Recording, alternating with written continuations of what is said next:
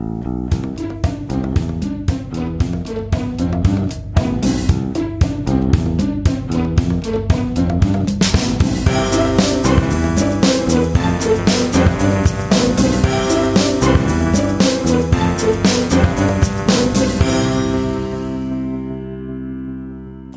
Es ist der 12. April 2018. Hier ist der Sendegarten. Ihr hört die Stimme von Martin Rützler. Und äh, während draußen die Natur explodiert und ein Pollen-Tornado sozusagen unterwegs ist, der sich auf unsere Nasen- und äh, Augenschleimhäute legt, äh, begrüßen wir ganz herzlich alle Hörerinnen und Hörer, die jetzt mit uns gemeinsam diesen Vorfrühlingstag oder es ist ein Frühlingstag, Frühlingsabend genießen wollen, aber auch alle, die das hier souverän nachhören, wann immer und wo immer ihr euch aufhaltet. Und sollte es gerade äh, regnen mit Gewitter, ja, dann freut euch einfach dran, dass ihr keine Pollen in der Nase habt. Äh, wenn ich von dem Team spreche, was uns heute hier, was euch heute hier begrüßt, dann äh, habe ich natürlich von mir schon längst gesprochen und äh, von den lieben Sendegärtnern ist dabei der Sebastian. Guten Abend, Sebastian. Ja, guten Abend zusammen. Wir beide müssen das heute mal so weit es scheint alleine stimmen. Möglicherweise kommen, bekommen wir noch Genau. im Laufe des Abends Verstärkung. Aber zurzeit sind wir hier alleine. Aber das macht nichts, denn wir haben einen sehr, sehr netten Gast auf der Gartenbank, den Mirko Blitz. Guten Abend, Mirko. Hallo. Mit deinem Namen kann man ja ganz viel Unheil treiben. Machst du schon schlimme Dinge damit ertragen müssen? Auch natürlich, also jeder kommt mit irgendeinem Spruch, aber ich meine, meistens kommt irgendwas, naja, bist ganz blitzschnell, ne? Ja, ist übel, ne? Also die meiste Zeit gucke ich die Leute an und frage sie, glaubst du, habe ich noch nicht gehört? Ja, genau. Kann ich mir Der, vorstellen. der Gesichtsausdruck ist jedes Mal geil. Weil sie halten sich wirklich in dem Moment für originell. Nein. Doch, viele. Ja, okay. Ja, also die Hoffnung stirbt ja auch immer zuletzt. Vielleicht Ja, ist man ja genau. doch originell. Vielleicht hat man da doch die, die Idee, die noch, die noch kein anderer gekommen ist. Ja, Das, äh, das, Ähm. geht mir, das geht mir manchmal bei Replies bei, bei Twitter so. Ich lese dann irgendwas und dann, dann antworte ich und denke, das ist jetzt die geniale Antwort. Und dann gucke ich mir erst den Thread an und sehe, dass schon fünf andere Leute genau dasselbe geschrieben haben. das passiert mir auch im, so, so im Impuls regelmäßig. Wie blöd Zuerst kann der Impuls. Rotz. Genau. Rotz raus. Andere Idioten waren genauso schnell wie ich. Ja, genau. ja. Also das Einzige, wo ich, wo ich wirklich mal wirklich lachen musste, war, ich weiß nicht mehr was, das war bei irgendeinem Treffen dieser, unserer ominösen Community und Holger Klein saß da irgendwie und dann kam jemand und sagte, ich möchte gern, dass du mit Konstanze zusammen einen Podcast machst. Und er guckte so, wieso? Ja, der Kurz- und Klein-Podcast. Das fand ich wirklich originell. Oh, der ist echt schön. Ne? Das war mal ein Wortspiel mit Namen, obwohl eigentlich ist es ja verboten. Also so, ich glaube im Radio, im, im, im, im, echten Radiogewerbe sind so Spiele mit Namen. Aber Das dafür ist machen sie dann das Letzte. trotzdem unter der Hand wieder eine ganze Menge. Also, Schlechte Witze, meinst du? Schlechte, Ja, genau. schlechte Witze. aber ich finde irgendwie, wenn man selber die macht, ist ja in Ordnung. Ne? Man sollte sie nicht über andere machen. Sowieso, das ist immer die feine Grenze, ähm, die man, die man versucht sollte einzuhalten. Klar, ich kann ja selber bestimmen, bis wie weit ich belastbar bin, aber wenn das ein anderer für mich bestimmt, dann geht das Mhm, meistens genau, schief. so Oder wenn ich das für andere bestimme, geht das auch in der Regel schief. Genau. Genau, oder man kennt sich halt gut, ne? Und dann ist ja auch alles in Ordnung. Ja, gut, wenn man weiß, äh, mit wem man zu tun hat. Aber Mirko, ich merke schon, wir kommen sehr gut ins Gespräch. Wir müssen aber leider noch mal vorher einen kleinen Moment innehalten, denn wir haben noch ein, eine Ernte eingefahren und die würde ich gerne hier noch zum Besten geben. Wir kommen zur neuen Ernte.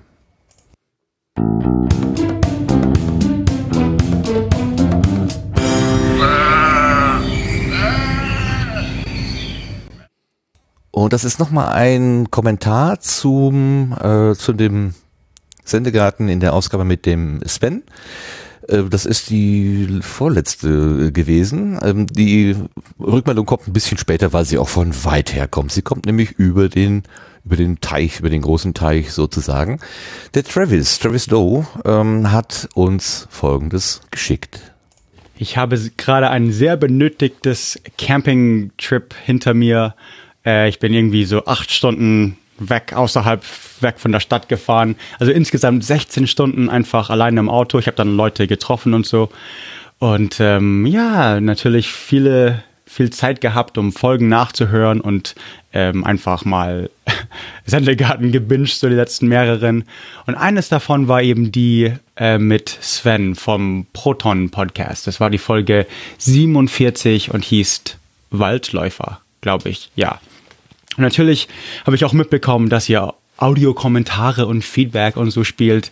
Und deswegen probiere ich das mit dem Aufnehmen jetzt auch mal. Also, ich glaube, das geht schon. Ich fand die Folge äh, sowieso, also faszinierend. Sven ist nicht nur sowieso faszinierend und einfach ein toller Mensch. Äh, also ich hatte ihn schon mehrmals zumindest gehört. Also stundenlang habe ich Sven gehört eigentlich mit Detlef und Uli. Und Uli ist es, glaube ich, der Line Dancing mag und da habe ich eine Hörerwunschfolge für ihn mal aufgenommen. Aber Martin war auch mit den Fragen in Topform irgendwie in dieser Folge. Ein, ein paar meiner Freunde bekamen auch irgendwann in ihrem Leben eine Asperger-Diagnose, äh, die dann so ein paar ihrer Charakterzüge erklärten. Äh, kann ich das so sagen? Ich weiß nicht. Also sich, sich darüber zu bilden, einfach ähm, dass alle mehr über Aspergers oder äh, Autismus bilden, diese High-Functioning Autisten. Also in meinem Fach zum Beispiel sind vielleicht die Besten, ich, ich bin, arbeite in der Techni technischen Redaktion, aber die Besten sind vielleicht die, die einfach ein bisschen anders ticken. Und manche erkennen das und schätzen das und manche nicht. Aber ich meine, äh, erst vor ein paar Jahren hat man wirklich Aspergers und das ganze so das Spektrum, äh, was Autismus ist, wirklich so erkannt. Und wenn man jetzt zurückdenkt, aber ich meine, gäbe es überhaupt eine Zivilisation ohne Menschen wie Sven, äh, ihn zuzuhören? Äh, ich habe auch Proton gehört und so, aber, und das gibt es ja noch, hört alle Proton. Aber Sven so zuzuhören über seine Beziehung mit Detlef, wie sie sich so selber halfen und auch irgendwie äh, brauchten. Man, man erkennt, wo und wie er sich wohl wirklich viele Mühe gemacht haben muss und was er durchgemacht hat. Und ähm, er erzählt das so locker, als erzählt er irgendwie, was er zu Mittag hatte. Und ich glaube, in der Folge kam auch mir mehrmals so ein, ein Tränchen, wirklich einfach schön, das Ganze so zu hören einfach. Und wir haben, glaube ich, viel davon, wenn wir uns damit beschäftigen, äh, Leute wie Sven besser zu verstehen.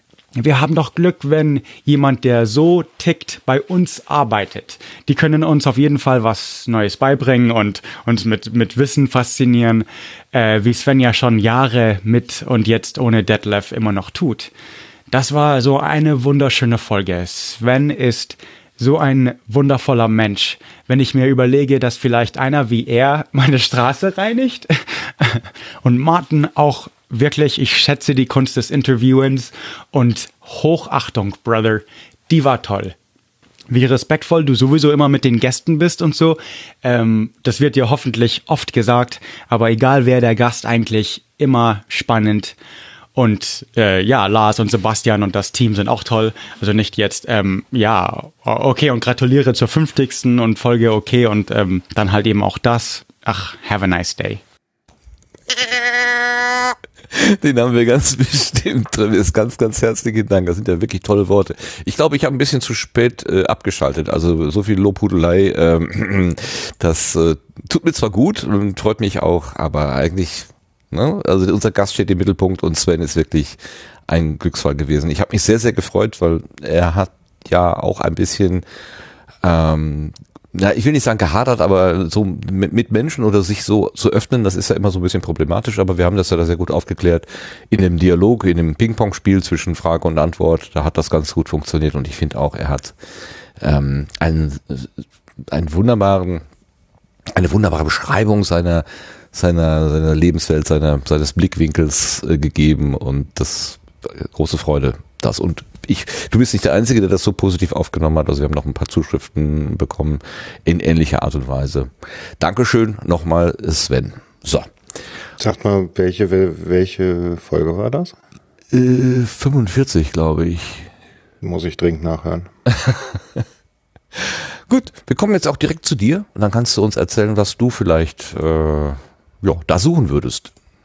Hm?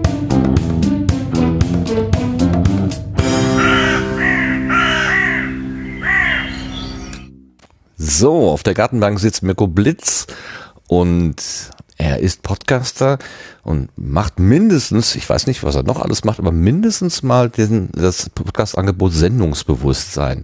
Mirko, als ich zum ersten Mal dieses, diesen Titel gehört habe, ähm, da fiel mir Folgendes ein. Gleich wie mich mein Vater gesandt hat, so sende ich euch. Gleich wie mich mein Vater gesandt hat, so sende ich euch. Okay, das soll mal reichen. Okay, was ist das? das ist aus dem evangelischen Gesang, evangelisches Gesangbuch 260. Ich bin zwar katholisch sozialisiert oder äh, abgebrochen, katholisch sozialisiert, wie auch immer. Aber ich habe das tatsächlich äh, vor vielen, vielen Jahren auch in der Kirche gesungen. Also gleich wie mich mein Vater gesandt hat, so sende ich euch. Und da steckt die Sendung drin und das Sendungsbewusstsein.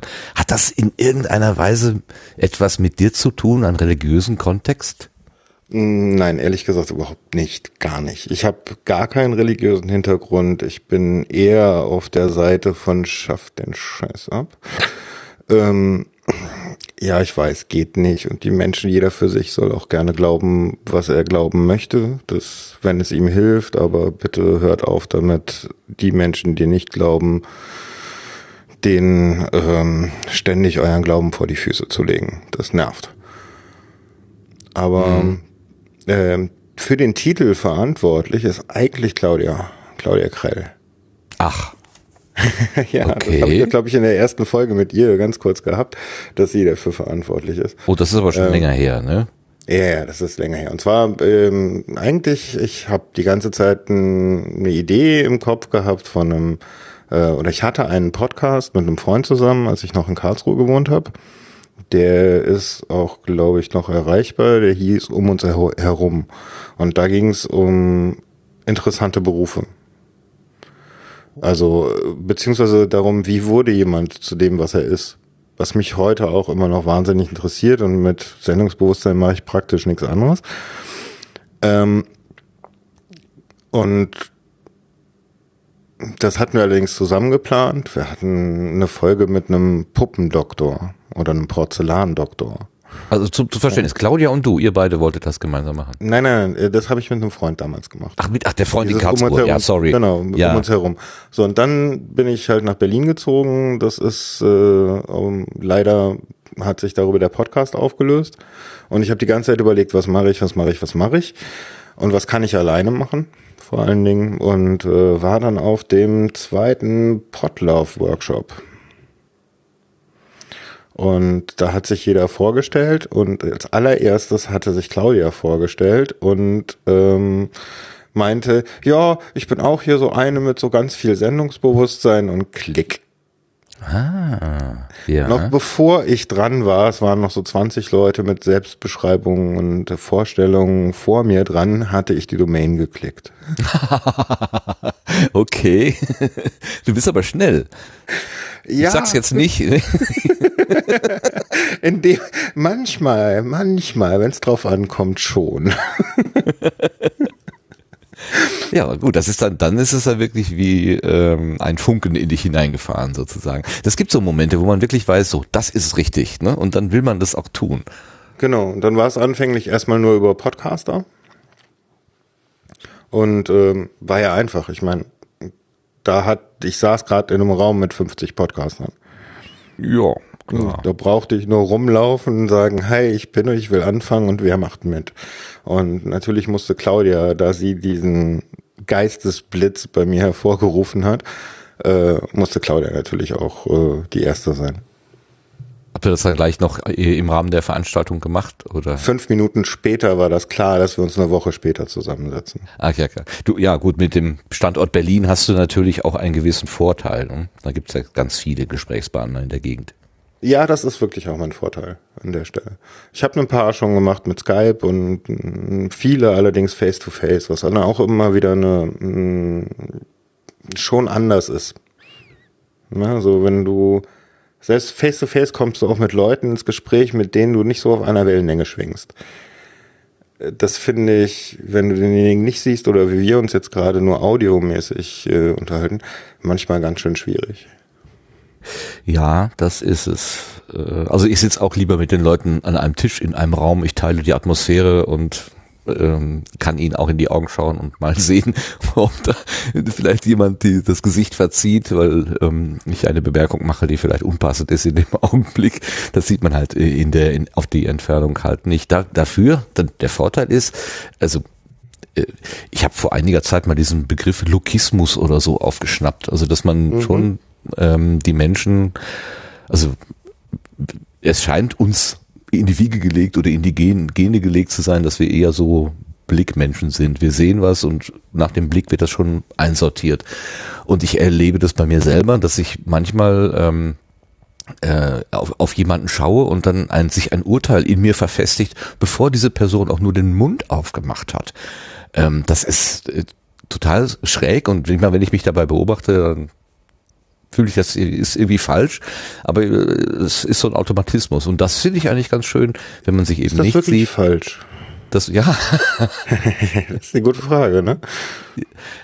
ach so, meinst du, das wäre nicht vielleicht, vielleicht nicht vielleicht falsch? Nein, überhaupt nicht. Ich finde, das ist sogar ein ziemlich wichtiger. Also ich meine, guck mal, all, diese Mechanismen, die wir haben, wie wie Rassismus, äh, wie die wir in übertriebenem Maße haben, ja, die dann zu einem Problem werden, sind auch gleichzeitig ein Schutzmechanismus beziehungsweise überhaupt ein Mechanismus, dass wir mit dieser Welt klarkommen.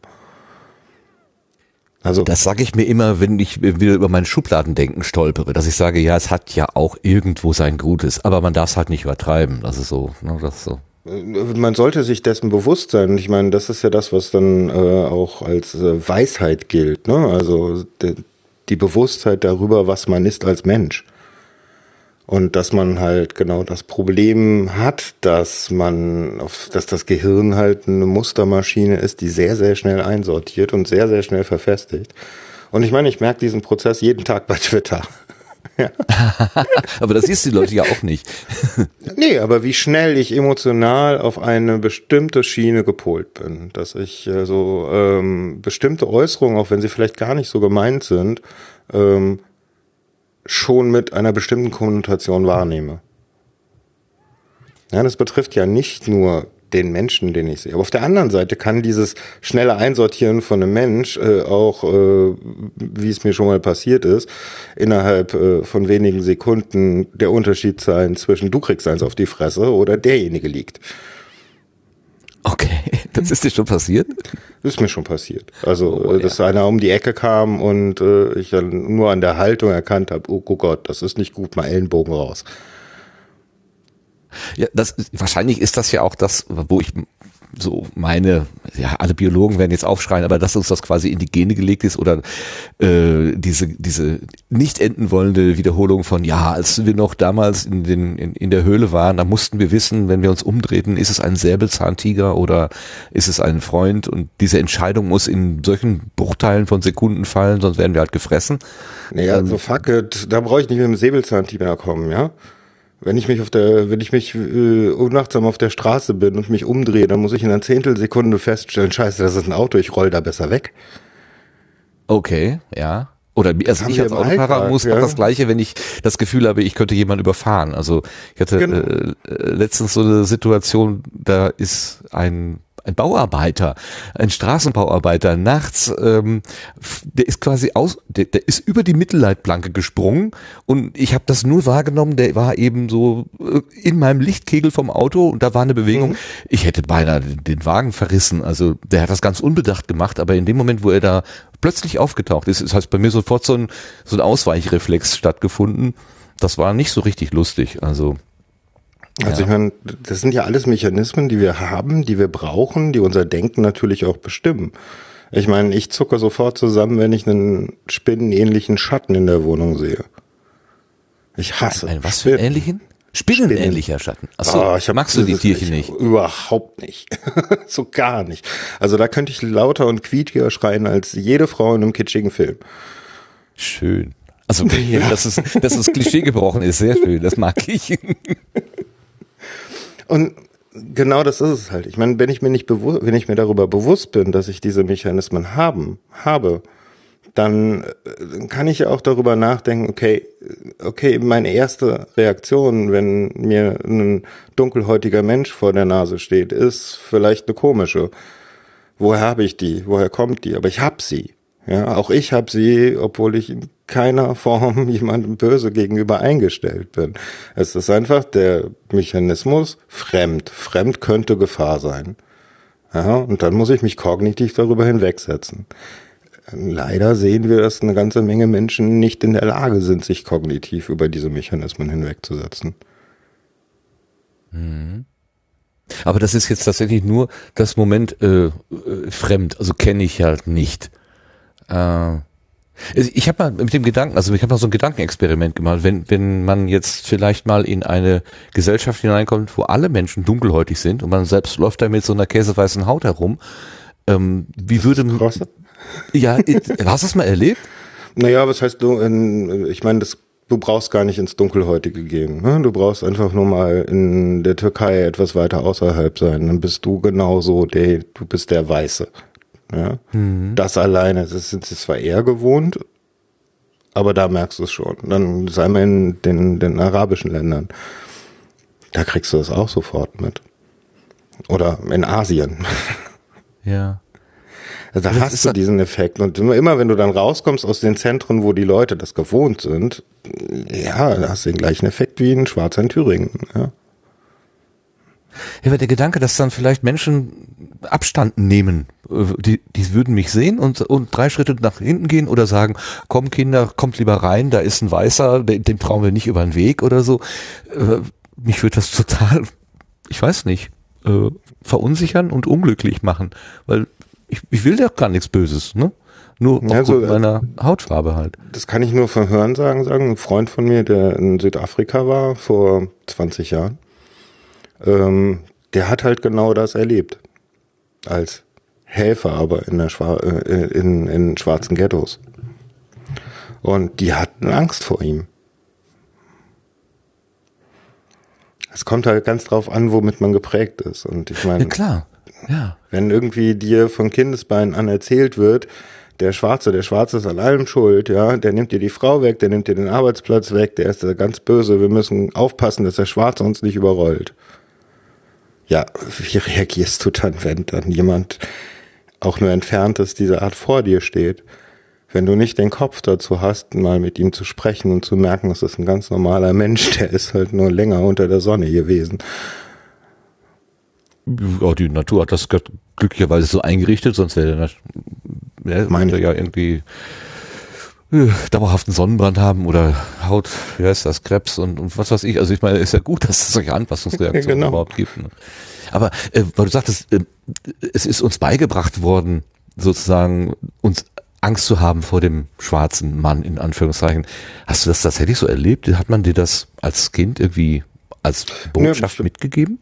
Ich habe Freunde erlebt, bei denen das so war, ja. Auf jeden Fall. Und das, ich bin im Westen groß geworden, meistens auf Dörfern, nie sehr lange in äh, an einem Ort gewesen. Das hat äh, andere Gründe. Da hatte ich keinen Einfluss drauf. Und äh, naja, ich hatte durchaus schon Bekannte und Freunde, bei denen ich das erlebt habe, wo ihre, wo die Eltern schon genau das tradiert haben und immer wieder gesagt haben und, und äh, die Probleme in der Schule hatten, weil äh, ihre Eltern ihnen zum Beispiel verboten haben, mit Türken zu spielen. Oh. Das finde ich aber schon. Also im Westen ist es nicht besser gewesen, ja. In keiner Form. Es ist nur unterm Deckel gewesen. Es ist nein, nur unterm Deckel gewesen. Und, meine, das ist, ja. kann man immer wieder erleben. Also ich meine, äh, ich bin als Jugendlicher Grufti durch die Gegend gerannt, wie oft ich mich mit, mit äh, Nazis prügeln musste. Und ich glaub mir, wir waren geschminkt, wir hatten keinen Bock. Ja, verläuft die Schminke, darfst später im Club alles nochmal machen, was für eine Scheiße. Lasst uns doch bitte einfach in Ruhe. Wir tun euch nichts. Was glaubst du, warum das nicht funktioniert? Warum wir uns nicht in unserer Unterschiedlichkeit einfach so lassen können? Ich glaube, ganz viele Menschen, äh, das sehe ich bei mir ja eigentlich, wenn ich ehrlich bin, auch, äh, haben so das Gefühl, sie haben den Weg, ja, sie wissen, was richtig und was falsch ist. Das mag für sie stimmen, aber sie schließen von sich auf alle anderen. Und das passiert mir auch jeden Tag. Äh, ist das, also, äh, wenn ich den Weg weiß, äh, ist das dann eher so in dem Sinne, wir müssen die anderen umerziehen, damit sie auch zur Erleuchtung kommen, dieses Missionarische? Ja, ich denke, das bildet Gemeinschaft, ne? Und wir suchen Gemeinschaften. Ein, ein ganz großes Problem so einer städtischen Situation, wie ich die hier erlebe. Ich habe jetzt, also ich habe durchaus den Vergleich zwischen äh, sehr dörflichem Leben, sehr städtischem Leben. Ähm, wenn ich das hier so sehe, äh, dann suchen sich hier die Leute eben halt auch ihre Gemeinschaften, wo ihre Gedankenwelten akzeptiert werden. Und das sind nun mal genauso äh, Nazis wie Metaller, wie äh, Mischungen aus allem Möglichen, wie CCC, wie was weiß ich nicht. Ja, also das sind ja alles immer Gedankenwelten, die man sucht und die anderen, die lernt man ja eigentlich gar nicht kennen, wenn man kein Mensch ist, der sich gerne außerhalb von Gemeinschaften oder als Beobachter bewegt. Mhm. Und die meisten Menschen, die ich kenne, möchten Gleichförmigkeit, ähm, Sicherheit, tägliches Leben, sie wissen, was morgen kommt, nicht überrascht werden, äh, fressen, schlafen, ficken und das Leben ist gut. Und eher wenig Menschen in meinem äh, Umfeld nehme ich wahr, als Menschen, die suchen, die äh, Entdecker sind, in welcher Form auch immer. Aber du lebst in Berlin. Ich dachte, das ist der der der Melting Pot, wo genau Menschen, die aufgeschlossen sind, die suchen, ja, die was äh, und, und ja, aber wie passt das? Ich war auch lange Zeit nicht in Berlin. Ah, okay. Deswegen bist du nach Berlin gegangen, weil du da diesen Spirit findest oder nicht? Äh, das wie also in Berlin bin ich angekommen von heute auf morgen. Ähm, ich war damals Freelancer und habe selbstständig gearbeitet und habe halt einen Job in Berlin angenommen und äh, habe danach mit meiner damaligen Freundin äh, diskutiert, ähm, ich werde meine Wohnung kündigen, ich ziehe nach Berlin. Punkt. Ich habe meine damalige Wohnung in, in Karlsruhe mh, mm, dann auch innerhalb von zwei Monaten verlassen. Also ich bin eigentlich nur noch zurück, habe alles eingepackt, äh, Schlüssel abgegeben und gut. Gab es da ein Ereignis, was dich dann so abrupt äh, umentschieden hat?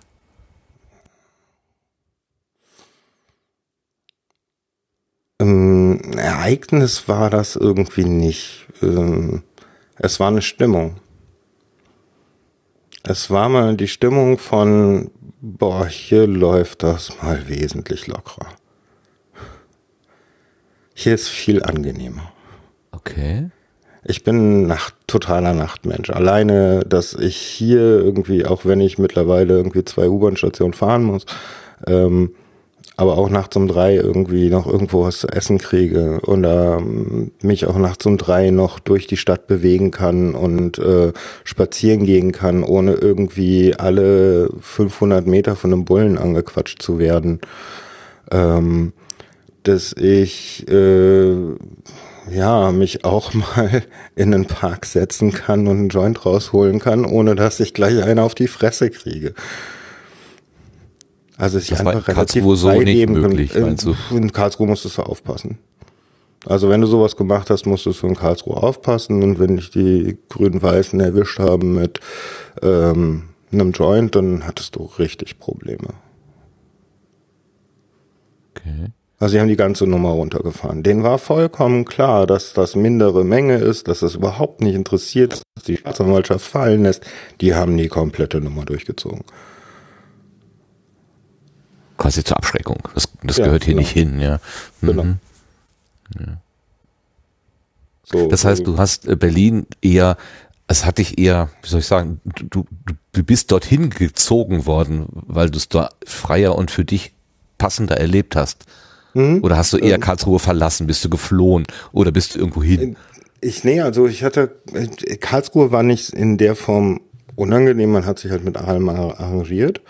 Aber irgendwie war die Luft raus. Also ich meine, ist in meinem Leben eh schon so gewesen, dass ich sehr oft umgezogen wurde und von daher hm, bleibt auch so ein bisschen äh, so ein Weiterziehgehen aktiv, ja.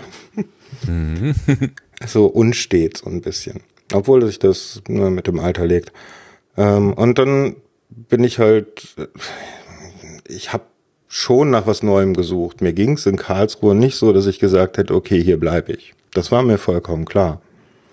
Ähm, ich war Freelancer, weil ich ein bisschen was auch sehen wollte von anderen Städten und ob ich mich nicht woanders wohlfühle, dass ich mich dann innerhalb von zwei, drei Tagen innerhalb in Berlin sauwohl gefühlt habe, das war Zufall. Also ich war vorher in München, äh, da war ich froh, dass ich das Hotel hatte. Ich mochte die Stadt nicht. Ich war in Hamburg, äh, ganz nett, ähm, in mehreren kleinen Städten so zwischendrin und ähm, hat mich alles, ja, war nett, aber ich hab, hat mich nie dahin gezogen zum da Leben. Und natürlich ein Hintergrund ist natürlich auch noch Chaos Computer Club da aktiv gewesen, mich mal da ein bisschen mehr einmischen, obwohl ich das ein bisschen mehr tun sollte. Aber ähm, das war einfach so ein von jetzt auf gleich, ja, hier ist richtig. Nee, also da sind die Leute, die dich interessieren, da sind die, da ist der Freiheitsgrad, der dir gut tut und ähm, du fühlst dich da einfach wesentlich entspannter. Ich finde das schön, mal äh, so positive Aspekte über Berlin zu hören. Wenn man Holger Klein häufig äh, reden und auch schreiben, äh, also reden hört und schreiben sieht, ähm, dann kommt Berlin ja in der Regel eher schlecht weg als äh, Stadt, die sich mehr oder weniger selbst überlassen bleibt. Sie wird nicht verwaltet, sie wird nicht gereinigt, äh, die Menschen marodieren da herum. So ist so meine Wahrnehmung von seiner Verfass von seiner Wahrnehmung. Damit, damit hat er auch recht. Vollkommen. Aha. Also das ist, das ist eine andere Seite von Berlin. Berlin hat für mich zwei heftige Seiten. Also was mich aus Berlin raustreibt, wenn es eine andere Stadt gäbe, sozusagen, in der ich mich so wohlfühlen würde, ähm, raustreiben würde, ist genau das, dass es so scheißdreckig ist. Es also auf Schuhe achtet hier keiner. Warum? Hat eh keinen Sinn. Ja? Also Was soll? Weil, weil man alle naslang in Hundehaufen tritt oder was? Nee, weil es einfach dreckig, staubig ist. Die Schuhe sind grau nach dem Tag. Ach so, man hat keine Chance. Die, ja, okay, verstehe. Ja. Mhm. Ja, also ähm, dann gibt's ganz viele Menschen, die total abgerissen sind, die von denen du, wo du die ganze Zeit merkst, es ist halt, die haben's halt hart, auch zu überleben. Also das, das, das fühlt sich auch nicht gut an, als jemand, der doch mit seinem Einkommen und äh, Auskommen ziemlich gut unterwegs ist und dann in einer Umgebung zu sein, wo er eigentlich schon ständig daran erinnert wird, hey, äh, du privilegiert, Meister. Denk dran. Mhm. Ähm, da kann ich mir auch, also das, das, äh, wenn ich Besuch kriege von alten Freunden oder sowas, dann ist das auch immer was, was reflektiert wird, wie ich das ertrage. Man kriegt einen Blick, also man fängt an, darüber hinweg zu sehen. Aber ja, jeden Morgen, wenn ich in der Straßenbahn sitze, nervt mich auch so ein verdammter Mensch, der meint, er müsse morgens die Leute mit Musik bespaßen. Umsonst fahren, ne? oh. Ja, ich meine, du willst gerade aufwachen, ja, klar. Ja, oh, ja. ja klar. Kannst du so. gebrauchen. Dann kommt da, was weiß ich nicht. Das kann einen schon manchmal nerven. Ähm, das Elend zu sehen, was ja auch unterwegs ist, das kann auch ganz schön nerven. Ja, es muss, es, auf der anderen Seite, es ist halt auch nur ein Brennpunkt. Ja. Der Rest der Deutschlands ist nur besser darin, es wegzuschieben. Also auch in, was weiß ich nicht, kleinen Städten findest du Obdachlose. Auch in kleinen Städten hast du Menschen, die von Hartz IV leben und kaum überleben können. Aber die nimmst du dort nicht wahr. Ach so, meinst du, in Berlin ist das einfach mehr auf der Straße, mehr sichtbar, äh, auch weil die Menschen sich das eher zu, also sich getrauen, das zu zeigen? Nee, weil es nur offiziell 3,1 Millionen Stadt ist und äh, inoffiziell halt äh, irgendwie was um die vier Millionen Menschen hier sind. Also das ist, das ist einfach, es ist einfach so viel Mensch, dass man es gar nicht mehr übersehen kann.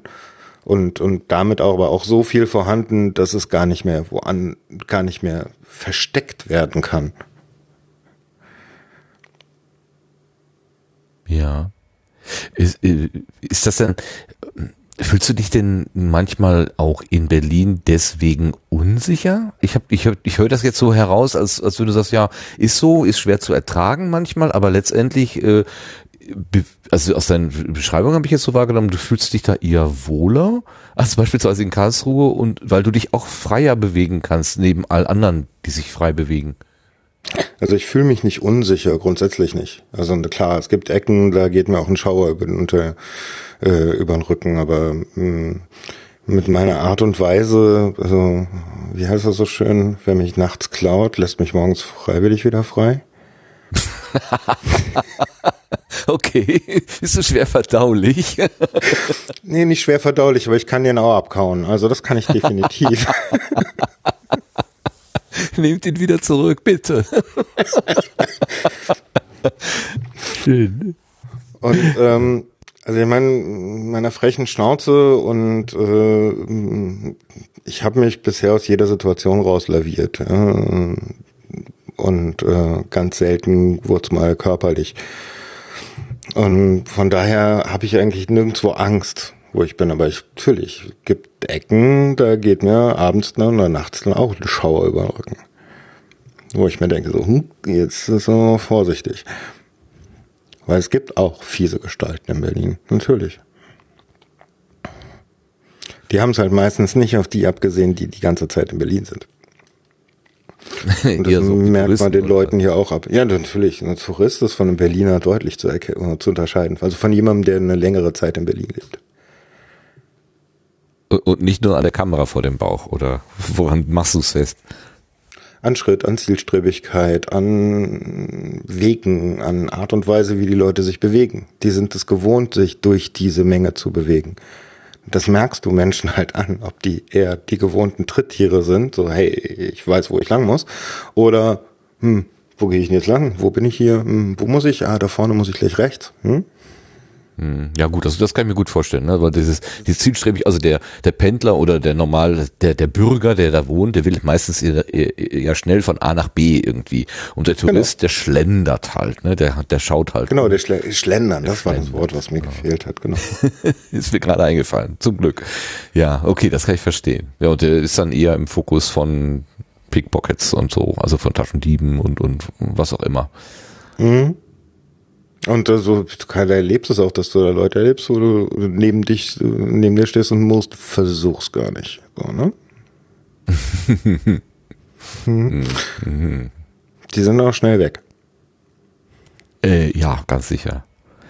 So, das, ja, ne, äh, ja, also das, ähm, ich habe auch mal so ein Erlebnis gehabt in einer, äh, in einer größeren Stadt, dass mich jemand von hinten er hat mir auf die Schulter getippt und mir mitgeteilt, dass mein Anorak ganz verschmiert ist mit irgendeinem, irgendeiner Substanz. Und er hat es sich quasi angeboten, ähm, meinen Rucksack und meine Umhängetasche so lange festzuhalten, bis ich das gecheckt habe. Ähm, geistesgegenwärtig habe ich gesagt, danke, ich brauche keine Hilfe und bin zur Seite getreten. Mhm. Ich glaube, hätte ich seine Hilfe angenommen, hätte ich meine Taschen das letzte Mal in meinem Leben gesehen. Also, mhm. Das war mit mhm. Sicherheit ein Trick. Äh, wahrscheinlich ist er selber derjenige gewesen, der mir das Zeugs da auf die Jacke geschmiert hat. Das war ein sehr, sehr ungutes Gefühl. Also ich, jetzt heute kann ich drüber lachen, aber in der Situation, beziehungsweise kurz danach, ähm, das hat mich schon ganz schön aus, Angel, aus den Angeln gehoben. Also es war nicht schön. Mhm. Das will man nicht unbedingt erleben. Da gibt es so einiges, was man da so sehen kann, wenn man sich da an die richtigen Plätze stellt in Berlin. Okay, ja. Aber, Aber es ist naja, eben, ja, bitte. Es zieht, ich meine, äh, es ist halt so, ne? Ich meine, es ist halt eine sehr dynamische Gesellschaft und ich meine, wo was zu holen ist, ne? wo ein Trog, da kommen die Schweine, ne? ja, das ist wohl wahr. Gilt nicht nur für Banker, sondern auch für Taschendiebe und andere Menschen. Es ist, ist wahrscheinlich, ja, wir haben vorhin von ähm, quasi von menschlichen Prinzipien gesprochen, die wir irgendwie tragen, mit uns tragen. Das gehört wahrscheinlich auch in, das, in diese Kategorie hinein. Ich meine, auf der anderen Seite, der Preis der Freiheit ist halt auch, dass die Schweine etwas freier sind. Ja? Ja, ja. Es ist immer ein Ausgleich von Interessen. Beides zusammen geht meistens nicht. Ne? Ja, Meinungsfreiheit muss auch. Ich muss den Nazi reden lassen können dürfen. Ich darf ihm widersprechen. Und, ja, aber quatschen lassen muss ich ihn trotzdem. Das ist die wirklich hohe Schule, wenn man das kann, wenn man das ertragen kann. Also ich muss manchmal auch sagen, ich äh, höre mir manches oder ich, nicht an oder lese mir manches nicht durch, was einfach äh, so weh tut, Menschen diese Dinge sagen oder äh, sagen zu hören oder äh, schreiben zu sehen. Mm, da mache ich mir manchmal auch ein bisschen einfacher und, und mache einfach die Augen zu und sage, ich will ja. das gar nicht, ich will damit, ich will die Konfrontation nicht, weil ich das nicht. Aber das ist, äh, das ist auch so ein Punkt, wo ich mir selber immer so ein bisschen hadere und sagen, äh, Augen zu machen ist jetzt auch nur so der zweitbeste Weg, ne? Also die Konfrontation, aber ja. Im Chat gerade nächster Sendegarten live aus dem Görlitzer Park, Berlin. Nachts. Ja, wir können es ja mal versuchen. Ohne mich. ich habe ja keine Vorstellung, was Görlitzer Park jetzt heißt, aber ähm, wahrscheinlich, so wenn du schon nicht hingehst, der, dann gehe ich da. Das ist also einer der der öffentlichen ähm, um Drogenumschlagplätze, würde man sagen. Okay. Das ist schon eher die also man kann sich da durchaus tagsüber bewegen und ich war da auch schon häufiger und äh, wenn man weiß, naja, also wie gesagt, man weiß, nach wem man Ausschau halten muss und vorsichtig sein muss. Geht das auch, aber nachts, das ist so eine der Ecken, wo mir echt unwohl wird. Das und die Hasenheide. Das sind zwei Orte, die muss ich nachts nicht unbedingt haben. Okay. Ja, ich, die, wahrscheinlich wäre ich da auch komplett äh, äh, genauso wie du. Weg, nur weg. Ähm, ich meine, wenn ich da durch muss, muss ich da durch. Ja? Also, ist, aber dann ist das trotzdem geht's mir dabei nicht gut. Also ist, ich bin ja, da nicht ja. fröhlich pfeifend unterwegs, sondern straight und schnell. Ja, du würdest ja durch das Pfeifen ja auch nur die Menschen auf dich aufmerksam machen. Das willst du ja auch nicht. Okay, also dieser Vorschlag, der da im, im Chat gekommen ist, ich glaube, den, den äh, werden wir nicht verwirklichen. Bitte. Es, es sei denn, wir machen ein Hörertreffen da. Durch die Masse. genau. Dann, Der Podcast ähm, Rocker Club. Das fehlt eigentlich noch, ne? So ein Podcast Rocker Club fehlt noch. ja, aber was, was ziehen die denn an? Die haben ja keine Lederjacken, die haben ja nur so T-Shirts mit Aufdruck. Das ist, sieht ein bisschen komisch aus. Ja, müssen wir halt West, ja, die, die, die Rocker haben auch Westen an. Ah, okay, Westen, ja, Westen. Mit, mit Blinkedingern drauf. Ja, das wäre jetzt für uns natürlich super, oder? So Westen ja, mit Blinkedingern drauf und an den Podcast-Logos, die blinken und einem kleinen Monitor, was man gerade hört. Könnte man sich vorstellen. Oh meine Güte. Die heißen dann aber nicht Rocker, sondern Ultras und die gibt es ja schon in verschiedenen Ja, genau. Das, also so, ja, genau, so super, super äh, Metal-Ultras, so vom Look her. Auf einer blinkenden Harley Davidson vor dem Kongress fahren sehen, das wär's, das wär's echt. ja, also warum nicht? Zum nächsten Kongress könnte ja jemand mal mit einer Halle Davidson in die Halle fahren. Natürlich mit einer elektrisch betriebenen, ist ja klar. Das gibt. ich gucke ihr die Leute dafür an, dass sie einen, äh, einen Rahmen nehmen und da die entsprechenden Einbauten machen. Mhm. Irgendjemand ist wahrscheinlich so drauf und probiert das. Also ja, die Räder von so einem Hoverboard da dran oder so. Oh, wir begrüßen den Lars. Hallo Lars. Schönen guten Abend allerseits. Schön guten zu Abend. uns gestoßen. Sehr schön. Wir haben erzählt, ne? Gefahr im Görlitzer Park und schon kommst du, um uns zu retten. Super. Ja. Das ist aber Einsatz. Don't mess with the Sendergarten. so, also, ich bin beeindruckt. Das ist ja mal ein richtiges Wort hier. Don't mess with the Sendegarten. Mhm. Sehr schön. Klasse. Aber eigentlich, Mirko, bist du doch kein ängstlicher Mensch. Ähm, also, Omas. Oh, ja. Falsch? Würdest du dich als ängstlichen Menschen bezeichnen? Ähm, ich weiß es nicht. es gibt so viele Dinge, vor denen ich so scheiße viel Schiss habe, die teilweise total irrational sind. Gut, Spinnen Und ist jetzt das es- eine, aber Ja, natürlich, Spinnen ist das eine. Also ich meine, ich äh, gebe selten zu, dass ich Höhenangst habe und ich gehe darüber auch jedes Mal hinweg, wenn es in irgendeiner Form kommt. Und dann auch gerne nochmal extra drauf. Also es gab, da, gibt da zum Beispiel so ein, na, wo war das? Irgendein Gebäude in New York, äh, ganz oben. Und dann gibt es nochmal außen so eine Glasreihe, wo du dich so außen draufstellen kannst und gerade runterschauen kannst. oh Gott, oh Gott, oh Gott. Das klingt Ja, so ja. schlimm. Nee, das musste ich natürlich machen. das ist so, das ist so, so ich, manchmal habe ich so, so, so Ängste, wo ich einfach krass gegengehe, so auch vom inneren Gefühl, nee, das kann jetzt nicht sein. Aber natürlich, ich habe vor, ganz vielem Angst, wie glaube ich jeder andere Mensch auch.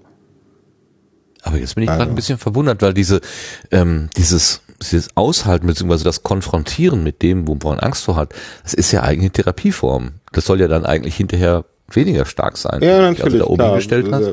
Sicher, und das fällt natürlich auch immer leichter. Ne? Aber glaubt mir, auf einer drei Meter hohen Leiter zitter ich immer noch. Mhm. Ich gehe auf die Leiter, aber ich zitter da oben halt immer noch. Ich habe immer noch Schiss, da runterzufallen. Oder hm, ich sage mal dann so ab so einer gewissen Höhe, wenn du da fällst, und das ist eh egal, ne, dann, dann entspanne ich mich auch.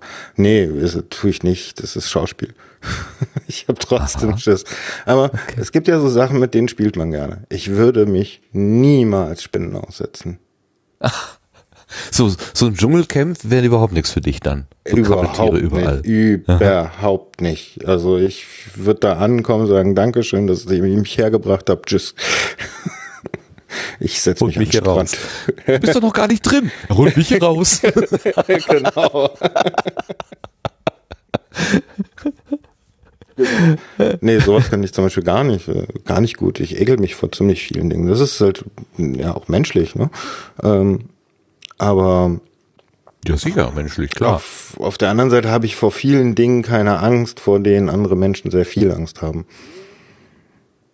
Ja, zum Beispiel vor großen Bühnen. Da wollte ich nämlich hin.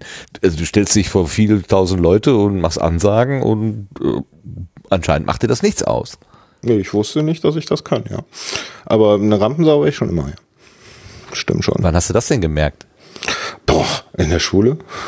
Vom Klassenclown äh, bis hin zu, ich bin auf einer ähm, Theater AG unterwegs. Gut, da hat sich das dann später Richtung Licht und so und Lichtdesign verabschiedet, je älter ich wurde. Äh, bis hin zu, ich habe mit Bühnen zu tun und äh, mich zieht's irgendwie Richtung Bühnen in Form von Lichttechnik und äh, dort äh, meine Freizeit verbringen, mehr oder weniger. Ja, und äh, dass ich dann auf einer Bühne auch äh, einfach stehen kann, das habe ich erst gelernt, als ich beim Kongress aufgeschlagen bin. Da wusste ich nichts von. Und Die, die, die Geschichte, wie du da äh, reingeraten bist, ich habe die irgendwo. Ach nee, du hast, nee, nee. ihr habt da, die, die letzte Episode vom Sendungsbewusstsein, da bist du ja selber quasi zu Gast gewesen. Ich Ja, glaube, da hast genau. du das erzählt, ne? Mit dem Genau. Big Far, äh, Ja. wo, wo, du, ja, vielleicht bring, kannst du das in wenigen Worten selbst nochmal zusammenfassen, bevor ich das jetzt hier zusammenstammle. Ich wusste nicht, ich wusste nicht, ähm, also ich wollte halt helfen. Ich war zum ersten Mal beim Kongress, weil ähm, man hilft ja. Ne? Also ich habe bisher die Streams gesehen und äh, wollte halt helfen und stehe halt unten im äh, Himmel und mein, hier kann ich helfen und die gucken mich an, schicken mich letztendlich dann zu einem Typen vor der Tür, der heißt Nick Farr. Der wiederum nimmt mich mit, zeigt mir die gesamte Bühne, den gesamten Hinterraum, wie man durch sich durch das CCCB bewegt, etc. pp. Und äh, meint dann irgendwann, ja, und hier ist dein Mikro, kannst du bitte Konstanze kurz ansagen. Äh, aber wirklich Kaltstart, ne? So. Du, Totaler Kaltstart. Nichts ich vorher- guck ihn halt, ich, hab, ich bin halt, ich, I'm frozen, ja. Also ich habe halt in dem Moment echt gedacht, so, Mama, you're kidding me? Das hier ist, äh, also, äh, äh, okay, du kannst kein Deutsch, das weiß ich, aber mh, danke auch, ja. Auf der anderen Seite, äh, Ja, meine Güte, ist nur eine Herausforderung. Also, was soll, was soll mir im Endeffekt passieren? Da draußen sitzen genauso Nerds wie ich, die ja auch alle freiwillig sind. Alle machen das aus freiwilliger Art. Das habe ich natürlich damals alles noch nicht durchdacht gehabt. Hm. Ich habe einfach nur gedacht, okay, wenn ich gesagt dann gehe, dann probiere ich das jetzt mal. Du hattest den Vorteil, dass du Konstanze schon kanntest, weil sonst ist es ja schwer, überhaupt irgendwas zu der Person zu sagen. Also ich hatte schon was von Konstanze gehört und ich hatte natürlich im Clubumfeld schon von ihr mitbekommen und so weiter. Und äh, eigentlich äh, kannst du dich dann auch bei solchen Situationen immer sehr, sehr gut und sehr, sehr schnell damit rausreden, dass du sagst, ja, ihr kennt ja alle und puff. Ja? genau. ich brauche also, euch ja nichts mehr zu erzählen, ne? Ich will genau. ja nicht nach Athen tragen. Ich habe halt, ich habe halt mein, ich habe halt mein, gemerkt, also in den ersten paar Sekunden, ich habe einen Blackout und wie man mit dem Blackout umgeht, hatte ich in der Theater AG gelernt. Nämlich improvisieren. Und das war einfach Gehirn ausschalten und losquatschen. Und hoffen, dass du hinterher einfach nicht den schlechtesten Nacktwitz erzählt hast. Ja, ich wollte gerade sagen, kennst. wenn es dann auf zotige Witze hinausläuft, kannst du dich aber doch in Kopf und Kragen reden. Oh Gott, ich hatte schon so viele Situationen auf der Bühne, wo ich mich halt in dem Modus fast um Kopf und Kragen geredet habe, aber hinterher irgendwie, oder aus meiner Perspektive, ne? Und dachte, oh Gott, oh Gott, oh Gott, oh Gott, oh ja, Gott ja. was habe ich denn da schon wieder erzählt? Aber das fällt den Leuten unten ja nicht auf. Die denken ja sogar bei vielem, das ist alles geplant. Mhm. Ja, eigentlich ist es ja auch als Zuschauer immer am schönsten, wenn irgendwas nicht so rund läuft. Also ja, eine schöne also Moderation kann ich genießen, aber wenn da jemand dann schwimmen kommt oder vielleicht den falschen ansagt, ne, sagt jetzt kommt Herr Müller und dann steht da Frau Meier oder so, das ist ja immer köstlich. Also da, da habe ich meinen großen Spaß dran und sowas. Ja, natürlich, da kann man gut seinen Spaß haben. Es kommt halt drum, immer gibt's die Leute, die es sehr, sehr seriös nehmen und da bin ich zum Beispiel beim Kongress derjenige, der auch darauf pocht, das ist nicht seriös. Also ja, wir sind ein seriöser Club. Das, was da passiert auf der Bühne, sind echt seriöse Talks, aber wir dürfen doch unseren Spaß haben. Ja, also das hier darf jetzt nicht eine Veranstaltung in Form von einem Ärztekongress werden. Die dürfen keinen Spaß haben. Das geht aber mal gar nicht. Die haben, einfach, die haben einfach intrinsisch keinen. Also das ist einfach so. Also ich war auf Ärztekongressen und habe sie beleuchtet. Äh, Leute. Okay, okay, dann weißt du, wovon du redest. Die, die, die, also ich habe eine äußerst bewundernswert fand ich, wie wenig die Leute eingeschlafen sind. Ja, das kann man, also da, da kann man staunen, das ist richtig. Mit wie wenig sie schon zufrieden sind, mit wie wenig äh, Performance oder so, ja. Und es hat mich total fasziniert, hinterher mit einer Ärztin irgendwie abends äh, noch äh, am Buffet zu stehen und mit der zu quatschen. Und die konnte sich den ganzen Scheiß auch noch merken. Und hat mhm. währenddessen aber auf ihrem Laptop rumgehackt und äh, was komplett anderes gemacht. Boah, es gibt so begnadenswerte Menschen, ja, die können alles genau, gleichzeitig. Genau das war die Idee. Ja, ja. Made of the Sticky Tacky hat es gerade im Chat genau getroffen. Durchsagen. Okay, Dr. was, was, Prittlauf, was bitte auf die Bühne, Dr. Prittlauf bitte. Wir waren echt an dem Punkt, dass das eine Option war. das verstehe ich jetzt nicht. Was hat das mit Dr. Prittlaff auf sich? Naja, wir waren wirklich äh, so, also Dr. Prittlaff ist ja nur, also beziehungsweise Papst Prittlaff, ne? Ähm, ist ja auch äh, häufiger Redner auf den Bühnen des CCCs gewesen. Ja. Oder auch Keynote-Redner. Immer noch, ne? Wir waren, also es war, war wirklich während, äh, während der Zeit, wo ich das auch jetzt äh, mache mit dem ähm, Heralden oder äh, wie auch immer, es Schock nennen wir es ja mittlerweile. Ähm, solange Schock? wie ich das äh, Schock, ja, Stage and Herald Operations, Stage Manager and Herald Operations Center. Ach, damit hinten auch ein Ock rauskommt. Also genau. Stage Herald Operation Shock. Okay. Nicht schlecht. Es gibt schlechtere Abkürzungen. Ja, ich auch ein Spaß. Also wir waren, wir waren, wir waren extrem gut drauf an dem Abend, an dem uns das eingefallen ist. ja, sowas kommt von sowas, genau. Genau, sowas kommt von sowas. Aber wir dürfen ja auch den Spaß haben. Das ist ja das Geile. Und das ist halt dann nicht so, so seriös an der Stelle gesehen, wenn solche Scherze gemacht werden können und auf der Bühne auch mal Scherze gemacht oder was schiefgehen kann oder dass auch mal jemand total schlecht ist und das sich halt ausprobiert und merkt, oh, das ist es nicht. Ja, das ist halt, das ist das, was ich finde, diesen Kongress da ausmacht, im Vergleich zu allem anderen, was ich kenne. Hm. Ja, wir sollten das vielleicht nochmal sagen für alle Hörerinnen und Hörer, die dich jetzt noch nicht so aus dem Kontext kennen ähm, äh, und vielleicht den, den, den Kongress als solches. Ich glaube, den brauchen wir nicht mehr zu erklären. Das ist das Jahrestreffen der Chaos des Chaos Computer Clubs, Chaos Communication Congress hat ja äh, ne, ne, hat mal in Berlin stattgefunden, hat in Hamburg stattgefunden. Jetzt ist es diesmal in Leipzig gewesen, findet immer Die Historie vom könnt 26. ihr bei mir nachhören. Hm? Die Historie könnt ihr bei mir nachhören. Okay, ja genau, du hast ja hinter den Kulissen, ne? SDK, genau. wie war das noch? SDK? HDK. HDK, hinter den Kulissen. Aha, aha. ich sag's richtig und man kann, ja, gut. ja. HDK ja, das, Sinn. Da, da habe ja. ich, da hab ich Tim echt mal aus, ausquetschen dürfen über die Vergangenheit. Mhm. Oder erzählt er ja auch gerne drüber. Mhm. So. Das hat ja auch eine Bedeutung. Also, äh, also auch von der, also von der Philosophie her, ganz klar. Also so Hackerethik und so weiter, da steckt ja auch viel mehr drin als einfach nur ein, ein Club von technikbegeisterten Menschen, die den Lötkolben richtig rumhalten können.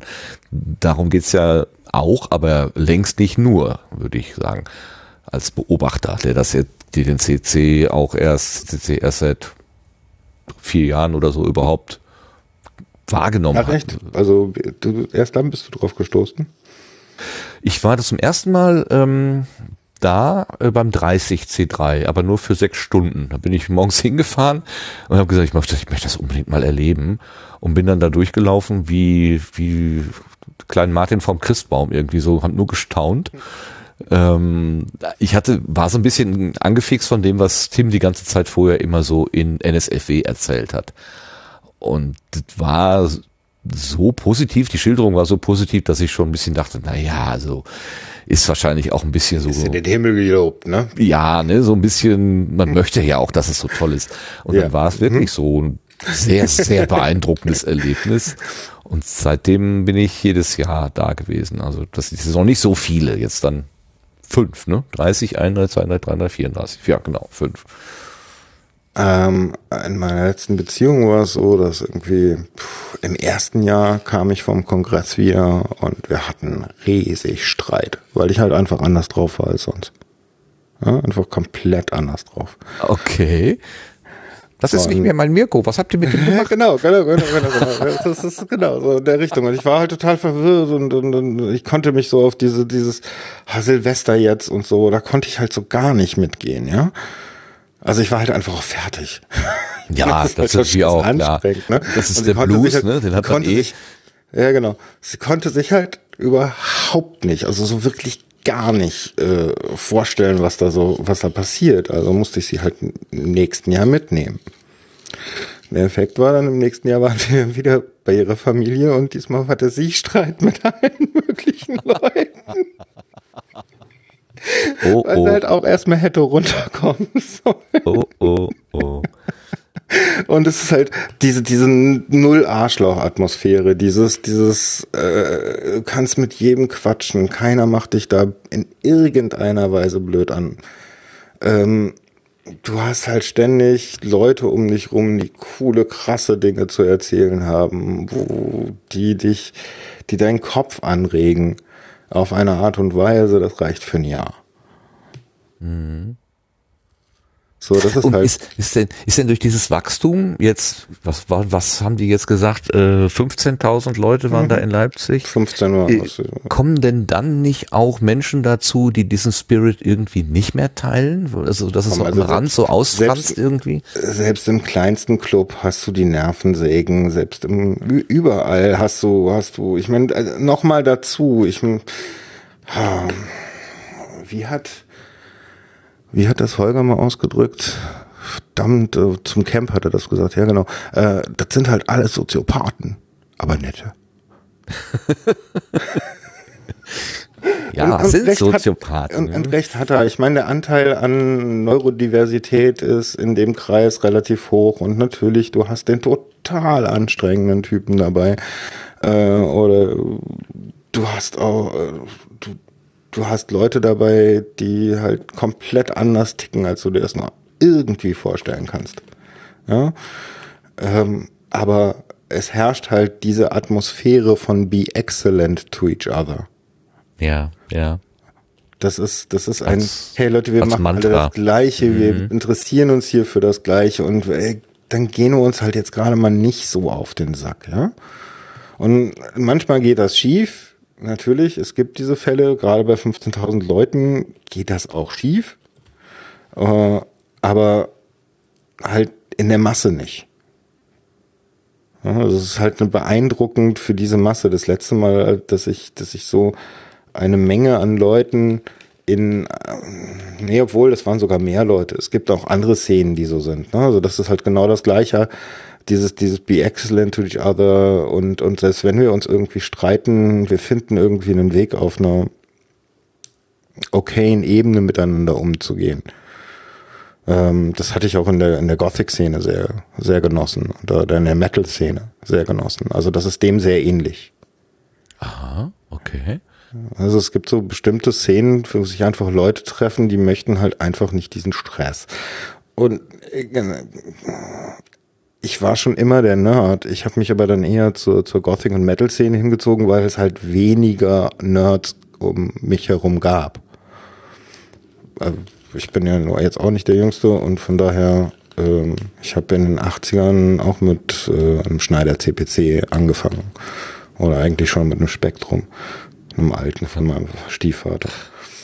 Aha. Also gab es nicht viele Menschen um mich herum, die das auch gemacht haben oder die sich auch darin vertiefen konnten. Dann hatte ich Heuschnupfen und zwar sehr stark. Also so, dass es mich äh, äh, in der Stadt, wenn wir in der Stadt gelebt haben, durchaus jedes, jeden Sommer mit äh, 40 Fieber ins Bett geknallt hat. Ach du Scheiße. Richtig. Mhm. Ja, Richtig heftig. ähnlich, ja. Richtig grippeähnliche Anfälle. Je nachdem, was gerade geblüht hat und so. Mhm.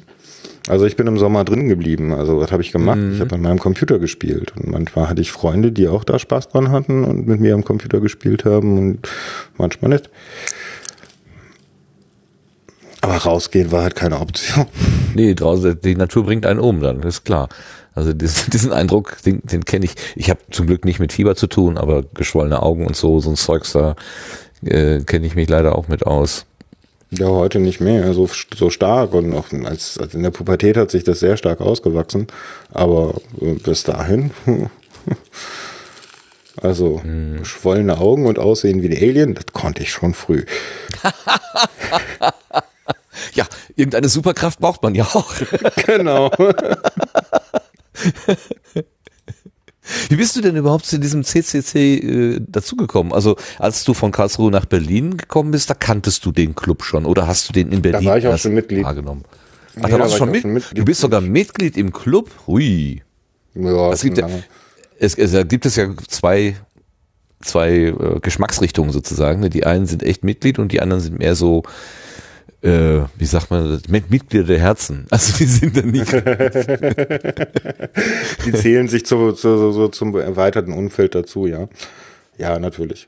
Nee, also ich bin sehr früh Mitglied geworden. Eigentlich hat das mit dem Föbot zu tun. Papillon ist immer noch immer begeistert, wenn ich davon erzähle. Ähm, Ja, es dann erzähl begab sich, dass ich meine, dass, dass, dass dass ich äh, relativ jung war, als wir in der Gegend von um, um Bielefeld waren und dann habe ich als äh, Jugendlicher von Papillon zum Beispiel gelernt, wie man mit so einem C64 umgeht. Okay. Ja, und dann äh, hatte ich da schon das, was früher, also Föbot, mit diesen Leuten hatte ich damals schon so ein bisschen Kontakt und da war der CCC ja auch dabei und als ich dann 17 war und äh, angefangen habe, so mein eigenes Geld nebenbei zu verdienen, habe ich dann gesagt, okay, jetzt äh, ich bin jetzt CCC-Mitglied und habe mich da halt eingeschrieben, habe nie wirklich was damit gemacht und äh, habe dann auch ein paar Jahre den Vertrag dann da die Mitgliedschaft ruhen lassen ja und äh, bin erst später wieder drauf zurückgekommen habe immer mal wieder ein bisschen Geld bezahlt und alles gut ja ich habe die Videos genossen ich fand toll was sie gemacht haben ich habe mich ich habe die ähm, Datenschleudern bekommen und das war für mich eigentlich schon das Wichtigste ja. Und, und ich hatte halt, konnte halt, wusste halt in Bielefeld, kann ich zum Föbot gehen und da kann ich mit den Leuten quatschen und äh, wenn ich irgendwo Hilfe brauche und das waren ja dann schon weitere Dinge. Also ich war ja dann schon, würde schon sagen, dass ich mich, dass ich ein Entwickler war, schon zu den Zeiten. Ich habe zwar noch gelernt, aber ich kannte mich schon in einigen Sprachen aus. Ich habe äh, natürlich selber nebenher am RAM-Rechner ganz viel gemacht. Anstatt so total in diese Spiele-Ecke zu fallen, bin ich eher so in diese Spiele-Hacken-Ecke gefallen. Aha. Also aufmachen, um es zu verändern oder den Highscore zu manipulieren? Mehr, also erstmal natürlich, um sie kopieren zu können. Ne? Also Ah, okay, erstmal ja. Kopierschutz knacken. Ne? Komischerweise haben wir, also wir waren nie so die Leute, die dann angefangen haben, äh, das zu verkaufen und hatten auch nie Interesse dran. Sondern es ging echt darum, einfach hier, äh, ich habe hier ein Spiel, möchtest du das Spiel zocken? Äh, Mist, können wir nicht kopieren. Oft waren es auch irgendwelche Importer aus den USA, die du eh nicht wieder gekriegt hättest oder halt noch viel besser für dein Alter indizierte Spiele. Ja? und dann wolltest du sie halt zocken und das ist ein Computer und du weißt verdammt nochmal, das ist ein Programm. Du hast jetzt mit Basic und mit äh, C und was hatte ich damals noch? Äh, na, halt, was war's? Scheiß alte Sprache. ähm, hattest du jetzt schon Fortran. gespielt? Nee, nicht Fortran, mit P. Pascal? Pascal, Pascal, Ah, genau. Pascal. Ach ja, natürlich. Super. Mit Pascal gespielt und ähm, dann äh, sitzt du halt vor so einem Spiel und denkst dir so, ich meine, okay, jetzt hast du mal irgendwann gehört, es gibt so ein Dekompilat und was macht man damit? Also dekompilierst du das mal, oh scheiße, das sieht aus wie Assembler, aber Assembler hast du ja notgedrungen auch schon mal gesehen. Also frisst du dich da rein und guckst mal, hm, das kannst du hier verändern. Oh, klasse, ich kann den Spielstand verändern, toll, hilft mir jetzt aber nicht. Ähm, bis du halt die Stelle gefunden hast, wo if, Kopierschutz, true or false und dann machst du halt true gleich true und danke. Ja, tschüss. Und so hat das halt alles angefangen und dann gab's halt Leute, die beim so, so im näheren Umfeld und Schulhof-Trading halt so, hey, ich habe ein Spiel geknackt, nimm du, hier sind die Disketten oder hier ist die CD oder ne? Je nachdem, welche, welche Zeit das war, aber nie mit der Absicht, irgendwie damit irgendwas an Geld zu verdienen oder irgendjemandem wirklich zu schaden. Ja, weil irgendwer hat's ja von uns gekauft und wir waren halt 20 Leute, die sich dann, die das dann halt zusammen genutzt haben. Ja, ja, aber die, der, der Hersteller hätte es 20 Mal verkaufen können. Du hast ihm 19 Kunden geklaut. So ist doch die Argumentation. Ja, natürlich. Der Hersteller hätte es äh, verk- 20 Mal verkaufen können, äh, aber äh, die 20 Leute hätten es nicht gekauft, Ja, weil genau. sie nicht genug Geld hatten, weil wir haben teilweise zusammengeschmissen dafür. Also sie hätten es nicht einmal verkauft, sondern wir hätten es einfach alle gekl- geklaut. Weil wir nicht die Kohle dazu hatten. Wir haben zu, dann zusammengeschmissen, mal einer, äh, einer von uns hatte die reicheren Eltern und hat halt mehr Taschengeld gekriegt und konnte mehr dazulegen und was weiß ich nicht. Und man wollte ja auch noch Zeug für seinen Computer haben, dass man ihn aufrüstet und ständig am Basteln und ständig am Erweitern. Und Ich möchte nicht wissen, wie viel Geld teuer. ich in, ich möchte nicht wissen, wie viel Geld ich in Computer gesteckt Das kann man sich gar nicht mehr vorstellen, was die einfachsten Sachen da gekostet haben, ja. Manchmal, also ich, ich muss immer lachen, wenn heute einer sagt, hier so ein 1000 Euro Computer zum VR-Spielen, das ist ja voll teuer, ja. Mein Schneider CPC 6128, der halt mal eine fucking Diskette hatte und einen grünen Bildschirm und äh, eine 8-Bit-Möhre war, der hat dreieinhalbtausend D-Mark gekostet. Musste man sich Da erst habe ich zwei verdienen. Da, da habe ich zwei Jahre für in jeden Ferien, in denen ich konnte, für Kisten geschleppt. Ja. Also das ist, ist halt äh, Ja, Das ist, manchmal geht mir das auch so durch. Ich bin jetzt nicht so, so nah dran. Ich hatte auch ein C64, aber ich bin nie so wirklich in die Tiefen, obwohl ich auch ein Basic-Handbuch hatte und das Databäcker, was weiß ich, äh, das Databäcker Statistik-Handbuch habe ich sogar noch irgendwie. Das habe ich bewahrt. Das Ja, muss ich cool. mal wieder raussuchen. Das, das mit das, da muss man sich auch vorstellen, diese Bücher waren ja dann mit der, der Schreibmaschine getippt und dann irgendwie durch einen Fotokopierprozess einfach nur vervielfältigt. Das man sich doch überhaupt nicht mehr vorstellen heutzutage. Ich habe letztens beim Podstock eine mechanische eine Schreib eine Reiseschreibmaschine dabei gehabt und Sebastian hat da mal drauf rumgeklickt äh, und das war das erste Mal, dass er eine mechanische Schreibmaschine in der Hand hatte. Das, fand, das war irre, ey. Das war wirklich ein, für mich ein ziemlich verrückter Moment. Ja. Naja, und darüber hat man dann irgendwann äh, BBSen kennengelernt, wo Leute getauscht haben und äh, dann haben die Eltern echt genervt, weil du ständig deinen Akustikkoppler die Leitung belegt hast und ja, meine Eltern hat es wie meine, die irgendwann aufgegeben haben und sich eine zweite Leitung haben legen lassen. Oh, oh nicht schlecht. Ja. Mm. Dann äh, hast du darüber BBSen kennengelernt, dann bin ich darüber auch mal über diesen Typen, dieses Arschgesicht namens Kim, namens Kim Schmitz gestolpert. Ich weiß nicht, wie der gerade mit richtigem Namen heißt. Hier, mega. Ähm, dot, dot, dot com, nee, halt dot Kim oder Kim.com oder wie. Kim.com, ja, ja, ja, ja, ja, genau. Äh, mieses, selbstbereichendes Arschloch, das Kinder ausgenommen hat. Hust. Ähm, und hatte damit so, hatten damit so unsere Erfahrung gemacht und darüber bin ich dann halt auf die Datenschleuder aufmerksam geworden, weil die äh, in einer Fotokopie auf einer dieser BBSen von Kim rumlag und äh, habe die runtergeladen und da war dann so, oh ja, hm, cool. Oh, was ist denn das? Es gibt da irgendwie, was war das schon, Datenschleuder? Weiß ich gar nicht. War auf jeden Fall ein Text vom CCC so eher für Datenreisende. Ne? Das hat mich natürlich sehr interessiert.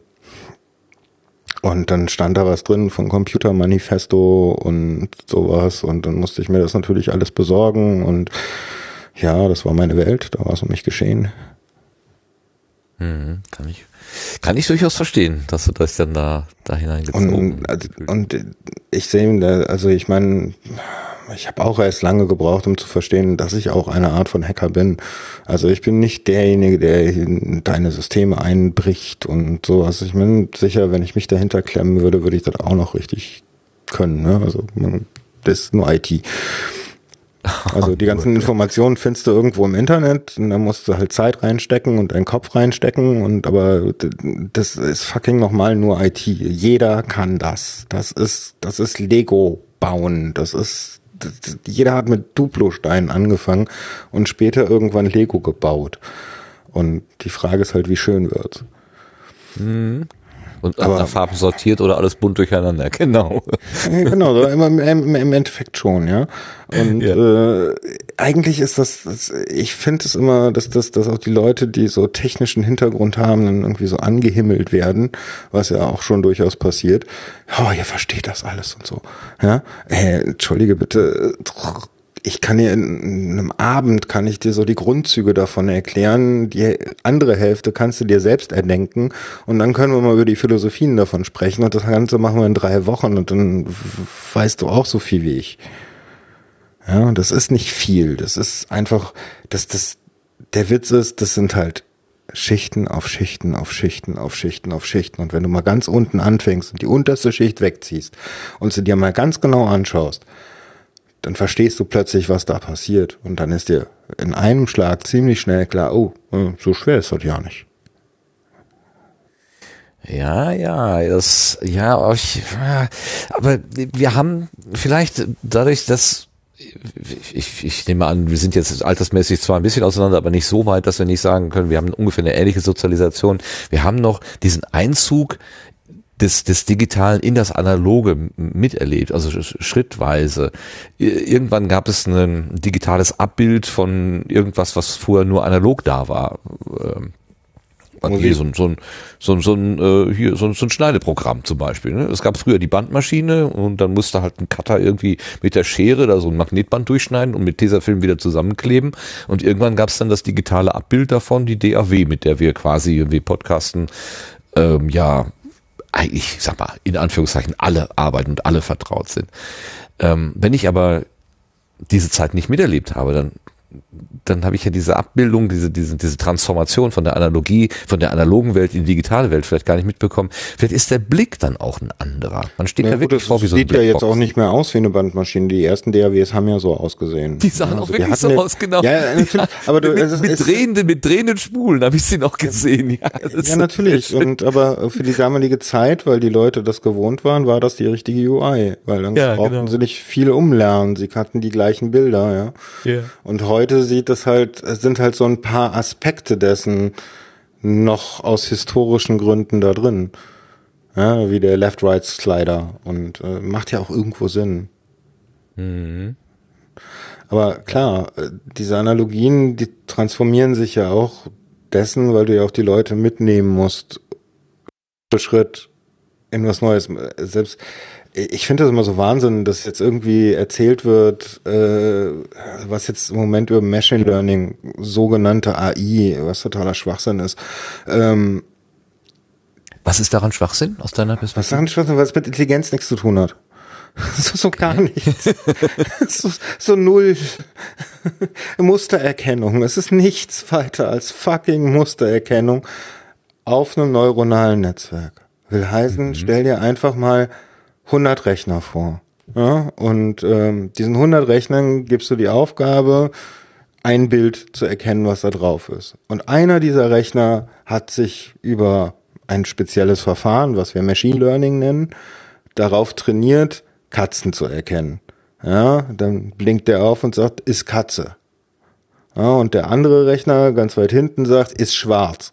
Äh, und der hinten sagt, äh, da ist auch See. Ja. Und das alles nimmt dann wiederum ein Rechner zusammen und sagt, äh, das ist wahrscheinlich eine Katze, die an einem See sitzt. Das ist Machine Learning.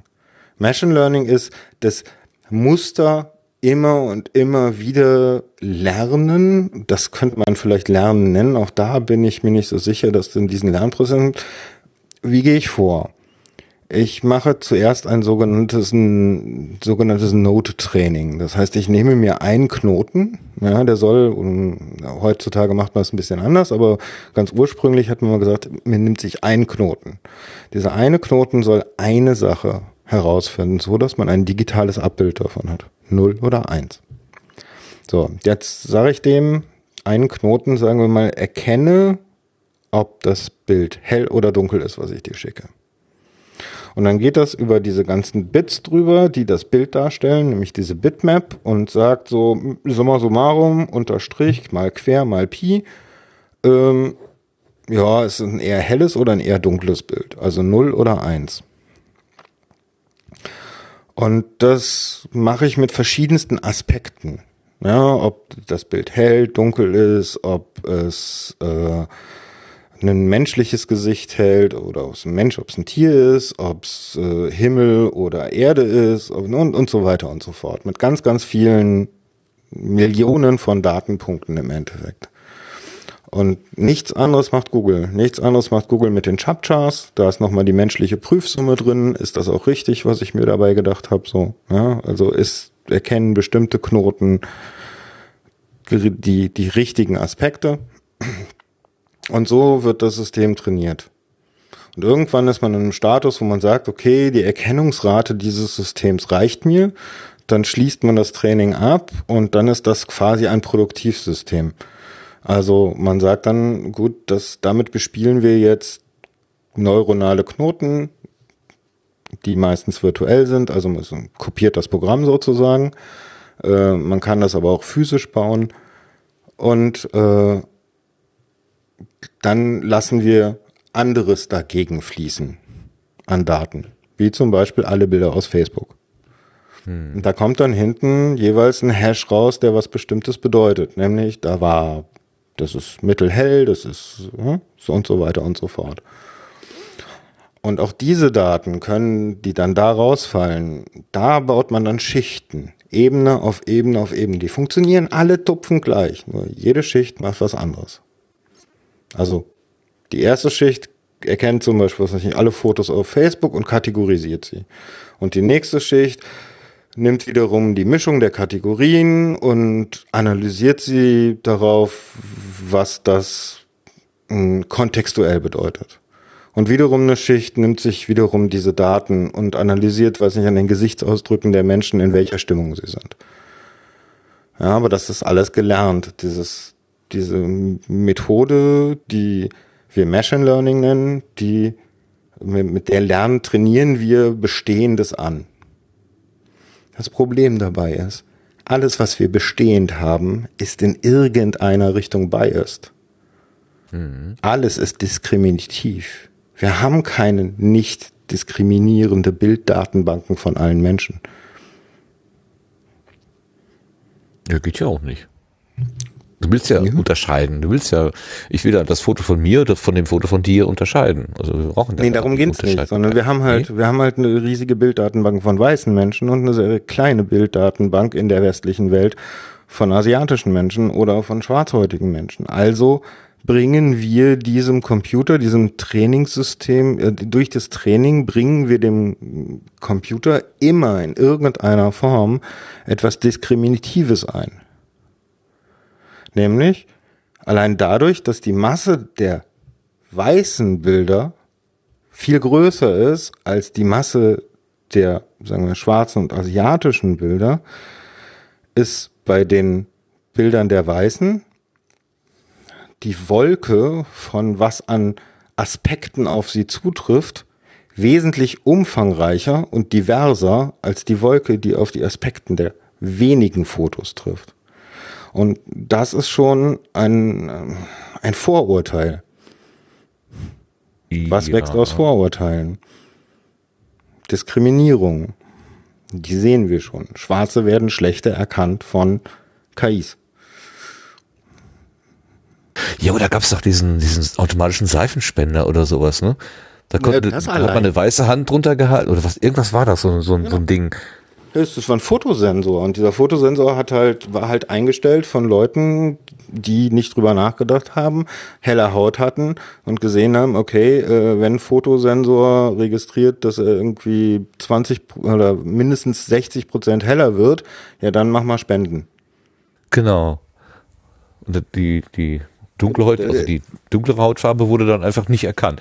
Der hat sich dann einen weißen Lappen auf die Hand gelegt und dann kam das Zeug doch da raus. Also das ist schon, so. das ist schon arg. So, und wir sprechen jetzt mit dem, mit dem Terminus künstliche Intelligenz, der eigentlich für was ganz anderes gedacht war oder benutzt wurde. Gedacht war, gedacht war er schon für das, was man da jetzt sieht, äh, als es ein Gedankenmodell war, aber für das, was es dann benutzt wurde, war erstmal in Spielen hauptsächlich. Deshalb nannte man es künstliche Intelligenz, weil diese, hm, diese Pixelhaufen, die meine Gegner darstellen, also für mich Entitäten sind, sollten sich auf eine künstliche Art und Weise möglichst so intelligent verhalten, dass ich nicht bemerke, dass es Pixel sind. Mhm. Ja, sondern dass sie möglichst sich neue Strategien überlegen, dass sie ähm, gelernt haben mit dem Spiel. Und genauso hat man es auch gemacht. Also ist wiederum der gleiche Lernprozess im Endeffekt. Man lässt halt äh, im Endeffekt die Entität alle Möglichkeiten, die sie hat, ausrechnen und ausprobieren. Und die besten nimmt sie sich. Und das je nach Schwierigkeitsgrad vielleicht noch gewertet, so dass dies was schwieriger für den, für den Spieler ist, dann eher dann kommt, wenn äh, ein hoher Schwierigkeitsgrad gewählt wird und die KI sich etwas dümmer verhält, ähm, wenn der Spieler auf leicht gestellt hat. Aber was ist denn da mit diesem Go-Spiel oder was, was war das? Äh, das war das Mustererkennung. Äh, wo, wo, wo der äh, Großmeister gesagt hat, ja, also ganz neue Zugvarianten, die hat es so noch nie gegeben, die hat die Maschine jetzt irgendwie aus ihrer, ja, in Anführungszeichen, Intelligenz heraus entworfen. Ähm, ja, das ist auch keine Intelligenz. Auch nicht, okay. Also nehmen wir mal, nehmen wir, egal, du kannst Schach nehmen, du kannst Go nehmen, du kannst Mensch ärgerlich nehmen, ist vollkommen egal. Das ist ein Spiel, was nach Regeln funktioniert. Ja, ähm, dass wir Go eine, dass wir Menschen Go eine gewisse Schönheit zugestehen, liegt daran, dass Go so extrem viele Möglichkeiten hat, dass wir sie nicht ansatzweise überblicken können. Die nächsten zwei, drei Züge beim Schach kann ich mir vorstellen, weil ich mich auch in meinen Gegner hineinversetzen kann. Aber beim Go kann ich mich nicht in meinen Gegner in der Form hineinversetzen, dass ich wirklich alle Züge, die möglich sind auf diesem Brett, gerade beim 64 äh, ähm, möglich sind, äh, ja, äh, sehen kann. Ich lerne erst mit dem Spieler, wenn ich spiele über eine längere Zeit, wie der tickt. Oder ich kenne diesen Menschen. Das heißt, Ich habe nicht die Möglichkeit, alle möglichen Züge zu sehen. Der Computer kann aber alle möglichen Züge durchrechnen. Ja, bei Go wird's schwierig. Jetzt kommen wieder die Leute, die sagen, aber nein. Ähm,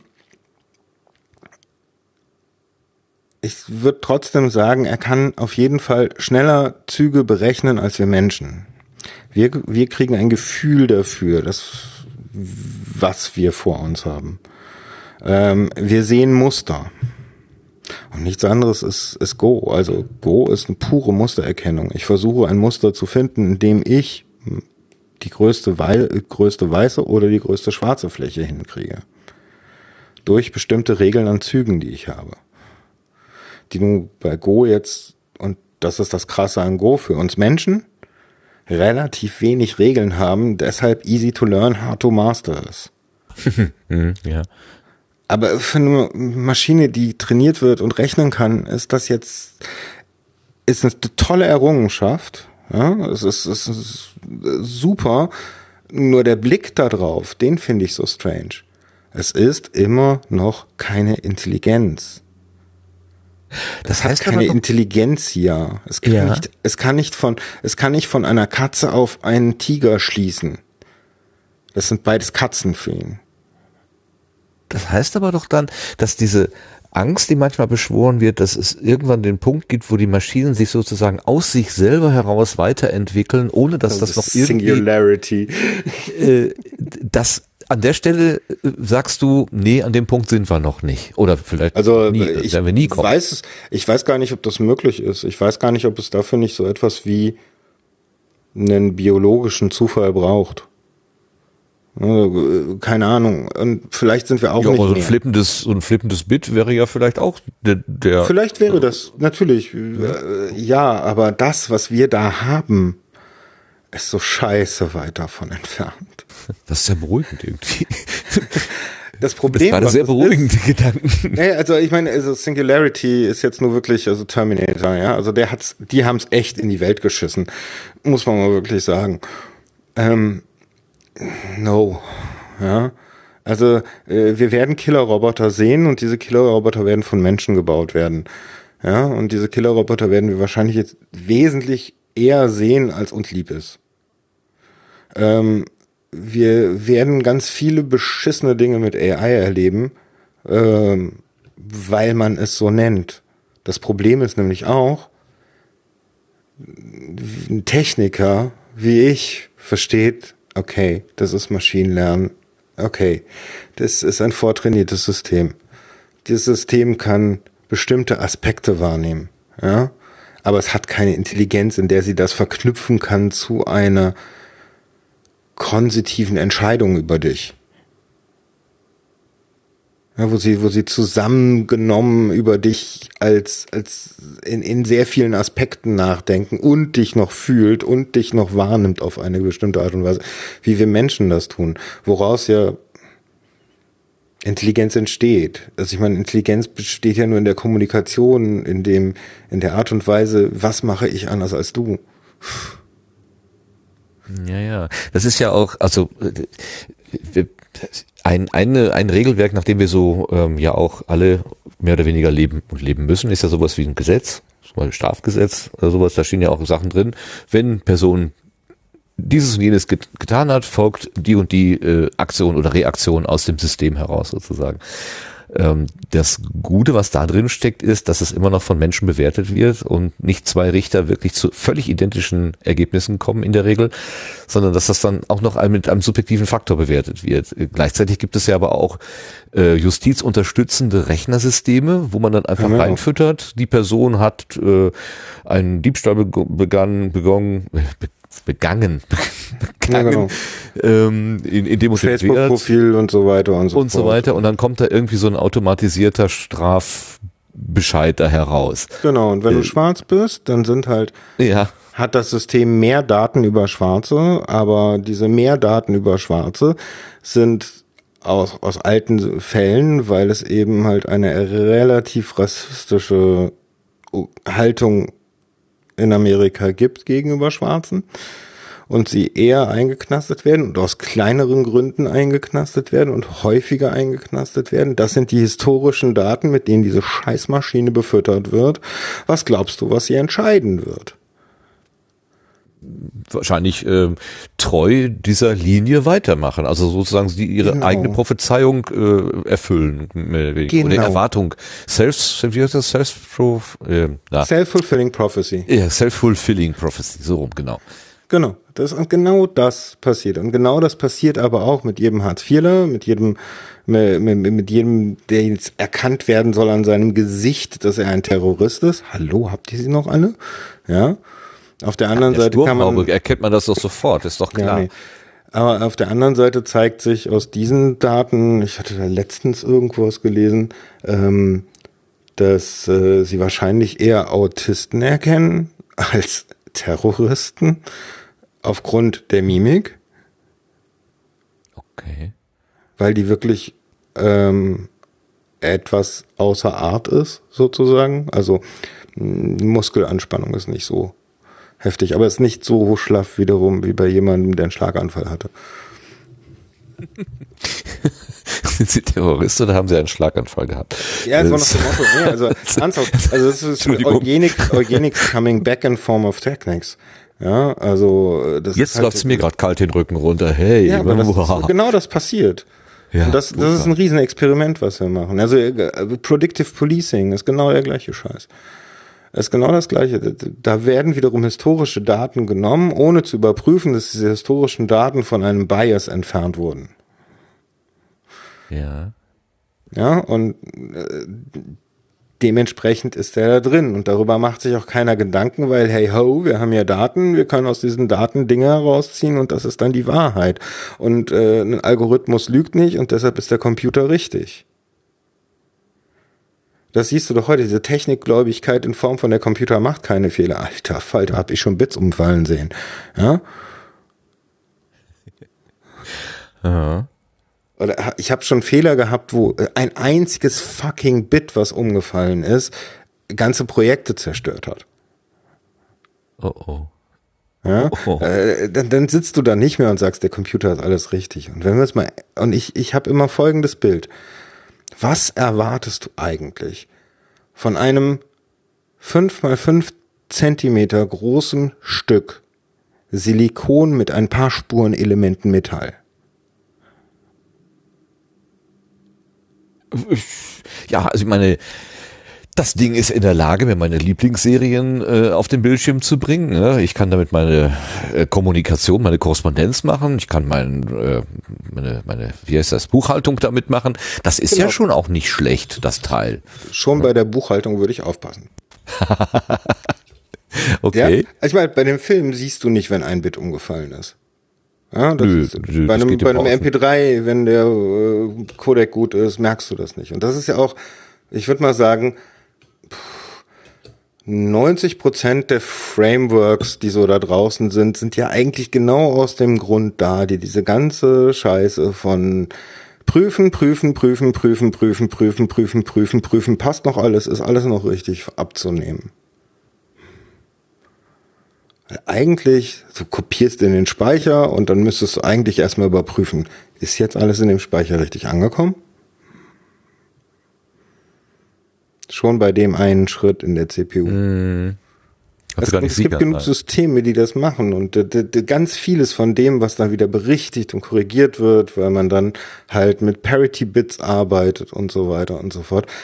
Das ist aber, das sind halt alles Schichten auf Schichten auf Schichten. Wir arbeiten heute teilweise noch mit Code aus den 80er Jahren und teilweise älter. Ja, wenn er taugt, ist ja auch nichts dagegen zu sagen im, im Prinzip. Nee, ne? man backen halt ja auch nicht sicherlich noch ne? Brot nach Rezepten, die schon äh, 200 Jahre alt sind oder so. Da ist ja nichts gegen zu sagen. Wie, wie hat das der, der manchmal schon mal schon gesagt? Früher war nicht alles besser. Aber einiges war gut. Und es wäre verdammt Dingen noch mal was gut geblieben, wenn man die Finger davon gelassen hätte.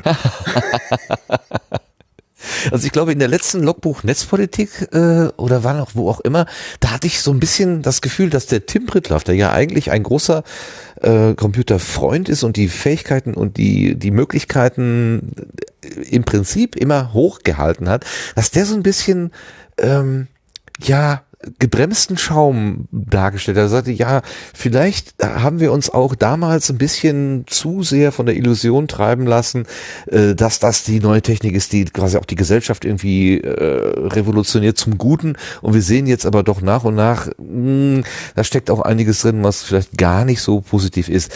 Ähm, hätte, hast du für dich auch so äh, das Gefühl, dass sich bei dir was zur, ähm, zur, zur Kritik, also zu das steigende Kritik oder sowas in dir hochkommt?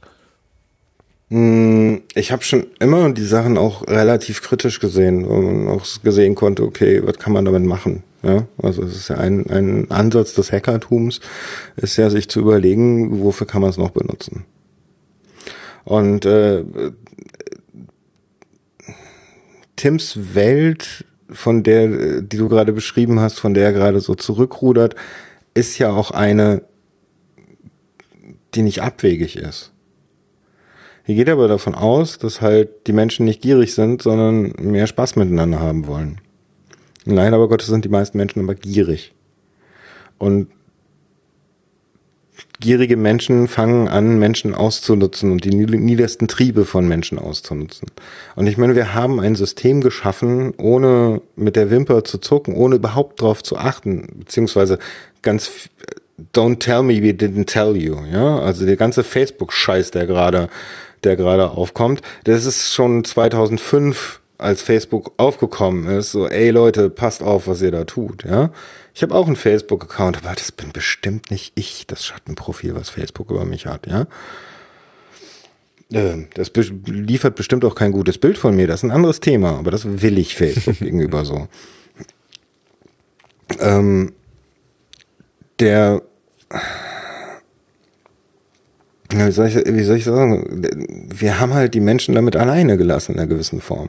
Beziehungsweise wir haben auch nicht genug Menschen gefunden, die es ausreichend interessiert, dass sie als Multiplikatoren dastehen können und den anderen erklären, was das denn auch alles für Schattenseiten hat, über die wir nachgedacht, schon, schon lange nachgedacht haben. Und man muss sich ja, ich finde es so wahnsinnig bezeichnend, ja. Snowden, vier Jahre, ja. Hm. Hallo? Was? Mhm. Snowden? Alle? Ihr habt doch nichts zu verbergen. Mhm. Mhm. Ja? Ach, geh mir doch damit nicht auf den Sack. Was interessiert mich, dass die NSA mich überwacht?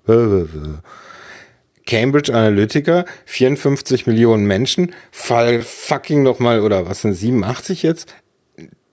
Von denen sie behaupten, es sind eigentlich alle Facebook-Nutzer, da braucht man sich mal gar keine äh, würde ich auch Kopf so machen. Vermuten, aber genau. diese Grenzen, ähm, die sie dann nennen, das ist auch. Das ist totaler Schwachsinn, weil ja. es gab tausende von Programmen, die das auch gemacht haben und diese Daten zirkulieren in Datenhändlerkreisen, also hat die eh schon jeder.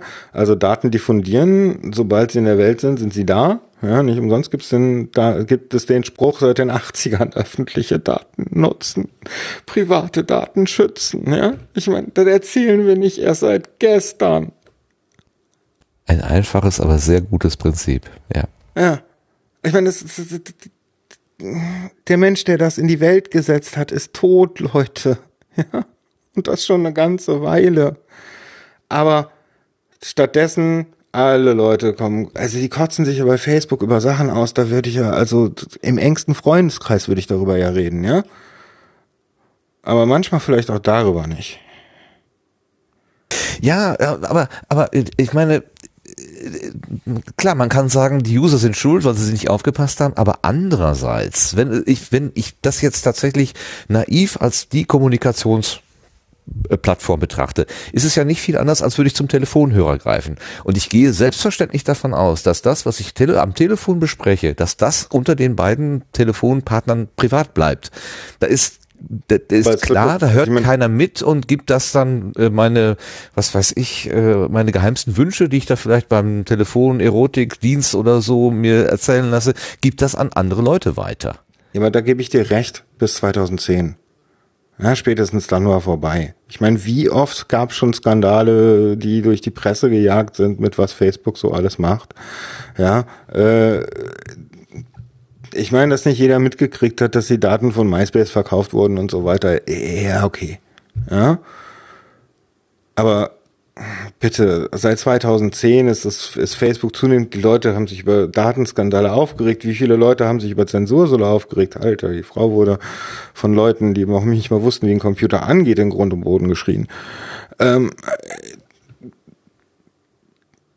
ihr könnt mir doch nicht erzählen, dass ihr in 2018 nicht wisst, dass eure Daten benutzt wird, dass Sentiment-Analysen über eure privaten Nachrichten gefahren werden, wenn ihr die bei Facebook eingibt. Ich meine, das sagen die auch. Klar, niemand liest den ganzen Scheiß, ja. Aber im Endeffekt sagen sie es auch. Und es ist doch nicht erst seit gestern das Wissen in der Welt. Ja, ja, schon richtig. Ja, das ist das, was schlimm ist. Wenn du das und und ja, wenn, wenn man diese Dimension, ein, ja, ja, klar, wenn man bewusst ein, ein, ein unsicheres, äh, ja, wenn gut, ne, klar, ich. Äh, du, äh, die NSA spioniert auf der ganzen Welt Menschen aus, dich und mich und alle möglichen Menschen. Ja, es geht vielleicht nicht um dich und mich, den im Moment, aber man muss sich das mal so vorstellen. Was ist das Interesse eines Staates? Das super Grundrecht Sicherheit aufrechtzuerhalten, oder? Was Repression. Oh, oh, oh, oh, Wer das mit dem super Grundrecht Sicherheit kommt, kommt, ist, ist Repression. Nämlich, ich möchte all die finden, die, die, die, die sich, ich möchte möglichst alle finden, die sich daneben benehmen, dass ich was gegen sie in der Hand habe. Also irgendwie, also ein Stück weit verstehe ich ja sogar diese, diesen Gedanken, dass man sagt, ich bin hier quasi als der Veranstalter äh, oder der derjenige, der in diese ja. Rolle gesetzt worden ist, ja. äh, die, die, ich werde ja auch angeschaut, äh, wenn irgendwo ja, was natürlich. schief geht. Mach was, unternimm was. Richtig. Nimm uns bitte die Sorge, dass uns hier morgen einer überfällt oder so. Richtig, äh, aber dass ne? diese, dass diese Daten, die die die wiederum nutzen wollen, ja, nämlich gerade diese Sekundärebene von Facebook, die aus den an privaten Nachrichten im Profil gebildet hat, die wiederum mit Sicherheit, zumindest bis zum Zeitpunkt 2014, von dem wissen wir, und danach, hust, hust, ich meine, da sind schon mal so Dinge in Chats an mir vorbeigeflogen, ähm, da werden Daten gehandelt über dich, da werden Profile über dich gemacht, die, die im Endeffekt das Interesse der Werbeindustrie ist, dir möglichst die Werbung vor die Nase zu halten, dass du was kaufst. Das Interesse von Amazon ist aber, aus dir so viel Geld herausholen zu können, wie du zahlen kannst. Deshalb kriegt man mein Bekannter, der der Hartz IV bekommt, äh, den gleichen Anker, ähm, hier dieses dieses äh, Mitnehmen-Ladegerät, ja, so eine Anker-Powerbank, für 13 so, ja, Euro vor die Nase ja, gelegt mhm. und ich für 24. ja. Mhm. Ähm, dieses Flugunternehmen oder die, die, das Flugportal möchte unheimlich gerne wissen, wie viel du, du bereit bist zu zahlen, um den nächsten Flug zu machen. Wie viel du dir leisten kannst, wie sehr du auf Geld achtest. Ich habe in Firmen gearbeitet, die kamen um die Ecke mit, ey, also wir haben ja eine riesige Datenbank, wie unsere Benutzer sich so, so, so bewegen auf unserer Seite und was sie so kaufen und was sie dann bei Amazon gekauft haben und so weiter. Also eigentlich könnte man doch mit einer ziemlich hohen Wahrscheinlichkeit rausfinden, wer von denen ist denn kaufsüchtig. Hm, ja, und? Ja, und wer von denen dann relativ wenig Geld verdient, auch, ne? Mhm. Ja, den können wir ja Finanzprodukt anbieten. Hier ist meine Kündigung. Danke auch. Fickt euch. Okay, also Ausnutzen der. Das habe ich in Startups erlebt. Kunden. Ja, echt? Ja. Ja, nee, also die Frage echt, natürlich, ich, nein, ich habe Zweifel, dass nicht. Ja, ich gehe nichts nicht. davon aus, dass es irgendwo anders ist. Ich meine, ich bin da muss ich eine Lanze brechen für meinen derzeitigen Arbeitgeber. Dort sehe ich wirklich, dass sie dahinter stehen und sagen, hey, wir wollen das nicht. Ja? Schon aus der Entwicklerebene heraus kommt dort ein sehr starkes, wir wollen das nicht. Da sind auch einige dem Club recht nahe und so. Ja. Hackerethik. Genau. da ist, da, da gilt noch eine gewisse Ethik und da bin ich sehr, sehr froh, dass ich da eine Firma gefunden habe, bei der ich das am wenigsten erwartet habe. Ach ja, schön. Ich bin Das ist ja halt immer bei gut, DB wenn man Renn. positiv überrascht wird, ja. Ich bin bei DB Connect, heißt das jetzt, Deutsche Bahn Connect. Also wir machen diese Sachen wie Callabike, Flinkstar und sowas. So Sharing-Dinge. Ähm, und Und da hättest du gedacht, die sind auch eher auf, ähm, Ja, ja, was Wir- klar, wir machen kann was- so, alles, was mal- geht. Was man denn alles so Schönes herausfinden könnte über die Leute, wenn sie durch die Gegend fahren, wie viele Datenhändler das gerne haben würden. Ach, ja, das ist richtig Geld wert. Also da ist ja, da kannst du denen ja fast schon die Fahrt kostenlos anbieten. Also ich meine, so ein, so ein, so ein kompletter, was war das? Ich habe mal irgendwo ähm, eine Zahl gehört, so ein komplettierter ähm, mit äh, komplettiertes Facebook-Profil mit Payback-Daten und Schufa-Daten gemischt, so irgendwas von um die 5 Euro. huhuhu, ja. Und da hat man so Geld zusammen. eine Million da liegen, genau. Genau. Qualifizierte Datensätze, glaube ich, heißt das, ne? Genau, das nennt man qualifizierte Datensätze und dafür gibt es sogar ein Listenprivileg. ja? Oh. Ja, ab dem 25. Mai nicht mehr. Ja, ja, nee, dann werden die Daten verkauft. ja, ja, ich verstehe schon. Nee, also das ist halt, äh, es ist halt der Punkt äh, dahinter. Also ich meine, es wird alles getan, um den Datenschutz zu umgehen, in jeder, in jeder Möglichkeit. Äh, in Amerika, natürlich denkt in fucking Amerika keiner darüber nach. In China auch nicht. Ja? Äh, Die meisten Produkte kommen daher. Natürlich ist so ein Amazon Echo pff, reagiert halt, wenn das Wort halbwegs passt und ey, ich schick mal die Daten nach Hause. Wird schon schief gehen. Ja? Äh, In Amerika ist das auch kein Problem, weil die Leute nicht mal ein Recht auf diese Privatsphäre haben. Aber wir haben ein Recht auf diese Privatsphäre. Aber wir verstoßen selber sozusagen die ganze Zeit gegen sie. Ja, das ist ein bisschen, das ist, das ist wirklich traurig, ähm, dass sich die Väter und Mütter vom Grundgesetz und auch 1983, als die, äh, die Richter vom Verfassungsgericht und die Richterinnen da dieses informationelle Selbstbestimmung, äh, Grundrecht quasi da abgeleitet haben, dass das damals tatsächlich noch eine Bedeutung hatte und dass das heute quasi dem, dem Marketing, dem Kommerz, dem, dem Ausnutzen ähm, quasi komplett überlassen wird. Also dass da keine ähm, keine Gegenwehr offenbar stattfindet. Also dass man sich diesem Marktmechanismen komplett ergibt. Das verstehe ich überhaupt gar nicht. Ähm, die- irgendwo muss doch auch noch mehr äh, Bedeutung äh, in, im, im sozialen Miteinander, in der Würde, die ja auch dadurch sich abbildet und so weiter, mehr sein, als einfach nur die Quartalszahlen hochzutreiben. Irgendwie. Das, wir können uns doch nicht auf Quartalszahlen, Umsatzzahlen reduzieren in unserem Menschsein. Irgendwie, da, da, da, da komme ich einfach gar nicht mehr mit. Mm, Ja, ich weiß nicht, ob da würde ich so, ich weiß ich ja nicht. Für den Alltag und ist das gar nicht so. Weiß ich nicht, es gibt natürlich so Leute, die sich quantifizieren bis zum, bis zum Umfallen. Ich, ich, ich denke jetzt an diese, an diese Datensammler und die Profilbildner und die dann sagen, ja, das machen wir ja nur, damit wir noch besser und gezielter werben können, damit wir diese Conversion Rate, also wir machen irgendwie Werbung und äh, es kommt dann auch irgendwie durch den Kauf äh, das Geld wieder zurück sozusagen, Oh, damit die ganze- möglichst hochgeschraubt wird. Ich weiß, ich weiß, wie ich die gerne nenne. So das ganze SEO, SEM und so. Datenesoterik. Ja. Keiner von denen kennt Datenglobuli. Ja, genau, die verkaufen Daten, Datenglobuli. Keiner von denen. Äh, Auf der anderen Seite, hey, ähm, also wenn man so eine Werbekampagne auf Facebook sieht, bei einigen Firmen schon miterlebt und dann entsprechend Systeme aufgebaut, die das abfangen. Oder eigentlich ach, Social Media, also selbst, es, ich kann ja jetzt von einem Stand von vor zwei Jahren reden.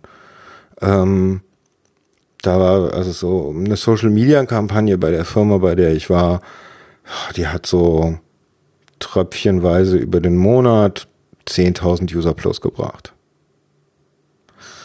Eine App-Werbekampagne in zu einem bestimmten Zeitpunkt auf allen möglichen iOS-Spielen, ja, das hat schon besser geknallt. Das waren dann schon so ja, 15, 20.000 User, aber die kamen dann so innerhalb von wenigen Stunden. Und so richtig geknallt hat Fernsehen. Bis zu einer Million User im Monat, die dazugekommen sind. Und äh, pro Sekunde 30, 40.000 Aha. Hits auf die Seite. Also das war der, das war der Hammer. Das konnte man dann schon messen. Da hast du dann auch so eine, so eine richtige Conversion Rate. Mm, du kannst auch eine Conversion Rate messen, wenn du jetzt zum Beispiel diese ganzen Gutscheinportale und so hast, ne? Weil da klickst du drauf und dann kaufst du und auch wenn du in fünf Tagen kaufst, der Cookie ist noch aktiv und da weißt du dann, der hat da geklickt, also das hat mir so und so viel Conversion gebracht. Deshalb ist Affiliate auch echt aus der Sicht extrem geil. Aber wo es dann wirklich anfängt, in die Esoterik zu gehen, ist, wenn die Leute hier ankommen mit, ah, wenn du das und so und auf der Webseite hier noch dieses Tag einfügst, dann passiert im Google-Algorithmus dieses und jenes und äh, deshalb werden wir besser angezeigt. Ähm, nein, Leute, eigentlich macht ihr Spam. Ihr macht nichts anderes, als die ganze Zeit Google zu zu spammen. Ihr seid die geilsten und eigentlich seid ihr Wichser. Ich kann's nicht mehr sehen. Nee, das ist so grausam. Du findest bei Google nur noch Scheißeinträge, weil diese ganzen Schreihälse meinen, sie müssten Google anschreien die ganze Zeit, äh, dass ihr Content doch der geilste ist. Ja, die werden dafür teuer bezahlt, die Leute, die müssen das machen. Aber sie glauben, sie, das ist halt genau das, wo ich, wo ich dann anfange, von Datenesoterikern zu reden. Ja, ja, ja. Und da, da ist es genau dieser Gap, von dem wir eben schon mal hatten, ne? Sie glauben, sie, sie beeinflussen etwas mit ihrem Geschrei. Ja, ja. Genauso glauben die Leute, die auf Facebook rumschreien, sie beeinflussen etwas mit ihrem Geschrei. Na gut, die tun's wohl, aber die tun's dann meiner Meinung auch wiederum nicht, weil sie auf Facebook rumschreien, sondern weil irgendein Deppenjournalist aus dem öffentlich-rechtlichen oder sonst einem Fernsehen daherkommt und meint 22.000 Likes, das ist ja echt viel. Ja, und dann anfängt diese Geschichte irgendwie wiederum in dem Qualitätsmedium zu verbreiten. Und dann wird's eine Geschichte. Hm, hm. Ja, und 22.000 Likes bei 21 Millionen Benutzern auf Facebook. Rechne selber aus. Ja, da, da kommt ja jede Bibi da schon mehr auf mehr, ist doch. ja, doch genau, genau. Schminke ins Gesicht schmieren bringt wesentlich ja, mehr Quote. Ja, klar, natürlich. Aber nein, die, diese, diese AfD-Schreier werden trotzdem von den Qualitätsmedien immer wieder repliziert. Das ist weil ja sie irgendwie so wenig, Also so wenig das ist sehr Klicks irgendwie. Ja, ja. da haben, ja. Und Das- äh, das. Ja, so. Weißt du, das ist, äh, das Schlimme ist halt, die glauben wirklich, Computer lügen nicht. Doch tun sie, ganz oft. Ja, guck dir mal ein paar Talks vom Kongress an. Den, von, den mit dem Xerox-Drucker kann ich ja echt empfehlen. ja, der war wirklich gut. Der war so gut. Also der ist, ist, ist, ist ja, ich meine, das, oder, oder äh, Build Your Own NSA war auch sehr schön. Ähm, also allein mal diese zwei Talks, nimm dir diese zwei Stunden, schau dir diese Dinge an, dann denk noch mal darüber nach und dann glaub bitte nicht, dass deine Spielemaschine das perfekte Tool ist, alles herauszufinden. Denn es macht genauso Fehler. Ist Nur die, die sind viel Utopie- schlimmer. Ist denn die Utopie damit geplatzt? Oder lässt sich Welche noch was Utopie? reparieren? Ja, dass Welche Computer Utopie? uns ein besseres Leben bringen. Dann tun sie doch. Also äh, unbestritten tun sie das. Also äh, frag mal den Menschen mit dem Cochlea-Implantat. Ja? Äh, pack in, greif in deine Hosentasche und nimm dein Telefon und dann denk mal, wie es in den 80ern war. Okay. Hat das dein Leben verbessert? Äh, Tipper, Tipper, du hast dich schon so daran gewöhnt, in Google was einzutippern und sofort die Antwort zu haben, dass du dir, gar, dass du, dass du dir, obwohl du es erlebt hast, heute gar nicht mehr vorstellen kannst, wie das ist, drei Tage zu recherchieren, bis man eine Antwort hat. Das, ja, das habe ich mir vor, vor ein paar Tagen sogar nochmal äh, vorgestellt, wie das, wie man eigentlich damals an Informationen gekommen ist. Ich habe mir nämlich vorgestellt, wie ich mal eine Telefonnummer, also ich wohne in der Nähe von Dortmund und äh, ich brauchte eine Telefonnummer aus München. Und da bin ich in die große Stadt gefahren, in das große Postamt und da war eine ganze äh, so, so, eine, so eine Regalseite so mit, mit Telefonbüchern, die man so hochklappen konnte und dann habe ich mir das von München gesucht und bin dann Seite für Seite da durchgegangen, bis ich die passende Telefonnummer hatte. Mit sehr viel Aufwand. Das würde man ja heute in Sekundenbruchteilen irgendwie zusammenkriegen, wenn sie nicht geschützt ist. Druck dir mal eine Route aus und lass dein Telefon zu Hause und folge einfach nur dieser Route, die du spazieren gehen willst. Ich habe das mal mit ein paar Jugendlichen von mir gemacht. Äh, wir waren verloren, ja. War cool, aber wir waren verloren. Ja, wieder nach Hause. Ja, genau. Du überlegst, es natürlich machen Computer unsere Welt besser. Ich meine, in einer gewissen Hinsicht besser. Es gibt immer, es ist ein technisches Mittel. Feuer hat die Welt für uns auch besser gemacht, ja, aber kann uns genauso wehtun. Das wird halt oft übersehen. Ich meine, ein Auto ist auch ein tolles Mittel, obwohl ich jetzt nicht gerade der Fan von Verbrennungsmotoren bin, ja, aber äh, tolles Mittel der Fortbewegung, aber äh, komm nicht runter, wenn es schnell ankommt. Ja, Besser nicht, richtig, genau. richtig. Und genauso sind Computer nur ein technisches Mittel. Da sie uns aber meistens die Wahrheit präsentieren, äh, tun wir so, als könne er nicht falsch liegen. Und tun wir auch so, dass alles im Internet wahr ist. Irgendwer muss ja die Wahrheit haben. Ja, irgendwie, also natürlich, ich verstehe diese ganze, die, die, diese ganzen Chemtrail-Fuzis und, und Eso Esoteriker und, und, und man nennt sie Verschwörungstheoretiker, aber eigentlich will ich, das, das, das sind Fantasy-Anhänger. Ja? natürlich, ich meine, die merken irgendwann, wie ich das auch gemerkt habe, so, ey, in dieser Welt, in diesen, in diesen Medien, die du rezipierst, da wirst du schon ziemlich oft angelogen. Also, mh, zumindest in den Feldern, in denen du dich auskennst, wirst du ganz schön oft angelogen.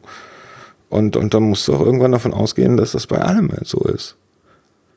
Und dann kommt irgendwer daher und, und erzählt dir, nee, die Welt ist ganz anders und ganz spannend und, und das wird alles unterdrückt und äh, das ist, das ist voll das Geheimnis und nur du weißt jetzt mit davon und, und wir müssen die Menschheit davor retten und was weiß ich nicht für ein Scheiß, ja. Ja, Ja, wenn du das, wenn, ja, klar. Also ich meine, ich habe auch ganz schön viel Scheiße gedacht. Ich habe auch mal Däniken gelesen. Und habe Kornkreise gesucht. Ja? ja, genau. Ja, also ich meine, ich hatte auch mal eine Findungsphase, bis ich bis irgendwann Klick gemacht hat und und ich gesagt habe, so, äh, nee, irgendwie ist da viel Fantasie bei.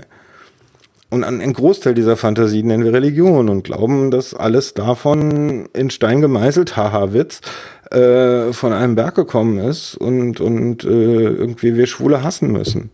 Weil das, sind Das sagen die schlechte einen, Menschen. die anderen sagen nichts von Steinen und Tafeln, sondern dass das irgendjemand ins Ohr geflüstert worden ist. So, ne? Ja, oder, Und oder, oder. Ja, aber ich meine, ja. es sind ja nun mal, also was im Moment in der Welt abgeht, sind ja nun mal die drei Buchreligionen. ja. Ja, also ich meine, Bücher sind ein Verderben, ja. was für ein Irrsinn, die glauben alle an das Gleiche. Also Ja, dann muss es ja Grunde, stimmen. Ja, also ich, eigentlich, eigentlich ist das wie der Krieg von, von, von Linux gegen Windows. Äh, Das ist jetzt aber mal ein gewagter Vergleich. Nein, nein, nein. Ich verteidige meinen Mac. Ich verteidige meinen Mac mit, nein, überhaupt. ähm, mit, mit, ich fand, mein, mein Mac OS verteidige ich mit Klauen. Ja. Nichts kommt über mein heiliges Mac OS. Ja, aber fucking noch mal so sehr ich mich mit meinem Kollegen nebenan ansche anscheiße, der halt Linux mag, ja, im Endeffekt beides sind nur Werkzeuge, Werkzeuge, die wir benutzen.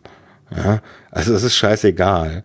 Aber diese Kriege werden genauso emotional gefochten. Ja, ich habe schon Schreiereien und, und, und fliegende Gläser gesehen, weil sich, was weiß ich, Windows-Jünger und Linux-Jünger gegenseitig angeschrien haben. Also, ich bin besser als du. Ich heb mich von dir ab. Was weiß ich nicht. Äh, Kompetenzgerangel, Hierarchiegerangel, ja. Äh,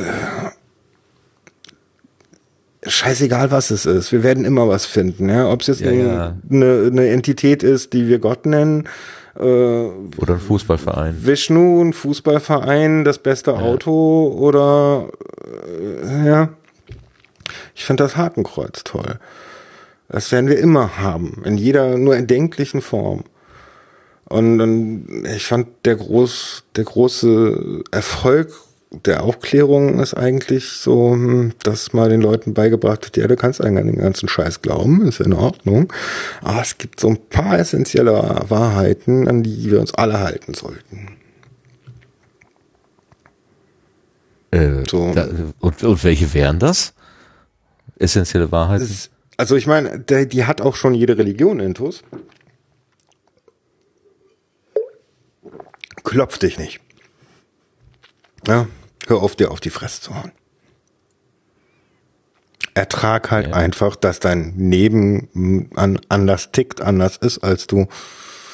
Und vielleicht findest du dabei auch was. Tu jemandem, also ich meine, ob du das jetzt Imper kategorische Imperativ nennst oder die, die zehn Gebote, die eigentlich alle mit dem kategorischen Imperativ auch erklärt werden können, ähm, tu halt nichts, was dir nicht angetan werden soll. Ja, das ist, Ja, das ist ja also ich mein- relativ simpel. Also es ist so einfach, dass es schon, schon ein Wunder ist, dass wir uns das, dass wir das nicht umgesetzt bekommen. Ja. Ja, aber auf der anderen Seite merke ich auch jeden Tag, wie ich dagegen verstoße. Ich tue anderen Menschen aus, aus, Ja, leider. aus, merkt aus Affekt, aus. Impuls und in den meisten Fällen ist es bei mir Impuls. Da spielt halt auch sowas wie ADHS eine Rolle. Und ähm, tue ich den weh oder oder benehme ich daneben oder irgendwas wird falsch verstanden, ja. Ähm, das passiert täglich. Ja, und genauso muss ich es ertragen, wenn mir andere auf die Füße treten. Also wenn wenn ich möchte, dass ich irgendwie in Gesellschaft lebe, dann bedeutet das, dass mir Menschen nahe kommen und wer mir nahe kommt, kann mir auch auf die Zehen treten. Ja, ja. Und Das, diese Nähe haben wir im Internet bei Facebook. Also müssen wir das eigentlich ertragen. So, das müssen wir als Privatraum sehen. Das ist nicht öffentlich. Es kann nur jeder lesen. Es kann nur jeder hören. Es kann nur jeder mitbekommen. Aber eigentlich sind das Privatgespräche. öffentlich geführte Privatgespräche. Mhm. Richtig.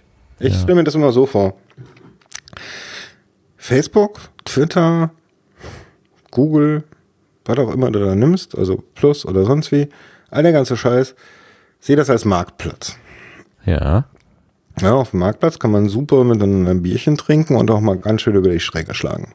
Das wird dir da kaum einer übel nehmen, solange du dich in gewissen Grenzen hältst. Mhm. Genau, sonst kriegst du Platz Aber- uns. Genau. Aber wie besoffen musst du sein, damit du dich auf, deinem, auf dem Marktplatz ausziehst, allen erzählst, was dein psychologisches Problem ist und öffentlich deinen Freund betrügst. Oder deine Freundin. Wie besoffen musst du sein, damit das passiert?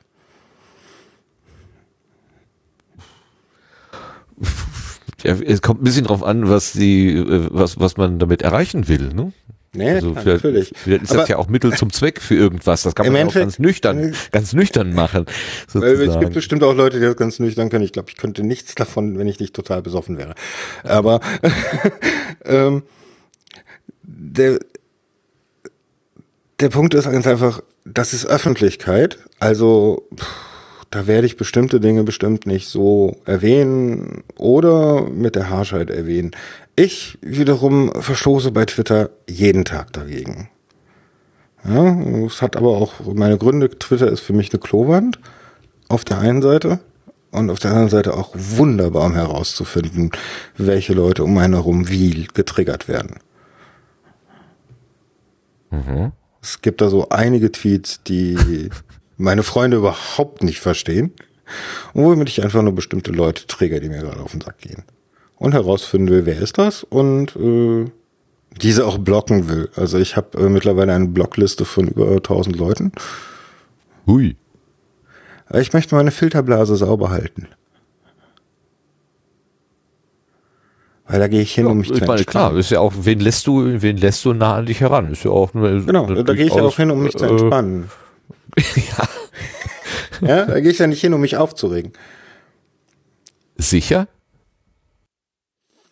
Äh, okay, hast du mich. Wenn ich so in der Down-Phase bin, dann doch schon eher, um mich aufzuregen. Aber auch das geht wunderbar. Und äh, mittlerweile sage ich auch, das ist also aus meiner Wahrnehmung, das können ganz viele Menschen ganz anders sehen. Die können mir auch ganz böse sein dafür, bitte, wenn sie möchten. Äh, aber aus, aus meiner Wahrnehmung ist das eine Form von Öffentlichkeitsventil, ja, an dem auch ganz viele Menschen mitspielen. Man sollte das Ganze alles vielleicht nicht zu ernst nehmen. Man sollte sich eh nicht ernst nehmen. Äh, wir sind auch nur Menschen und instinktgesteuerte Tiere, die einen mehr, die anderen weniger. Ähm, das, das ein Ventil ist. Ich kann mich da aufregen und es mir selber aber später wesentlich leichter verzeihen, dass ich da jetzt äh, das Internet vollgekotzt habe, als wenn ich meine Freunde vollkotze. Oh ja, ja, klar. Ne? Ich Also das mit meine dieser, mit dieser, Meltdowns.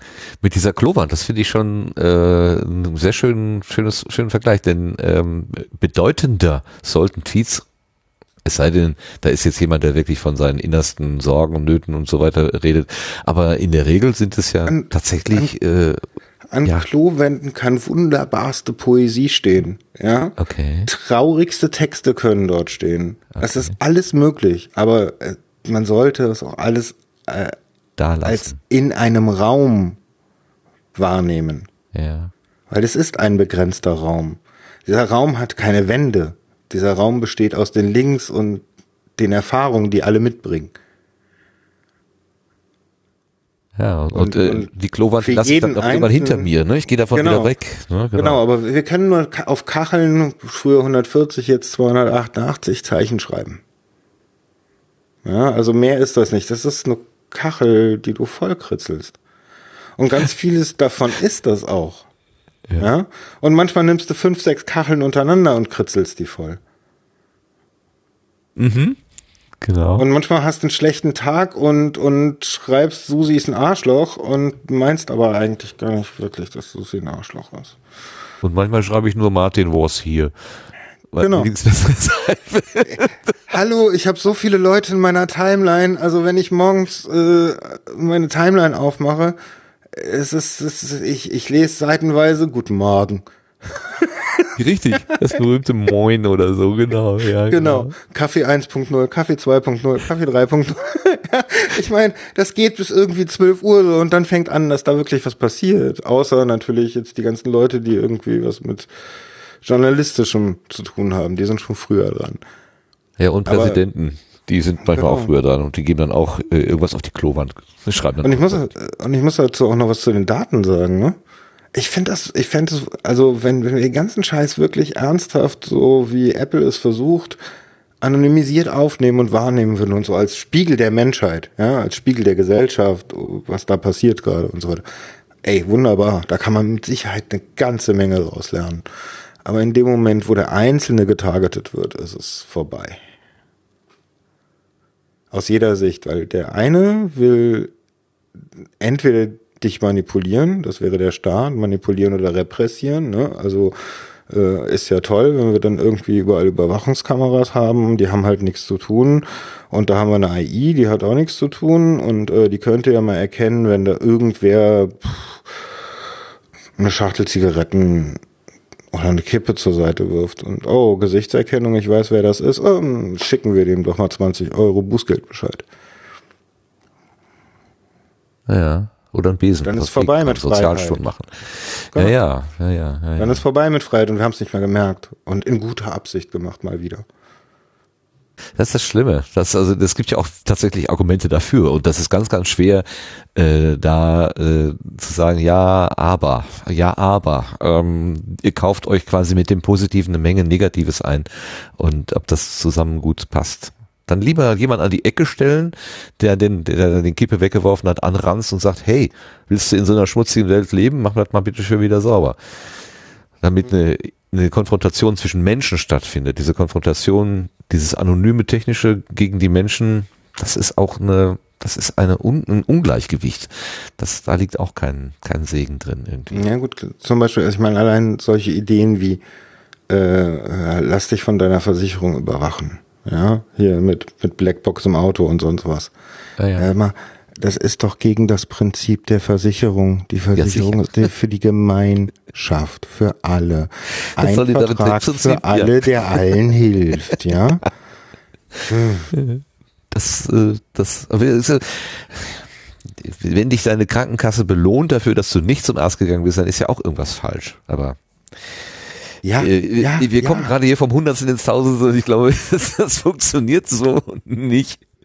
Okay, komm doch mal du fragen. Lass uns noch, lass uns noch ein bisschen über den Podcaster Mirko sprechen. Hast du selber auch ein Sendungsbewusstsein? Machst du deine Sendung, weil du irgendetwas unter das Volk bringen möchtest?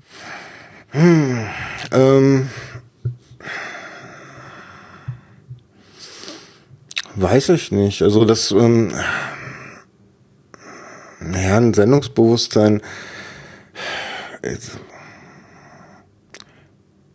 Ich wollte interessante Podcasts machen, die vielleicht nicht nur die technische Welt anspricht. Ja, also mehr Sendungsbewusstsein hat ja auch noch eine andere, einen anderen Hintergrund. Als ich dem ganzen Begriff mal hinterher gegoogelt habe, habe ich mir gedacht, so, hast du dir das Richtige rausgesucht. Ja, du als Mega-Atheist machst hier einen auf Sendungsbewusstsein. Richtig. Haha. Äh, da geht's um Missionieren, Alter. Weit ist es gekommen. Ja, genau. Aber ja, eigentlich ist es ja gar nicht so falsch gewesen. weil Ich wollte, wollte zumindest in der Form, und das ist eigentlich auch äh, der Gedanke gewesen, als ich dann mit HDK angefangen habe, ähm, interessante Folgen machen, die über den Kreis der technisch interessierten Podcast-Hörer hinausgeht. Ja, also einfach sagen, äh, und, und auch allein damit, dass ich es tue, ich meine, ich mache das in meiner Freizeit aus Spaß an der Freude. Gut, ich habe ein gewisses Rampensau-Gehen, aber glaubt mir, ich höre mir nicht eine Folge von mir nochmal nach, weil das kann ich nicht ertragen, meine eigene Stimme. Ähm, das ist einfach, ich, ich schieße das in die Welt hinaus mit der Hoffnung, dass irgendjemandem es gefällt. Und ich glaube, das ist das Sendungsbewusstsein, was nur jeder Podcaster braucht. Mehr braucht es eigentlich gar nicht. Wonach suchst du dir die Menschen aus, mit denen du sprechen möchtest? Das sind interessant. Also am Anfang hatte ich ja diese Sache mit der Wunschliste. Und Ach ja, der ähm, letzte hat dann, äh, am Ende die letzte Frage war immer, wen, wen soll ich als nächstes fragen, sowas, Mhm, ne? Die so genau. eine Kette sollte das werden. ja, und äh, privat war nicht so toll in der Zeit und ähm, der Witz an der Sache war, ich, ich merkte, dass ich in so eine Schleife von immer wieder die gleichen Fragen, immer wieder mh, auch die gleichen Antworten zu hören bekomme, ja, weil es ging ja um einen Podcast.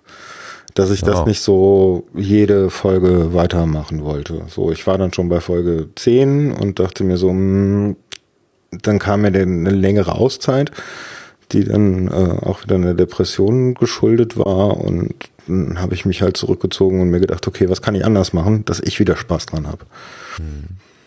Und es geht mir hauptsächlich darum, ähm, kommt mit, wenn ich Spaß habe, Leute auszufragen darüber, wie sie zu irgendwas kommen. Also ähm, manchmal ist es äh, ich werde das Programm wahrscheinlich auch erweitern. Also es wird nicht immer Podcaster sein. Wahrscheinlich werde ich auch mal irgendwie YouTuber fragen. Oder einen Nachbarn, der was Cooles macht.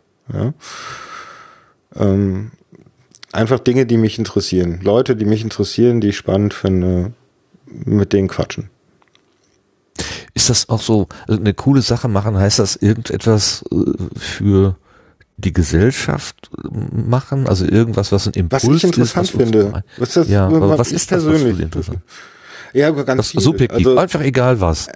E- ehrlich, erst erstmal komplett egal was. Ja, also da, da, das, es könnte auch mal sein, dass ich sage, okay, cool, du machst deinen Job als Kellnerin jetzt seit zehn Jahren und ich habe dich kennengelernt und ich finde dich spannend und lass uns doch mal über den Job reden. Ja, Ja? ja. Also wenn Leute, Leute, jeder hat was zu erzählen, hat Holgi mal gesagt. Ja, ich Jeder eine mir halt- Geschichte, glaube ich, ja, ist natürlich Jeder hat eine richtig. Geschichte. Und man, man, man, muss sie, man muss sie finden. Ich meine, ich, ich mache das jetzt in meiner Freizeit und ich suche mir natürlich easy Targets, aber ähm, jeder kann ja, äh, es gibt bestimmt auch Leute, ganz viele Leute da draußen. Ich meine, Leute, schnappt euch Mikrofone, geht in die verdammten Alter, Altenheime. Da sind so viele Menschen, die haben noch so viel zu erzählen, aus dem wir so viel lernen können. Bitte, bitte, bitte, irgendwer macht das, wer mehr Zeit hat als ich. Ja. ja, ja. Äh, nicht nur, was glaubst du, wie sich diese, diese alten Menschen freuen?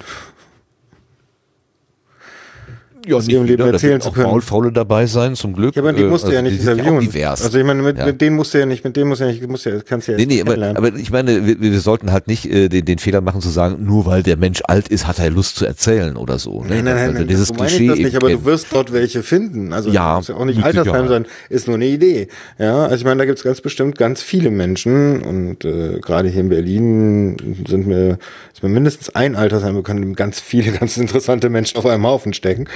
Ähm, ja, meine Leute, meine Güte, easy targets, ja. Ähm, es gibt so viele Menschen, die so viel zu erzählen haben und eins hat das Internet auf jeden Fall genug Platz für alles. Und du würdest sowas gerne hören? Du würdest dich dafür interessieren für sowas? Natürlich, vielleicht auch mal nur, und dann kommt wieder Kuration ins Spiel, was ich eigentlich auch noch äh, unterrepräsentiert sehe in der Podcast-Szene. Ähm, weil mittlerweile, denke ich, haben auch äh, gesellschaftsinteressante und nicht nur technische Podcasts so viel Raum, dass man durchaus anfangen kann, mal zu kuratieren und Sammlungen zusammenzustellen. Und zwar von einzelnen Folgen. Ähm, dass, äh, dass da äh, halt, wo ich unendlich Platz ist und, und, und unendlich viel gemacht werden, werden kann. Und ich würde ganz bestimmt auch mal die eine oder andere Folge aus diesem oder jenem oder welchem Podcast noch zusätzlich hören, ähm, weil es um ein interessantes oder mich interessierendes Thema geht. Aber das muss ja dich nicht interessieren. Nö, nö, das ist ja das Schöne ja? daran, genau. Und das ist halt, das ist halt das Tolle daran. Und ich glaube, da sind wir im Moment auch noch zu sehr auf der einzelnen Podcast-Schiene. Ja, also ähm, sicher, ich höre gerne alles, was der Sendergarten sendet, auf jeden Fall jetzt. also äh, das, war, das war jetzt die Werbeminute, vielen Dank. Naja, bis vor, sagen wir, bis vor, vor fünf Wochen kannte ich euch nicht. Siehst du. Also, seid ihr, obwohl ich so verdammt viele Podcasts höre, seid ihr noch nicht an mir vorbeigeflogen. Oder ihr seid an mir vorbeigeflogen und ich habe es halt einfach nicht registriert. Ja, kein Wunder, kein Wunder. Ja? Es gibt so viele ähm, Sachen da draußen, die genau, dieses, gibt, des Hörenswert es gibt halt so, so viele. Und das wenn sich jetzt mal jemand da hinstellen würde und sagen würde, okay, also hier, ich mach zwar, mag zwar jetzt selber nicht mich vors Mikro setzen, aber ich höre viele Podcasts und äh, hier diese, jene, welche Folge, mh, hm, es ist ein guter Abriss zu einem Thema oder ich mache was weiß ich nicht, einen Meta-Podcast, der erlaubterweise von den anderen Podcasts die Links mit hineinschmeißt. Ja, ich meine, so bei mir zum Beispiel, bitte, wenn sich jemand will, macht. Ja, bei mir ist alles CC, haut rein. Nur bitte verdient damit kein Geld oder sagt mir voll Bescheid, wenn es tut. Und so sind die meisten Podcaster drauf. Und wenn dann jemand daherkommt und sagt, hier von Mirko, diese Folge mit, mit äh, hinter den Kulissen ist voll interessant für diesen Monat, schmeiß rein. Und da war noch, ist noch eine passende Folge, äh, ah, hier die CRE aus, aus äh, 15 oder so, Tuva, TXT, die passt doch dazu. Und so, und ich kuratiere hier mal eine Liste, die man so runterhören kann zu einem Thema. Cool. Fände ich total toll, würde ich abonnieren. Ja oder jemand, der halt einen Geschmack hat, dem ähnlich ist und verschiedenste Podcasts, immer neue Podcasts reinschmeißt, wo ich einfach mal so, ja, hier, den habe ich gehört, finde ich voll toll, bla bla, geht da und darum. Ähm, hier ist die Folge. Mhm. Warum nicht? Also ich meine, das sowas finde ich fehlt. Es fehlt nicht an Technik, da hat Tim mit äh, Podlove unheimlich viel Gutes getan.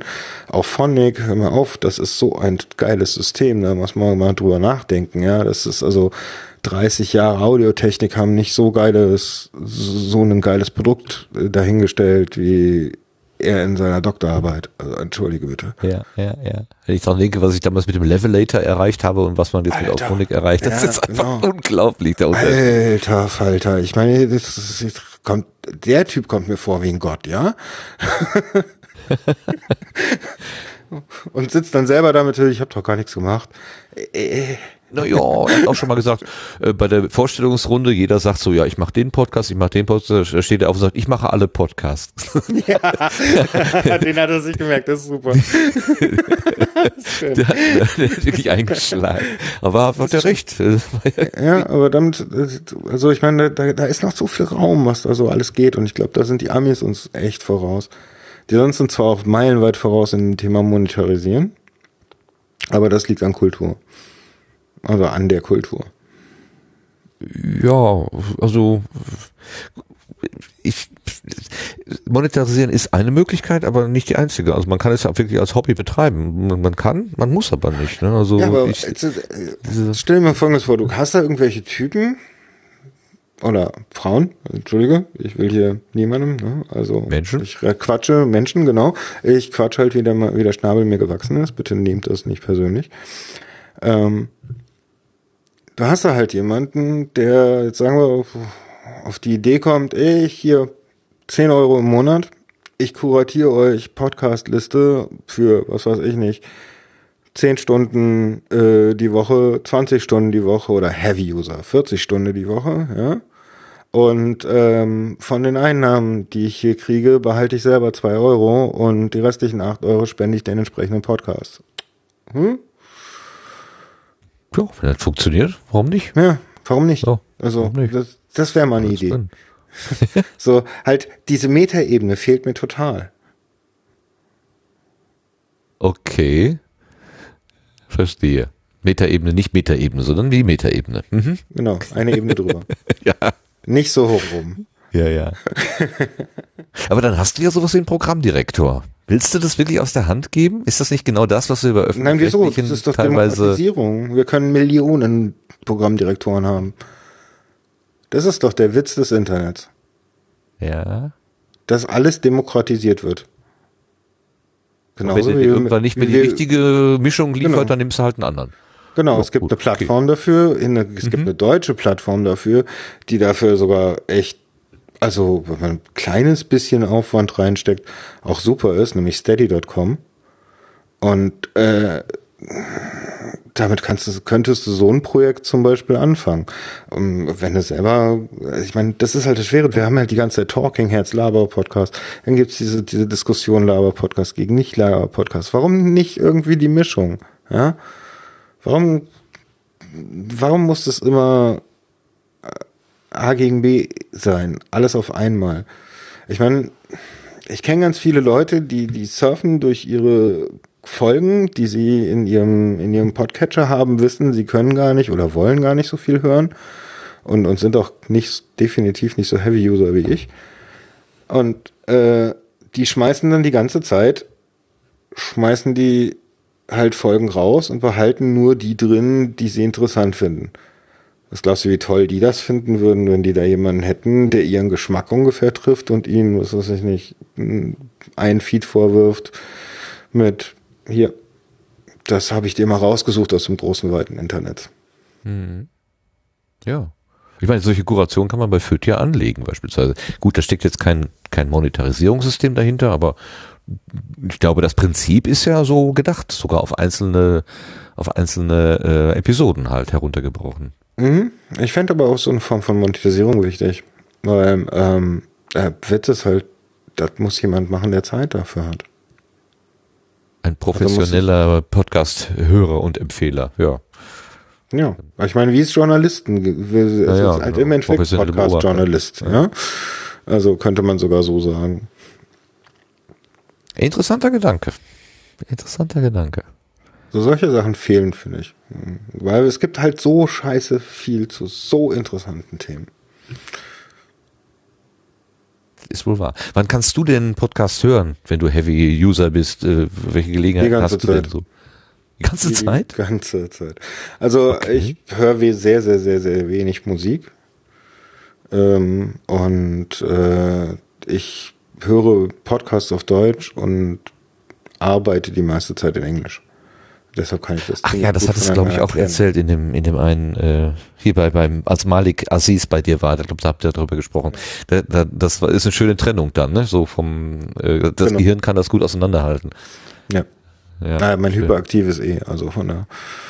Also es ist sogar ganz gut. Das ist also äh, der Witz an der Sache ist ja, ich ich habe ADS oder ADHS, Ja. also die Hyperaktivität ist dabei. Wie wirkt sich das aus? Ach, hör mir auf, ja, da gibt so viel. Sch äh, äh, na, wie soll ich mal sagen? Es, es, es hat Licht und Schatten. Das Licht musste ich suchen lernen. Ähm, wirkt sich das aus? Also ich gehe mal, ich beschreibe mal kurz meinen Arbeitsplatz. Ich sitze in so einem, so einem Großraumbüro mit 16 Leuten und habe da so einen wirklich großen Tisch, also im Vergleich zu so Startups und so weiter luxuriös. Ja, also ich habe drei Meter rechts, äh, ich habe drei Meter Tisch vor mir, habe da alles, was ich brauche und einen großen Bildschirm und mehrere sogar und kann da komplett, könnte komplett in meiner Arbeit versinken. Aber leider fehlt mir so ein Filter, nämlich dieser Wahrnehmungsfilter. Das heißt, ich höre jedes Gespräch. Ich äh, krieg jede Bewegung im Augenwinkel mit und zuck sofort dahin. Das bedarf echt Konzentration, dass mir das nicht passiert. Ähm, bin da natürlich schnell abgelenkt, schnell raus. Ähm, so der Arbeitsalltag mit, ah, hier im Chat, guck mal, hier muss noch, ist noch ein Chat offen und äh, ich habe dieses und jenes Problem und dann versuchst du es zu lösen und kommst wiederum raus aus der Arbeit, die du eigentlich machst. Du musst da erst wieder reinkommen. Das ist alles für mich ziemlich anstrengend. Hm, Ich hätte am liebsten einen Raum für mich, wo ich ticken und arbeiten kann, wie ich möchte. Auch damit ich den anderen nicht auf den Sack gehe, weil das, das größte Problem, was ich habe, ist erstens, ich murmel beim Arbeiten vor mich hin, was ich tue.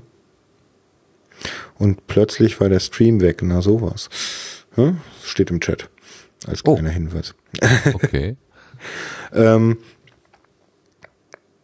erstens, ähm, ich, ich, Du murmelst, hast du gesagt? ich murmel, ich Ja, murmel ja. vor mich hin, was ich als nächstes machen will, auch so, so repetitiv, um, um, um bei Dingen, oder sagen wir bei Prozessen, die langsamer ablaufen, als ich denke, am Ball zu bleiben.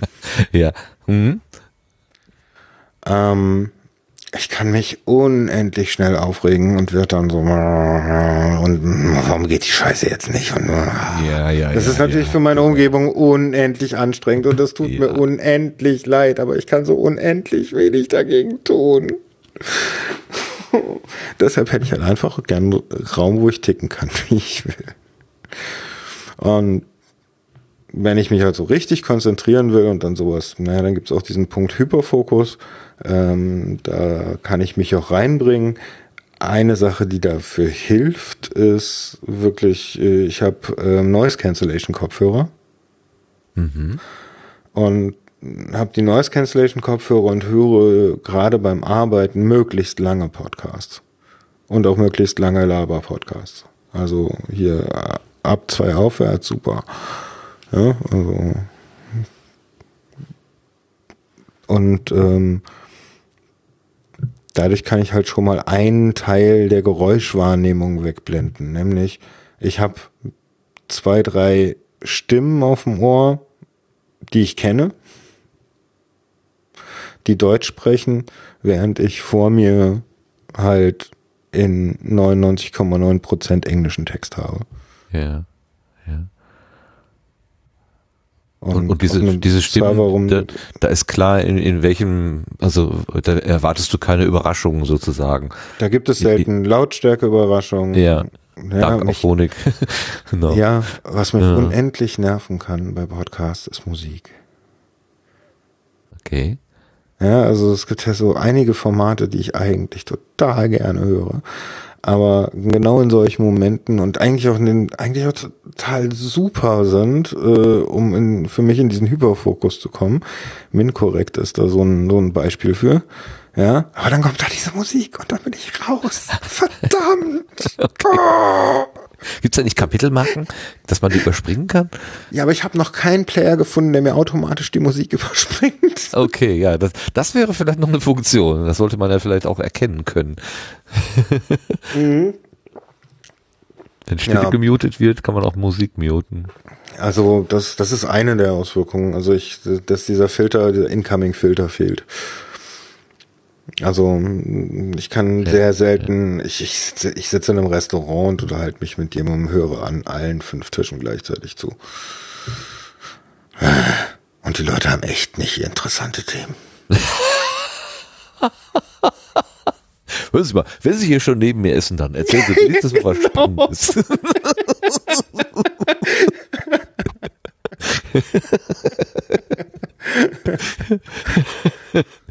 Ja, es, das kann wirklich, das kann wirklich eine Belastung sein, das kann ich mir vorstellen, ja. Das gut, es ist ja nicht nur eine Belastung, es ist halt auch, äh, es ist halt ein anderer Charakter. Ich, ich sehe es immer als Charakterzug. Also, ähm, ich meine, das ist einfach nur die Gespräche zu hören, das kann eine Belastung, äh, Belastung sein. ja gut, oder nicht ausblenden zu können. aber Ja, nicht, genau, ja, ja, äh, ja. Ah, Dudelmusik im, im, im, im Kaufhaus, ey, alter Falter. Ich, Es gibt so- die, die so kann, die kann so penetrant sein. Oh, die kann so penetrant sein, dass ich physisch Probleme habe, den Preis zu lesen. Oh, ha. Ja, also das lenkt mich, kann mich so dermaßen ablenken, dass ich den Preis lese, aufschaue und sofort vergessen habe, was der Preis war. Und denke so, what? Ja, Ja. Also es, es, es hat halt auf mich den Effekt von ähm, irgendeine Freundin von mir meinte mal, so, jetzt wirst du wieder tüdelig. Ja, ja. Es bleibt nichts mehr hängen, ne? Genau. Ja. Ich kann mich dann auch überhaupt nicht mehr konzentrieren. Das nervt halt wie Pest. Aber mh, auf der anderen Seite, diese ADHS das hat natürlich auch Vorteile. Also das Schubladendenken habe ich nur fast gar nicht. Das ist halt, ich kann Dinge miteinander verknüpfen. Natürlich kann man daraus auch Dinge knüpfen, die nicht der Realität entsprechen. Aber das bringt mir halt beim Programmieren eine ganze Menge. Oder beim Debuggen zum Beispiel. Oh fuck, der Fehler könnte aufgrund dessen, aufgrund dessen, aufgrund dessen, aufgrund dessen. Guck mal da. Ah, da ist der Fehler. Ja? Ja, ja. Ja, das eröffnet die Dinge Spiel durchdenken, sehr Spielfelder. schnell, ja. Mhm. sehr schnell verschiedene Szenarien durchdenken. Was könnte es sein? Was ist wie wahrscheinlich? Etc. etc. etc. So diese ganzen Sachen. Das, das, das fällt mir leicht. Ja, Logisches Denken fällt mir leicht und das geht komischerweise den ganzen Leuten, die ich da so beim Club kennengelernt habe, die neurotypisch in so meine Richtung schlagen, ganz genauso. Das ist vielleicht doch eine gewisse Ähnlichkeit irgendwie. In, den, in der Verschiedenheit dann doch eine gewisse Ähnlichkeit. Ja, ja, klar. Aber jeder tickt da auch anders. Also ich meine, Ja. ADHS zum Beispiel ist eine Beschreibung von einem Syndrom. Das hat ganz viele Aus Auswirkungen, die bei jedem komplett anders aussehen können. Ja. Okay, ist also nicht so, dass man sagen kann, äh, ADHSler funktionieren alle nach demselben Prinzip sozusagen. Ne? Nee, Wenn also man man Linkshänder und Rechtshänder auseinanderhalten Nee, kann. ich- also aber ich das ist ja auch schon nicht immer hu- hundertprozentig. Der eine schreibt halt mit links, aber Brötchen schmieren macht er dann doch mit rechts. Also dann ist es wieder nicht mehr eindeutig. Was ist denn jetzt die, die führende Hand oder so? Ne? naja, also ich meine, äh, für diese Impulsivität, äh, je nach Umfeld, wurdest du in deiner Kindheit und Jugend eher gescholten oder eher nicht. Mhm, mhm. Und ich mache halt die Erfahrung, dass die Menschen, die eine Umgebung hatten oder zumindest eine teilgeschützte Umgebung hatten, in der sie nicht so gescholten wurden, sondern als was Besonderes bezeichnet wurden, das ist meistens so, dass auch der Ausdruck, der da kommt, ähm, was ja auch jeder eigentlich ist, also jeder ist toll und jeder ist was Besonderes. Mm. aber die, die das mit vermittelt bekommen haben, dass sie viel weniger Probleme mit ihrem Sein haben und ihrem anders ticken als die anderen, als Menschen, die immer wieder gehört haben, hier, äh, pf, du gehst uns auf die Nerven, du bist zu laut, du bist kaputt, du äh, geh mal, geh mal weg mit dir ist anstrengend und mit mir ist anstrengend. Ja? Aber glaub, glaubt nicht, Leute, dass ihr nicht auch anstrengend seid wie so. Ja, wir sind uns gegenseitig immer mal gerne eine Last. Immer. Nicht nur, wenn man da ADHS dran stehen hat oder, oder auch nicht. Also ganz Mhm. klar. Ja. Mhm. Also äh, natürlich, äh, ich, diese Menschen nehmen es halt vielleicht manchmal nur anders wahr. Ich meine, ähm, Jo. also so, es, es gibt so Züge von auch Autisten, die ich kenne, die kann ich komplett nachvollziehen. Da und denke mir, ja klar. Ich habe nur eine andere Umgehensweise damit, aber ja klar, hast vollkommen recht. Ja, ja, ja, ja, ja, ja. Ja, also Genau. ähm, und Das, die Bandbreite ist einfach fließend. Das ist, das, das, da gibt's, ja, diese Abgrenzungen sind aus der medizinischen oder therapeutischen oder was auch immer Ecke ist das vielleicht notwendig, damit man ungefähr weiß, womit man ansetzen kann. Aber so im Alltag, da geht das alles sehr fließend ineinander übrig, über. Über. Naja, natürlich. Und man sowieso, man muss natürlich auch funktionieren und darf nicht aus der Reihe tanzen und solche Sachen halt, ne?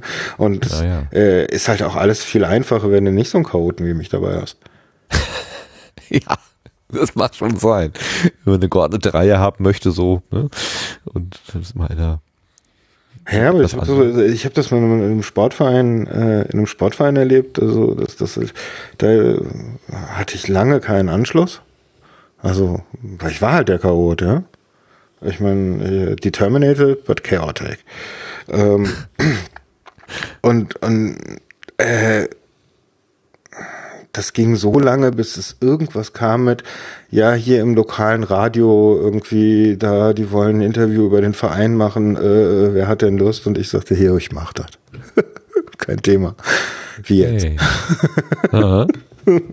Und dann war vorbei. Oh, äh, ja, vielleicht können wir den doch zu was gebrauchen. Ah ja, das ist, das ist die Nische gefunden. Sehr schön. Ja, Sehr genau. schön. Sehr schön. Ach Mirko, ich glaube, wir könnten noch eine Stunde reden, aber so lange Ja. müssen wir aber, glaube ich, ein bisschen weitermachen in unser Programm. Das ist echt, ähm, tja. Aber gut. Ähm, das Ich habe ja, euer Programm noch nicht internalisiert, deshalb ist das jetzt überraschend für mich, was jetzt kommt. Ähm, ja, wir haben ja noch das sogenannte Querbeet. Das heißt, wir gehen jetzt noch so ein bisschen durch, ähm, durch andere Themen. Die jetzt, also unsere Sendung setzt sich im Prinzip aus zwei Teilen zusammen. Das eine ist sozusagen das Porträt des, des Gastes und äh, was, was da so aus der Gastperspektive oder Gästinperspektive so äh, Podcast bedeutet. Also quasi erzählst du uns aus deinem Sendegarten, wie das so funktioniert. Oh, das Ähm, war schnell natürlich. drüber geschippert. Ja, aber das war einfach so spannend. Also die- einerseits die ähm, die Diskussion um äh, künstliche Intelligenz und was das bedeutet, wie du das aus deiner Perspektive als Entwickler siehst. Ähm, und dann finde ich das eigentlich, ähm, dann ist es mir mehr wert, den, den Faden einfach zu folgen, als dass wir jetzt unbedingt sagen, ja, welchen Rekorder benutzt du denn und, äh, und, und so. Also Ich, das ich ähm, möchte einfach nochmal eingeladen werden. kein Problem. Kein Problem. Dann, dann heben wir uns diese Sachen für später. Da kam die. Rampensau mal wieder durch. Ja, genau. Soll ja auch.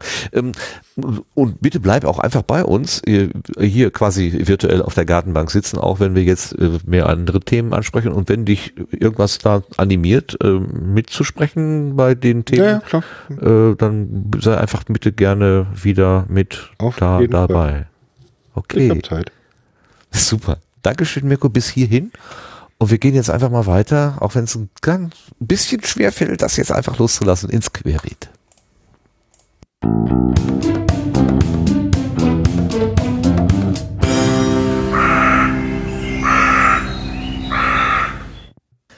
So, da wenden wir uns eher technischen Themen zu. Und da gibt es eine Entwicklung der App vom Stefan Traut, nämlich Podlife. Der Sebastian hat die Podlife 3.0 sich angeschaut. Was hast du gefunden, Sebastian?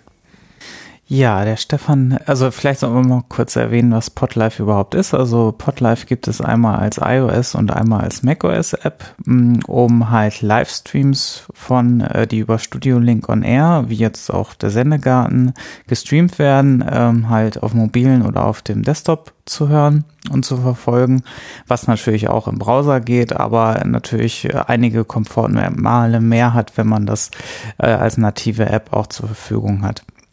Und ähm, mit der neuen 3.0er Version leitet er so ein bisschen das finan neue Finanzierungsmodell ein. Bisher hat ja die App unter iOS was gekostet. Ähm, das wird sich jetzt demnächst ändern. Zumindestens in der Basisversion wird die App dann ab dem 15. April äh, kostenlos sein. Äh, und man zahlt quasi für die Premium-Features eine Abogebühr. Ähm, wer die App schon gekauft hat, der kann jetzt noch bis zum 15. April für äh, 49 Cent ähm, auf, für das erste Jahr quasi äh, upgraden als Spezialpreis. Ähm, ja, ansonsten sind da auch so ein paar neue Features dazugekommen, wie Kategorien. Also die Premium-Features, um da nochmal drauf einzugehen, das sind so Sachen wie zum Beispiel, dass man sich benachrichtigen lassen kann über Push-Notifications, wenn halt ein Stream anfängt. Ähm, das gibt's dann zum Beispiel in der kostenlosen Version dann noch nicht. Ähm, das äh, müsste man dann dazu klicken. Ja, ansonsten sind auch viele kleinere Funktionen wie Sleep Timer, Live-Widgets, äh, Mini-Player, ähm, Favoritenfiltern, ähm, ja, und Kategorien. Ähm, da auch nochmal der Hinweis, also äh, wer in Studio Link on Air äh, das noch nicht gesehen hat, da gibt es halt jetzt ein Kategoriefeld. Ähm, da kann man quasi dann einfach, äh, wir haben uns ja jetzt erstmal nur die iTunes Basiskategorien oder Hauptkategorien genommen ähm, und die sind quasi jetzt auswählbar, so dass man auch in der äh, Podlife App auch wesentlich besser äh, filtern kann und suchen kann nach äh, in interessanten Podcasts. Ja, und das war es dann eigentlich auch schon. Gibt es irgendwelche Hinweise, wann das vielleicht auch für andere Plattformen? Äh, ja, also wenn jemand da Interesse hat, das zu entwickeln, dann gerne. Also äh, Stefan und äh, Frank sind jetzt keine Android-Entwickler und äh, werden das also nicht angehen können. Aber äh, sie haben schon angeboten, die Plattform, die sie da betreiben, für, für die Push-Notifications und so weiter, natürlich auch in Kooperation zur Verfügung zu stellen dafür. Äh, das, äh, da würde man sich wahrscheinlich schon irgendwie einig werden und ähm, also wer da Interesse hat und App-Entwickler ist unter äh, Android, ähm, der kann sich mal da gerne hinwenden. Ja, meine Windows-Wünsche kann ich ja nun wirklich komplett abschreiben. Also da hatte ich ja mal gehofft, aber die Hoffnung ist leider zu Staub zerfallen. Ja, ja das äh, wird, glaube ich, so schnell nichts mehr. Da. Ja.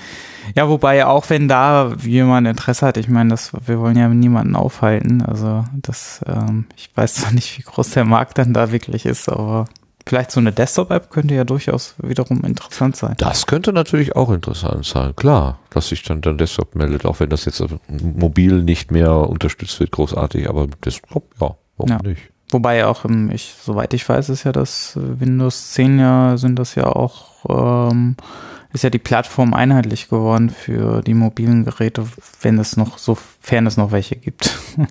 ja, werden ja, glaube ich, nicht mehr so ich hab, viele. Ich kann eins sehen von hier aus. Ich sehe eins. ja, ja, ja.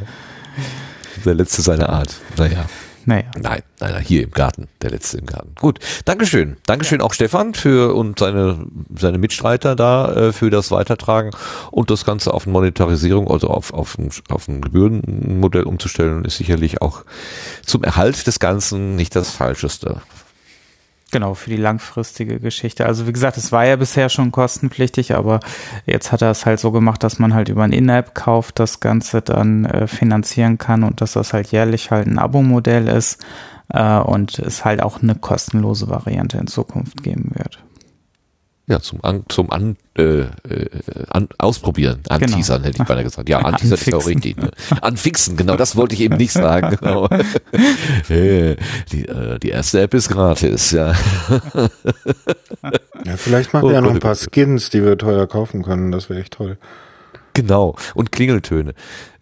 Nee, aber ernsthaft, so, so Skins, also so, ich meine, ich liebe alles, was rot ist, ja, und den Hintergrund in Rot und so weiter haben. Also, ja, Mai, ey, ernsthaft, die, die, die, die gibt doch alle Funktionen frei und wer was spenden will, der macht das auf die Weise. Ich glaube, das hat Stefan schon mal probiert mit äh, der zuvorgehenden App für, ähm, äh, wie hieß es noch, ähm, Xenem. Mhm. Ähm, und da hat das nicht so gut funktioniert. Okay, ich glaube auch natürlich, man muss eine entsprechende Masse an Leuten erstmal erreichen. Das ist leider, glaube ich, unser Problem. Das kann natürlich gut auch sein. Aber er hatte, hatte da schon Erfahrung mit und deswegen hat er sich jetzt auch da bei Podlife anders entschieden für, ja. Hm. Naja, oder, oder, oder, oder wo ist der Button, wo ich mehr nachzahlen kann, bitte? Weil das ist nicht nur 49 Cent wert. Ja, genau. Also die, äh, die eigentliche Gebühr sollen dann 12 Euro werden, wenn das jetzt freigeschaltet wird. Okay, das finde ich okay. Genau. Also die 49 Cent sind jetzt nur die, die schon 5 Euro für die App bezahlt haben, weil das jetzt, Ah, weil das er vorher. geht jetzt komplett in ein Abo-Modell über. Das habe ich noch nicht so richtig verstanden. Verstehe. Genau. Und man hat jetzt bis zum, äh, was hatte ich jetzt gesagt, 12. Äh, 15. 15. 15. Zeit, äh, das äh, umzustellen, weil das wahrscheinlich mit den Apple-Geschichten ein bisschen schwierig ist, das parallel laufen zu lassen. Deswegen hat er sich dafür so ein Zeitfenster entschieden. Ja. Genau, und wenn man jetzt zum Beispiel die App noch kauft, glaube ich, jetzt geht das noch für 5 Euro, dann äh, zahlt man quasi nochmal diese 50 Cent, ist also auch ein, für das erste Jahr günstiger. Jo. Genau. Live in der Sendung. Ja. Gut, dann kommen wir weiter. Ähm, Es ist ein neues Projekt ins Leben gerufen worden, und zwar der Daniel Mesner und die Julia Offe. Die haben ein Projekt gestartet oder sind dabei, es zu starten. Das heißt Science Podcast Night. Ähm, die Julia ist im Bereich Science Slam schon seit längerem wohl äh, aktiv. Und der Daniel ist ja ein Wissenschaftspodcaster mit dem Zeitsprung-Podcast. Und äh, die Idee, Podcast auf die Bühne zu bringen, die ist ja nun nicht so ganz neu. Das machen wir ja, also Live-Podcasts machen ja verschiedene Anbieter. Und die wollen das jetzt aber etwas systematisieren und haben dafür ein altes Kino in Hamburg-Altona äh, gefunden als Spielstätte und die erste Show steht quasi direkt äh, vor den Türen und es ist kein geringerer Anbieter als Omega Tau Podcast mit Markus und Nora. Ich lese mal gerade aus der Selbstbeschreibung. Bei der Science Podcast Night bringen wir Podcasterinnen und Podcaster auf die Bühne. Formate, die sich mit Wissen und Wissenschaft beschäftigen, zählen zu den beliebtesten Podcast-Angeboten und das nicht ohne Grund. Podcasts bieten neue Möglichkeiten, sich mit aktueller Forschung zu beschäftigen, Neues zu lernen und einen ausführlichen Blick hinter die Kulissen zu bekommen. Für Hörerinnen und Hörer eine perfekte Gelegenheit, die Personen kennenzulernen, die sie sonst nur aus dem Kopfhörer kennen. Und der Daniel war so nett, uns auch nochmal selber zu sagen, was sich dahinter verbirgt. Hallo, liebe Sendegärtnerinnen und Sendegärtner. Ich wollte euch von einer neuen Veranstaltungsreihe erzählen, nämlich der Science Podcast Night in Hamburg. Die Julia Offe und ich, wir haben uns zusammengetan und wir wollen in regelmäßigen Abständen Wissenschaftspodcasts und Podcasts, bei denen es um Wissen oder Wissenschaft geht, auf die Bühne bringen. Und wir haben eine wunderbare Location gefunden, ein Kino auf einem ehemaligen Fabrikgelände, sehr charmant, gemütlich, außerdem ähm, sehr gut zu erreichen in der Nähe vom Bahnhof Altona. Wir starten am 8. Mai äh, um 20 Uhr. Zu Gast ist der äh, Podcast Omega Tau. Äh, Nora Ludewig und Markus Völter werden den Abend gestalten. Markus war ja auch schon mal im Sendegarten zu Gast in Episode 21. Tja, und um was wird's gehen? Passend zu Hamburg wird's um Wasser gehen, nämlich um Ozeane und ihre Erforschung. Zu Gast sind Sunke Schmidtko vom Geomar und Ben Rabe vom Alfred Wegener Institut. Der Vorverkauf läuft schon. Tickets kosten 9 Euro bzw. 6 Euro ermäßigt. Alle Infos gibt's unter sciencepodcastnight.de oder auf Twitter unter sciencepodnight. Und ich würde mich freuen, euch bei der Science Podcast Night ähm, begrüßen zu dürfen. Vielen, vielen Dank, dass ich das hier vorstellen durfte. Liebe Grüße und auf bald. Auf bald. Ja, gerne, Daniel. Das ist natürlich schön, dass du uns das hier selber äh, nochmal so schön erklärt hast. Das ist dieses Podcast hören gemeinsam im Kino. Und wenn ich das richtig verstanden habe, gibt's dann auch noch ein paar Bilder an die Wand, damit das auch so, so ein richtig multimediales Spektakel wird. Sehr schön.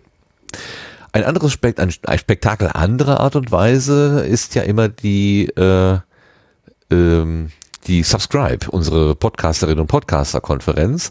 Und die hat jetzt einen Call for Location gestartet. Sebastian, was hat's damit auf sich? Ja, also wir hatten ja letztens schon berichtet, dass die Subscribe jetzt im Frühjahr leider ausfallen muss, weil zum Beispiel die Location sich da jetzt auch mit dem Catering-Service nicht so, so festbinden ließ, wie das nötig gewesen wäre. Und jetzt wird quasi für die, alle weiteren Veranstaltungen, beziehungsweise jetzt explizit wahrscheinlich erstmal für den Herbsttermin, ähm, eine Location gesucht. Und ähm, es gibt einen Blogbeitrag, wo Ralf schon mal so ein bisschen zusammengeschrieben hat, äh, welche Kriterien äh, optimal für eine Subscribe wäre. Und ähm, das, äh, ja, das sollte man sich am besten einmal durchlesen. Also ne, Fassungsvermögen für 150 Personen ähm, und ähm, so weiter und so fort. Ähm, und dann kann man, äh, würde sich das Team, ähm, Ralf, Claudia und Tim natürlich darüber freuen, wenn man da eine Location vielleicht vorschlagen kann, die da zu diesen Kriterien passt. Ähm, ja, genau. Ich wollte noch irgendwas sagen, aber jetzt. Ach so, ja. Und Tim hat im letzten äh, jetzt in, in der Freakshow auch nochmal die Kapitelmarke verlinken wir auch nochmal, äh, das noch ein bisschen ausführlicher erläutert. Ich hatte dann noch keine Zeit reinzuhören, weil die ja erst heute Abend erschienen ist äh, und irgendwie Überlänge hat. Was? Überlänge? Podcast mit Überlänge? Gibt keine Podcast-Überlänge. Wenn sie länger als 24 Stunden sind, womöglich. Der Richter ist ein Mythos. nee, den gibt es schon, aber ob es notwendig ist, ist die Frage. Nein, die Einheit das, meine ich. Also ja, okay. Der Podcaster ist cool, die Einheit meine ich. Okay. Das Beste war ja sowieso die Episode, wo sein Einspieler irgendwie zwischendurch den, äh, die Grätsche gemacht hat. Wo das mehr, und er wusste nicht mal, wann die Stunde zu Ende ist. Das war so schön. gut, sehr gut. Dankeschön, Sebastian. Jetzt können wir endlich mal die Stimme von Lars hören, denn wir kommen zum Blühkalender. Wo ist er? Hallo, da.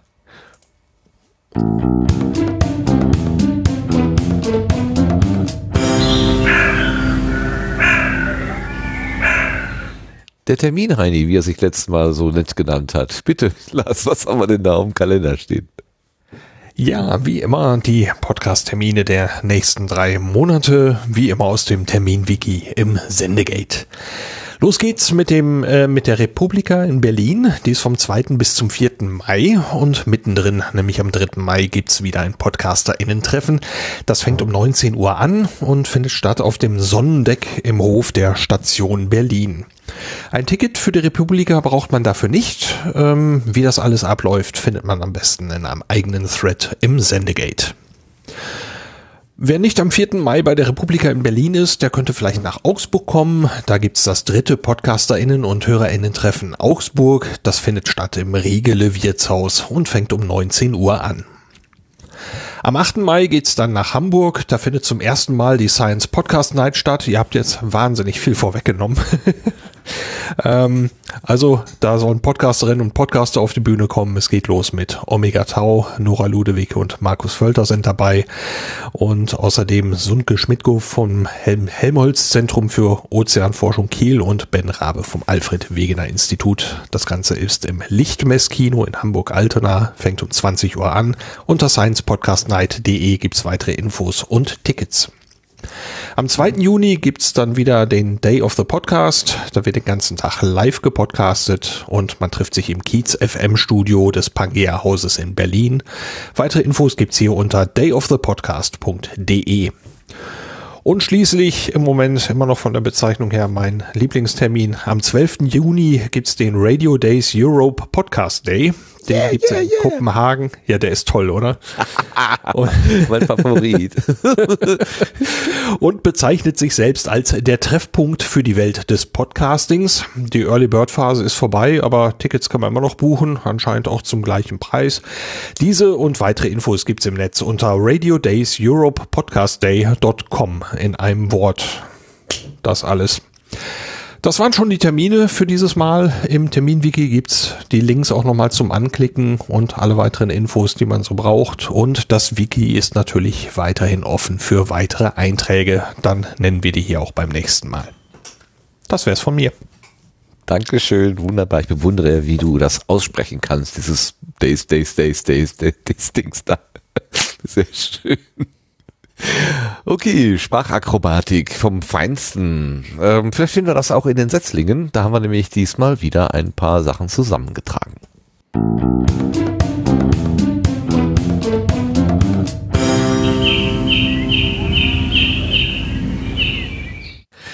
Es hat irgendwann mal jemand das Wort des Shameless Self, Shameless Self Pluggings äh, ins Leben gerufen.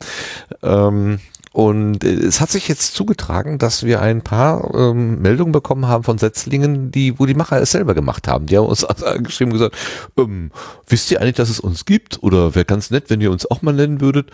Äh, Finde ich total schön. Also warum nicht? Ähm, feuerfrei sozusagen. Und wenn wir das hier machen, dann ist es aber jetzt keine Empfehlung, sondern ich sag mal dabei, Setzlinge sind eine völlig subjektive und wertfreie Auswahl, willkürlich und überwiegend durch den Zufall bestimmt. Also das bedeutet jetzt nicht, dass das in irgendeiner Weise ein Podcastpreis ist oder so. Wir freuen uns einfach, dass es diese Vielfalt gibt und nennen hier ein paar. Normalerweise drei, aber heute habe ich mal vier mitgebracht, weil unsere Liste recht lang geworden ist und da ja, schadet es ja auch nicht, wenn wir ein paar mehr in die Welt pusten. Der erste ist, ähm, der ist gerade heute, heute Nachmittag erst noch eingegangen, aber ich habe gedacht, ich nehme ihn mal direkt mit hier rein. Vom Sascha Markmann, den man auch unter Raumwelle kennt, zum Beispiel im Sendegate. Der hat ähm, ein ein Angebot äh, vor oder angefangen zu machen, das nennt sich Hexenloft und er hat uns geschrieben, ich hätte Eigenwerbung für mein Podcast-Projekt Hexenloft. Da sind zurzeit drei aktive Formate, aber grenzwertig und dafür suche ich auch gerne noch interessierte Leute, die auch gern öfters kommen können. Liebe Grüße, Sascha. Also er sucht auch noch nach äh, Menschen, die gemeinsam mit ihm da die Formate vorantreiben. Es dieses Hexenloft ist eine Sammlung von Podcasts mit breit gefächertem Themenbereich, mal nerdig, mal frivol oder auch kritisch. Es gibt drei Ausführungen. Einmal ist es der Probe-Podcast, eher im technischen Themenbereich angesiedelt und beschäftigt sich mit Produktion von Musik sowie der Technik drumherum. Dann äh, dagegen sind grenzwertig und abgehetzt sozialkritische Podcasts, die gerne Gesellschaftsbegriffe und Normen in Frage stellen oder auch ganz einfach diese Grenzen überschreiten. Wobei der Monolog-Podcast Themen offen ist und nur von einer Person besprochen wird, also ein Monolog. Ja, wie der Name schon sagt. Wie sich der Sascha anhört, ich habe hier mal einen kleinen Ausschnitt aus dem Probe-Podcast 3, wo er gemeinsam mit Stefan zu hören ist. Da kam die große Überraschung, nachdem ich das hochgeladen habe auf YouTube. Und so, was passiert? Ja, das ist ganz toll, du. Ähm, keine zwei Minuten nachdem das hochgeladen war, meldete sich der erste Rechteinhaber und ähm, hat den gesamten Podcast, ähm, diese Folge monetarisiert. Du machst ja Sachen. Ja, ich meine, da guckt man extra nach ähm, Creative Commons Musik, ne? Lizenzfrei und so. Und dann hat derjenige einen YouTube-Kanal und streicht sich jetzt meine Werbeeinnahmen ein. Das ist natürlich praktisch schlecht für dich. Ja, ähm, ich meine, außer dass da jetzt Werbung vorläuft, passiert halt nicht viel, ne? Also, ich bezweifle auch, ich glaube, das Ding hatte bis jetzt ein oder zwei Views, dass da so großartig was mit verdient wird, wenn man überlegt, dass man bei 1000 Views ein Euro oder so verdient. Also, wo ich drauf war, waren es irgendwie 14. Ach, es waren schon 14? Toll.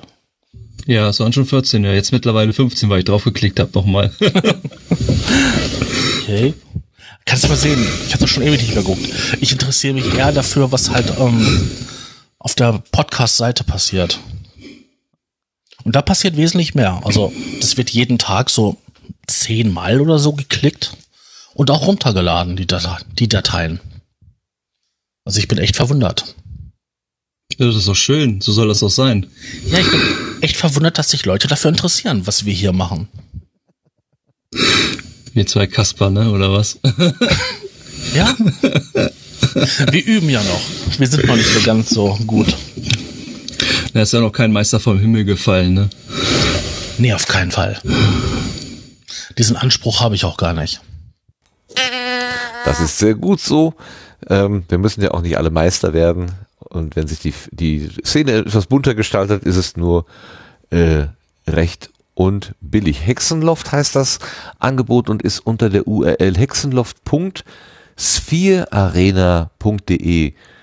Sphere S-P-H-E-R-E und dann Arena zusammengeschrieben, ein Wort.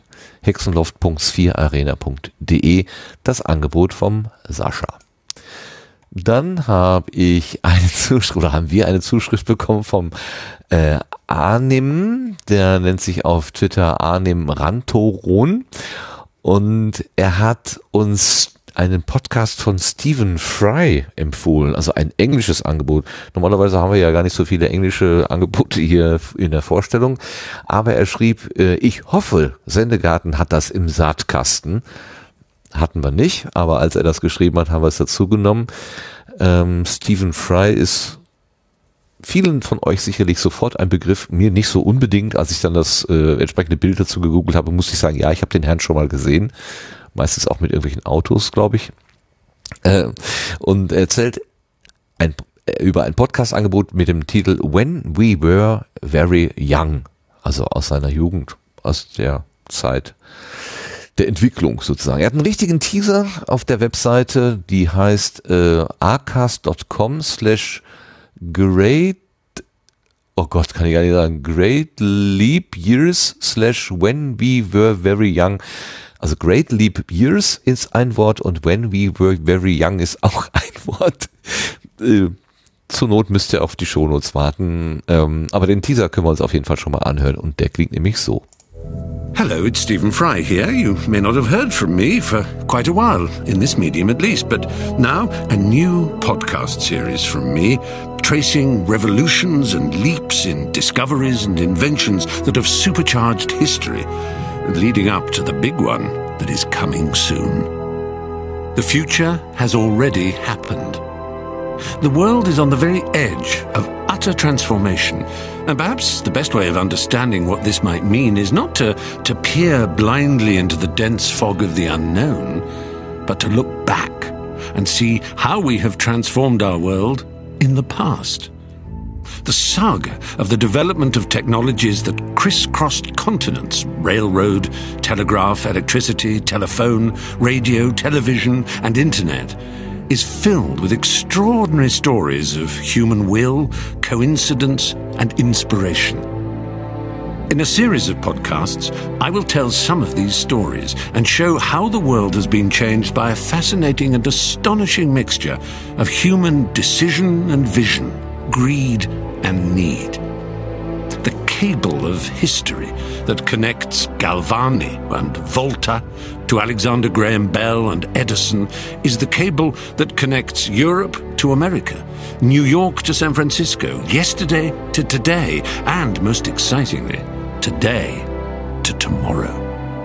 By telling the biographies of great inventors and thinkers and the stories of the rise and fall of enormous corporations, and by tracing the transmission of ideas through war and peace, I hope to excite and fascinate all of those whose curiosity might lead them to wonder at how ideas become so great that they result in reordering the very way human society works, talks, lives, loves, makes, and moves. The world is about to change as fundamentally as it did as a result of the agricultural and then the industrial revolutions. We sleepwalked into the information age. Let's not stumble as blindly into humanity 4.0. I'm excited and frightened at one and the same time. Join me, Stephen Fry, for the future has already happened. Na, wenn das mal kein Trailer ist, ne? Der Oh sitzt, ja, der ist cool. Aber der Typ kann auch erzählen, das ist so toll. Und er hat so ein schönes, klares Englisch. ja, ich habe sogar was verstanden. Das stimmt. Das, das hat geholfen. Also auch für jemanden, der nicht so gut Englisch spricht, Fry kann man sich echt anhören. Wo kann ich ihn denn schon mal gesehen haben und äh, anknüpfen? Es gibt verschiedenste Dokumentationen, die, äh, die es von ihm gibt, zum Beispiel bei, bei der BBC. Und du wirst auch einige übersetzte wahrscheinlich bei YouTube finden. Also ähm, die wurden nämlich alle bei NTV und so weiter rauf und runter gespielt. Ist der denn nicht auch bei dieser Autoshow dabei gewesen oder bringe bring ich den ja durcheinander mit irgendjemand Also ich muss, ich musste auch immer wieder nachschauen. Ich krieg den immer nur Audio, im Audio mit. Lars, du Aber- kennst doch alle. Kannst du weiterhelfen? Ähm, also ich weiß nicht, ob du den alten, die alte Komödie kennst, äh, IQ, mit, äh, wo so ein bisschen rumgealbert wird um Albert Einstein herum. Da hat er eine Rolle als Wissenschaftler. Äh, er hat eine wunderbare Rolle auch in Ein Fisch namens Wanda. Der Film ist ja doch recht bekannt. ah, Ja, stimmt, genau. klingelt's. Mhm. In äh, V wie Vendetta spielt er eine, eine kleine, aber sehr tolle Rolle. Er hat äh, in der aktuellen Sherlock Holmes Serie, der modernen britischen Serie, eine Rolle gehabt. Äh, in den Hobbit, in zwei Blackadder. der Hobbit-Filmen ist er dabei gewesen und viel, viel, viel mehr. Wer es kennt, Blackadder, so geil. Ja, Blackadder da war auch dabei. Und äh, unvergessen, aber äh, in Deutschland nicht groß präsent ist die wirklich großartige Comedy-Serie A Bit of Fry and Laurie. Das ist äh, kann man kann man nur empfehlen, bei YouTube mal drauf zu gehen. Also wenn man äh, Monty Python mag, äh, kann man da sehr schön anknüpfen. Das hast du mir auch schon mal äh, empfohlen, ne? Ich hab dir mal einen Ausschnitt geschickt, Ja, ja, ja. ja, ja, ja. Jetzt kommt langsam kommt die Erinnerung bei mir wieder hoch, wo ich das sage. Also, äh, ich habe ihn hauptsächlich in den Ohren wegen ähm, den Harry Potter Büchern. Ja, die hat er gesprochen. Genau, den Englisch, ey, fantastisch. Also Rufus Beck ist schon geil, aber Stephen Fry ist noch mal eine Stufe drauf. Gut, wenn so ein Mensch dann jetzt zum Podcast greift und eine Serie macht, äh, offenbar über Entwicklungen und Erfindungen aus der Vergangenheit, wenn er da über Edison und, und Kabel und sowas und sowas äh, erzählt, also auch Technik durchaus äh, anspricht, das klingt echt interessant. Ja, also so wie ich ihn verstanden habe, möchte er halt bei der Technik anfangen und aber transzendieren über das, was ist jetzt hinaus und das auch mal ordentlich erklären, was auch echt Zeit wird. Und wenn das, wenn das wirklich selber auch geschrieben hat, wie dieser eine Tweet, den er geschrieben hat, äh, suggeriert, äh, dann äh, dürfte das auch sprachlich wirklich ein Genuss werden, Oh, weil äh, ja. Der Mann extrem sprachgewandt ist, äh, mit Alliterationen gerne spielt, äh, Das feuert mit, er. mit Worten spielt, äh, ist wirklich, wirklich. Ich Also, freue mich äh, da extrem drauf. Ich habe die erste Folge noch nicht gehört, aber äh, das ist am Wochenende jetzt endlich fällig. Ich finde es beeindruckend, dass jemand wie er das so dann so als Podcast rausfeuert. Wow. Schön, schön. Dankeschön, Arnim, für, den, für die Zusendung. Ähm, da hast du ja, wie du gemerkt hast, voll ins Schwarze getroffen. Dann haben wir noch eine Zusendung, ähm, die kam über Twitter und da war die Frage gestellt, wie wird man eigentlich ein Setzling im Sendegarten? Ich habe ein recht junges Pflänzchen mit quer durch die Welt verteilten Wurzeln, das sich immer über Zuneigung freut. Es ist ein wöchentlicher Podcast zum Thema Auswandern, bislang mit neun Episoden. Und der nennt sich Baba FM. Dahinter steckt der Andreas und der schreibt noch dazu, äh, sowohl Deutschmuttersprachler im Ausland als auch Zuwanderer in die deutschsprachigen Länder sind willkommene Gäste. Und was bedeutet Baba? Ach, das klären wir hinterher. Jetzt hören wir erstmal rein, wie sich das anhört bei ihm. Die Vor das ist die äh, Ausgabe Baba 1, Ford Fischer in Prag. Und da muss ich erstmal an meinen Autohändler äh, denken. Ich hatte nämlich mal eine Werkstatt, die hieß Ford Fischer, aber es ging überhaupt nicht um Autos, sondern es ist äh, der Mensch, den er da interviewt hat.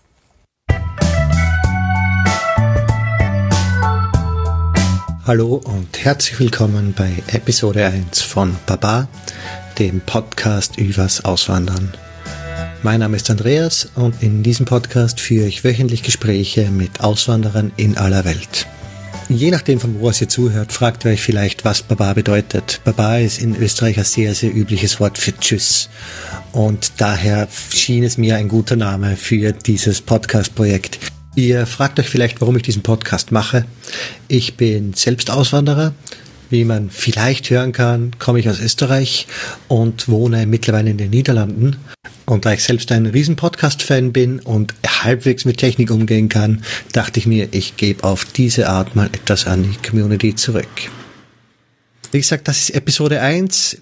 Es gab zwischendrin im Gespräch, weil das Gespräch hatte ich zu dem Zeitpunkt schon, wo ich das jetzt einspreche, kurz technische Probleme. Also gegen Ende sei mir verziehen, da ist mal kurz für drei Minuten, drei, vier Minuten bei meinem Gesprächspartner ein bisschen ein metallischer Klang drin. aber ich hoffe, dass die Qualität sonst gut genug ist. Erste Folge, darum mache ich es diesmal auch gleich am Anfang. Feedback jeglicher Art ist gerne gesehen und zwar entweder als Kommentar auf der Webseite baba.fm oder per Twitter unter @baba_podcast oder Facebook facebook.com baba_podcast. Dort bin ich erreichbar. Wenn ihr die Möglichkeit habt, möchte ich euch bitten, Webseite oder Twitter zu verwenden. Ich wehre mich eigentlich gegen Facebook. Dem wäre es schön, wenn ich dort so wenig Zeit wie möglich verbringen könnte. Gut, das war's auch schon mit den Vorworten und wir springen direkt ins erste Interview. Heute spreche ich mit Ford vom Podcast Weichspüler. Ford wohnt mittlerweile einige Jahre in Prag und hat zuvor in Nordirland gelebt. Ja, hier gehen wir da mal raus. Wir können das Ganze nicht komplett durchspielen. Es ist baba.fm, da kann man den Andreas und seine Geschichten hören. Jetzt hat er selber erklärt, was Baba ist. Es ist eben die Gruß, die, die Verabschiedungsformel und ähm, es gibt so eine Herleitung, dass es eine Kurzform ist für den eigentlichen Spruch Liebe Grüße an den Herrn Papa. Und davon ist Baba übrig geblieben. Baba.fm. Und dann haben wir noch einen, nämlich, äh, wie gesagt, diesmal sind es vier. Und das ist ein alter Bekannter. Das ist der Dirk Prims, der Anerzähler. Äh, der war ja nun auch schon zu Gast hier in Sendegarten und wir haben ihn auch schon in Einspielern gehört, als er uns aus der großen, weiten Welt, aus der großen amerikanischen Podcast-Welt erzählt hat. Er möchte ein neues Projekt aufsetzen und er möchte uns vor allen Dingen mitnehmen äh, und beschreiben, was alles notwendig ist oder was alles passiert, bevor dieses neue Projekt eigentlich an den Start geht. Er schrieb uns, Hallo ihr Lieben, darf ich mich frecherweise bei euch auch selbst für einen Setzling nominieren? Ich bereite einen neuen Podcast vor und wie ich das mache, werde ich Schritt für Schritt in einem kleinen Audiotagebuch dokumentieren. dickprims.de slash Reiseradio. Das ist dann sozusagen ein Podcast über den Podcast, ein Backstage-Format, gewissermaßen. Na? Reiseradio. So wird's garantiert nicht heißen, aber es beschreibt's ganz gut. Wir suchen im Moment einen Namen fürs neue Baby. Äh, worum geht's eigentlich hier? Ich spring gerade bisschen wilder. Ich habe mir vorgenommen, für mein neuestes Podcast-Baby jetzt sozusagen bei der Werdung Projekttagebuch zu führen. Worum wird's gehen? Ich habe ja schon mal als meinen allerersten Podcast einen Reisepodcast gemacht. Damals habe ich mit Alexander regelmäßig gesprochen, der versucht hat, einmal um die Welt zu reisen. Also nicht nur versucht, das hat er auch gemacht. Und es war ein so schönes Projekt, dass ich hinterher vollständig podcastsüchtig war. Und seither immer mal überlegt habe, ob ich das nicht nochmal machen könnte. Ja, und vor ein paar Monaten dann schneite plötzlich eine E-Mail von Leni und Philipp rein.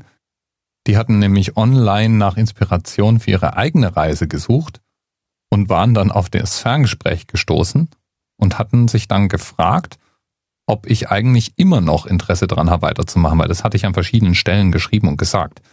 Und jetzt, jetzt habe ich heute zum ersten Mal mit den beiden geskypt. Wir hatten auch schon mal telefoniert und befinden uns jetzt auf Namenssuche. Und das ist sozusagen der erste wichtige Schritt, einen Namen zu finden für das Baby muss sagen, meine Community ist großartig. Ich habe dann mal auf Anerzähler in Twitter danach gefragt, ob jemand Ideen hat. Und ich habe jetzt im Moment irgendwie, keine Ahnung, 30 verschiedene Vorschläge, die wir jetzt hier mal da durchgehen. Soll ja immer auch tauglich sein. Das heißt, so ein Name, der soll irgendwie zum Projekt passen. Der soll idealerweise als Domäne und als Social Media Handle noch frei sein. Das heißt, immer blöd, wenn zum Beispiel Reiseradio wenn es da schon eine .de-Domäne gibt und auch ein Twitter-Handle, weil dann muss ich hinten irgendwie was anhängen und dann muss ich es Reiseradio Podcast nennen und dann plötzlich müssen wir das jedem erklären, dass er bei reiseradio.de an der falschen, aber bei Reiseradio Podcast an der richtigen Stelle ist. Mal ganz zu schweigen von Verwechslungsgefahr und Markenrechten. Das heißt, es muss schon ein bisschen was zusammenkommen, damit der Name passt. Und da fangen wir jetzt im Moment gerade an. Ja, das ist der Reise, nein, das Reiseradio, was nicht so heißen wird, äh, ist aber zu erreichen im Moment unter dirkbrims.de slash Reiseradio. Also ein Podcast über den Podcast, ein Backstage-Format vom Dirk Prims vom Anerzähler. Schön. Möge es wachsen und gedeihen. Dann können wir hören, was die beiden da in der weiten Welt erleben. So, Das waren dann die Setzlinge für heute. Äh, vier an der Zahl. Leider keine weibliche Stimme dabei. Das äh, habe ich wohl doch nicht ganz gut ausgesucht. Ich hätte aber eine Frage.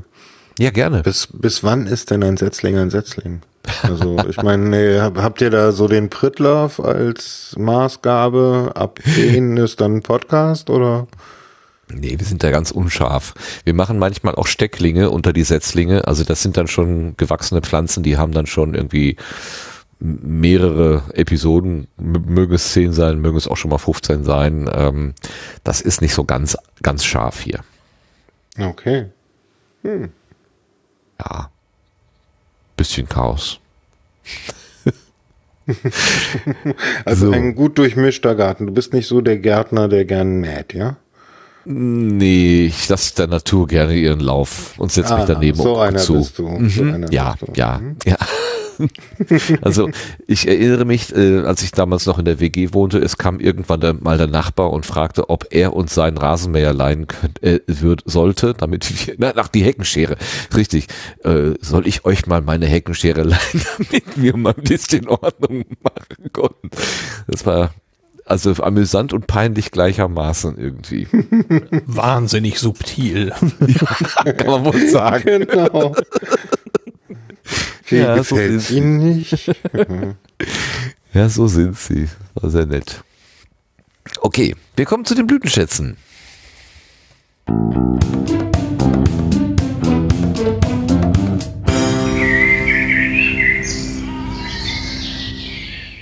So, Blütenschätze, das sind die Sachen, die uns irgendwie besonders angesprochen haben. Und ähm, ja, was wir hier sozusagen erzählen, was wir ge- gehört, gesehen haben oder was, was, vielleicht auch was wir vielleicht auch empfehlen wollen.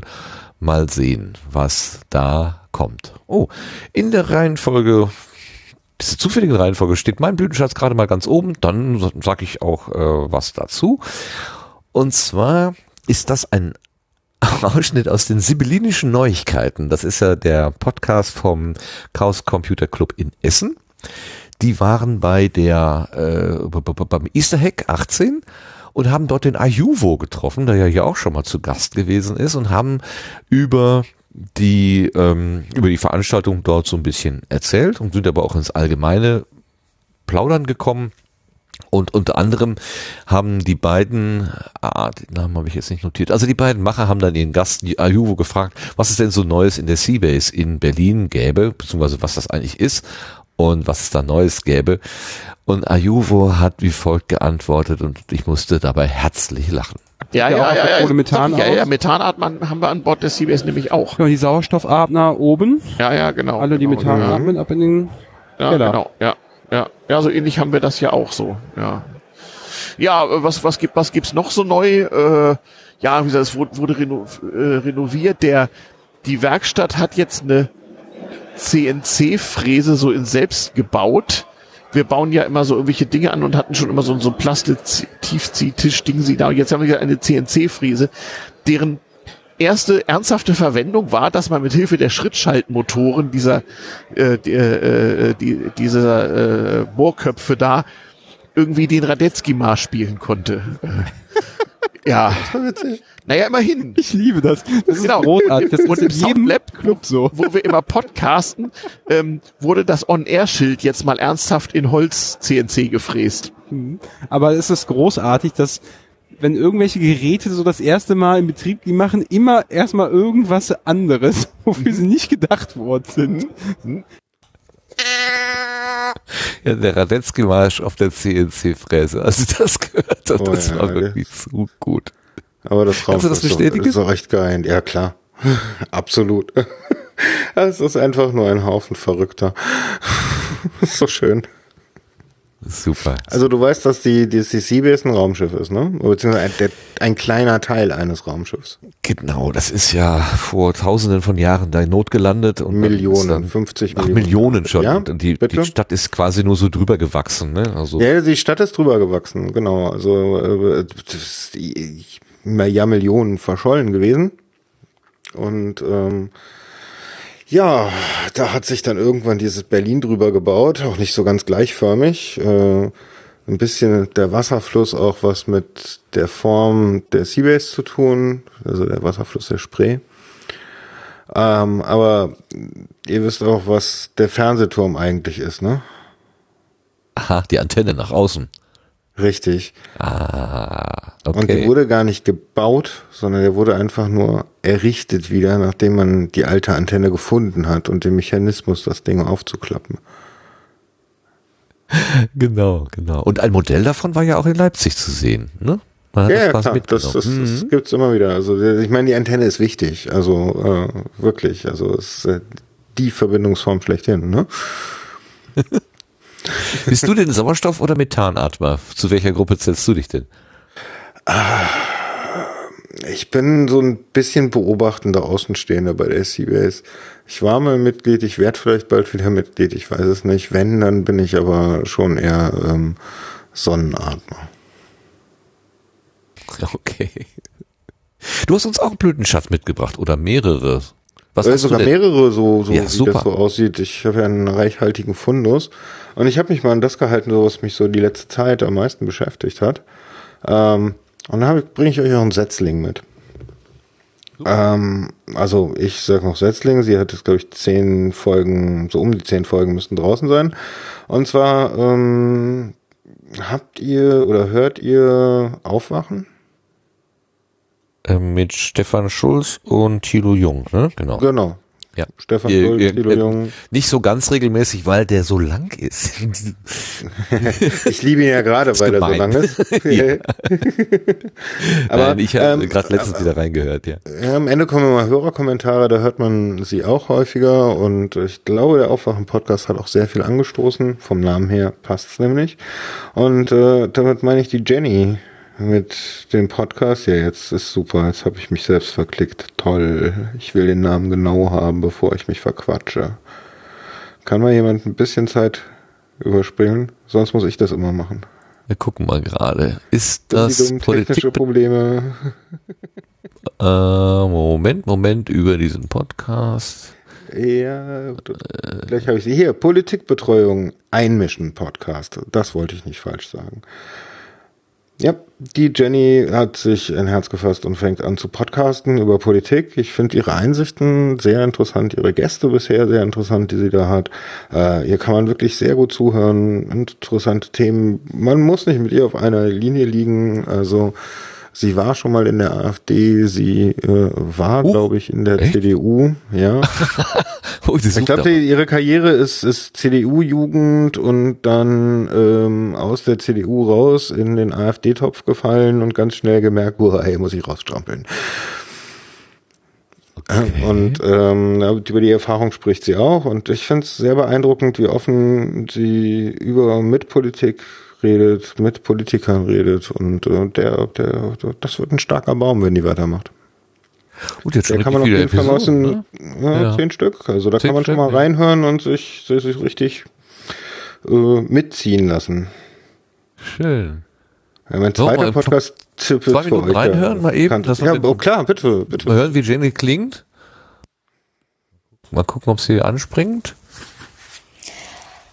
Hi, also, ich habe mich nach zu viel Überlegen und hin und her ähm, tatsächlich entschlossen, mal zu versuchen zu podcasten. Und zwar meine Idee hierbei ist, das ganze politische System und Politik an sich zu kommentieren. Denn nach zwölf Jahren Dornröschenschlaf ist Politik in Deutschland wieder aufgewacht, aber leider auf eine Art und Weise, die sehr unangenehm ist. Also es ist sehr laut, es ist sehr aggressiv. Ich meine, Emotionen haben uns gefehlt in den letzten zwölf Jahren, aber von 0 auf 100 ist doch ein bisschen schnell und ein bisschen übertrieben. Und äh, viel Schreien und viel Schimpfen und dieser ganze Hass auf allen Seiten, das ist nicht gut für die Politik. Das ist nicht gut für eine funktionierende Demokratie. Und ich habe Politikwissenschaften studiert und dachte mal, naja, nimm dein Studium und versuch mal was Vernünftiges damit zu machen. Also habe ich mir jetzt ein Mikro zugelegt und werde versuchen, das zu kommentieren, was ich beobachte. Und dabei ist das Parlament ein Angriffspunkt, zu sehen, was die CDU so treibt, was die CSU treibt und vor allem, was die AfD treibt. Denn was SPD, Grüne und Linke machen, kann man ja gut nachvollziehen. Und es ist einfach, sich die SPD zu schnappen. Die ist jetzt ein unglaublich interessantes Theaterstück.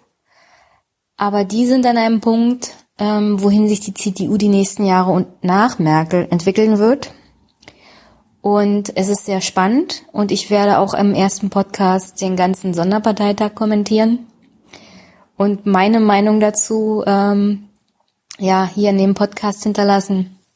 Aber wichtig ist zu sehen, was treibt eigentlich die AfD im Parlament, was treibt die CDU im Parlament. Super, das ist ja, das klingt ja richtig gut. Das, das ist ja, ein sie wird, wird wesentlich schöner Hinweis. Sie gewöhnt sich wirklich sehr schnell ans Mikrofon. Ähm, ist echt schön zu hören. Also wirklich schön zu hören.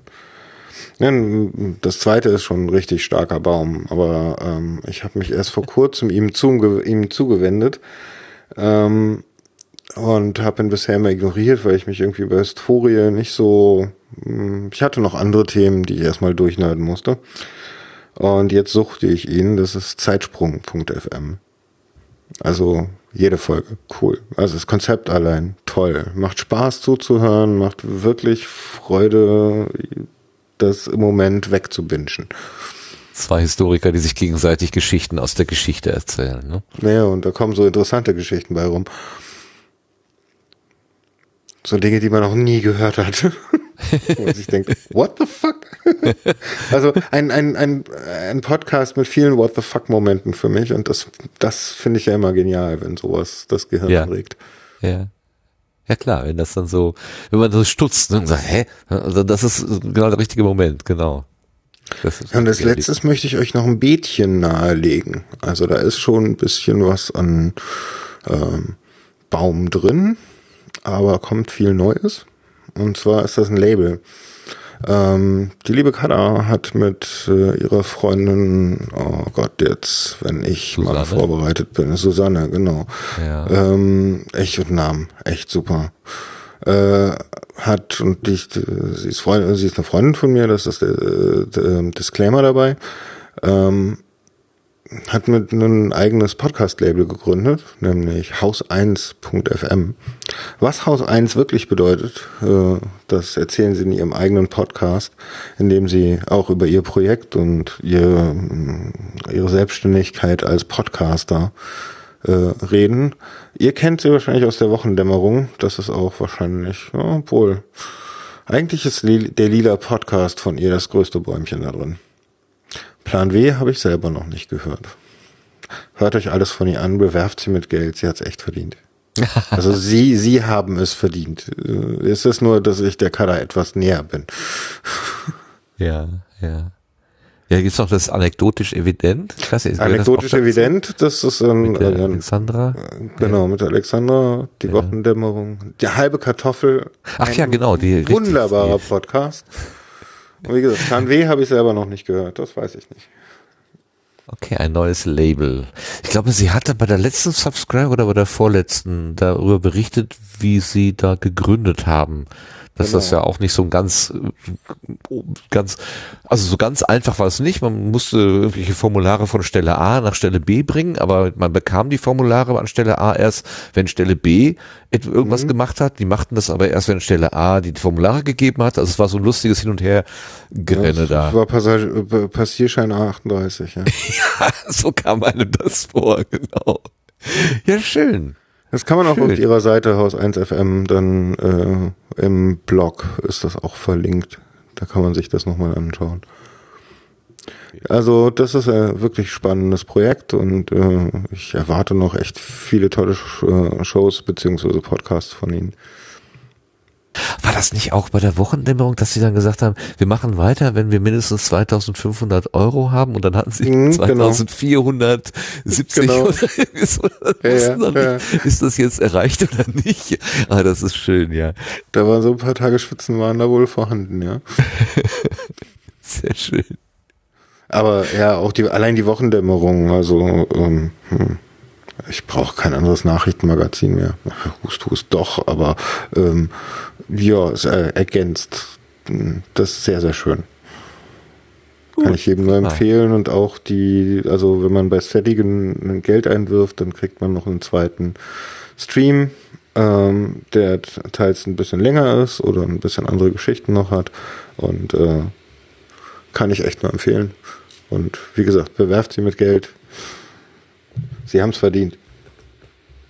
Alle, Genau, es ist alle, die ich Carla, gerade genannt Holgi habe. Susanne und genau, alle haben es verdient. Super.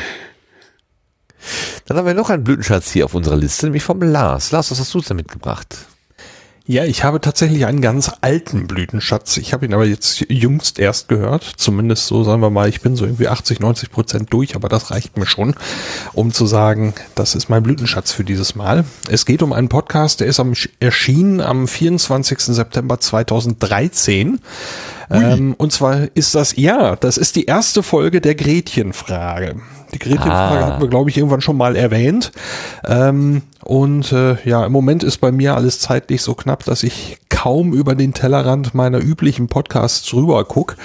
Äh, das habe ich mir aber trotzdem diese Woche mal gegeben und habe einfach gesagt, gut, ich fange jetzt endlich mal an, die Gretchenfrage, die ich so lange schon nachhören wollte, endlich mal nachzuhören. Ähm, ich habe ja ein äußerst gespaltenes Verhältnis zur Religion, äh, bin überhaupt nicht gottesgläubig oder sowas. Ähm, aber wie die beiden das machen, ähm, sie nennen sich theologisch-gesellschaftlicher Podcast, äh, das, was ich von denen gehört habe bislang, finde ich einfach wirklich spannend. Und die erste Folge, das ist mein Blütenschatz äh, für dieses Mal, die heißt Gottesbeweise. Und da geht's um philosophische Ansätze äh, über Denker, große, große Denker, äh, die sich eben überlegt haben, wie könnte man Existenz oder Nicht-Existenz von Gott irgendwo beweisen oder nicht beweisen. Äh, und das arbeiten die beiden in einer recht langen äh, Episode Schritt für Schritt auf und ähm, die eigenen Überlegungen, äh, wo ich gesagt habe, ja, dem, dem kann ich folgen und das, das ist mir irgendwie zu meh, äh, diese Überlegung, äh, die habe ich da drin so schön wiedergefunden und so aufgearbeitet wiedergefunden, äh, dass ich wirklich Freude beim Hören hatte und äh, oft genickt oder den Kopf geschüttelt hat. Äh, da bin ich irgendwie mitgegangen und ähm, ja, drum, das ist mein Blütenschatz für dieses Mal, auch wenn er schon ein paar Jährchen älter ist. Ja, das macht ja gar nichts, weil ne, Podcasts werden ja auch in 500 Jahren noch gehört. Und warum sollte man nicht dann fünf Jahre alte Podcasts äh, herauskramen? Ist doch wunderbar. Ho, ho, ho. Ja, ich, wir, wir kennen die beiden ja auch vom mm, Pomportruhe? Ja, genau. Die, wir, die, bei der Sommergeschichte da vor zwei Jahren, glaube ich, da waren die dabei. Und jetzt bei dem Podcamp. Podcamp die waren sie auch da, ja. Da waren sie ja auch da. Genau, mit dem Florian habe ich mich dann auch so ein bisschen länger unterhalten. Ganz spannend. Ich hatte irgendwann getwittert, ich habe mich beim Podcamp über Gott und die Welt unterhalten, und zwar im wahrsten Sinne des Wortes. Das war das Gespräch mit Florian. Also das war wirklich, das ging sehr schnell, sehr tief und war sehr angenehm. Ja. ja. Schön. Ach, guck mal. Gute, alte Bekannte. Gut, dann sind wir durch. Wir sind durch für heute. Sehr schön. Wir haben es geschafft, noch vor dem Freitag den 13. fertig zu werden. Ah ja, knapp. Also wir müssen noch ein paar Minuten, dass wir es richtig hinkriegen. Ja, wir haben ja noch ein bisschen Postshow und dann äh, können wir ja dann äh, und aus dem Sicherheitsabstand ist ja immer gut, auf jeden Fall. Zeit zum Danken. Also, Mirko. Ach, Mirko. Doch, natürlich Mirko. Was sag ich? Ich bin, ich bin langsam auch schon. Oh. Thanks for having me. Ja, ist etwas zueinander geraten hier. Ähm, gerne, gerne äh, äh, to have you here, sehr gerne. Ähm, äh, es war ein sehr spannendes Gespräch und auch wenn wir den Podcaster jetzt nicht so so intensiv beleuchtet haben, wie man das hätte vielleicht tun können, wie gesagt, und du hast es ja auch vorgeschlagen, ein weiterer Besuch gerne, komm gerne nochmal und dann machen wir den zweiten Teil sozusagen klar. Dann ja, möchte ich aber auch Natürlich auch, ne? Ihr müsst auch nochmal zu mir kommen. Oh wei, oh wei, oh wei, oh wei. Ja, aber alle gemeinsam dann, ne? Können wir machen. Also ich meine, wir können das auch gerne auf irgendeinen Termin legen, wo wir uns live treffen, ja, also kein Thema. Es wird ja bestimmt genug Podcaster-Termine geben oder Kongress, ne?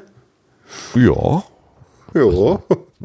Da, der, ach, ach so, ja, na klar, der können wir den Lars natürlich, der ist ja unser Terminexperte, dann können wir den sozusagen vorschicken. Der Minimarkt. Können ja mal dudeln. Genau, ja. Ähm, das, also herzlichen Dank an dich fürs dabei sein. Und ich wollte den Lars noch fragen. Du hast gerade angedeutet, dass du ziemlich viel um die Ohren hast im Moment. Magst du etwas mehr dazu sagen? Warum? Wieso? Äh, ja, das eine ist äh, beruflicher Natur, bin ich im Moment sehr, sehr stark eingebunden. Ähm, was war das? War das bei euch oder bei mir? Keine Ahnung, ich habe nichts gehört.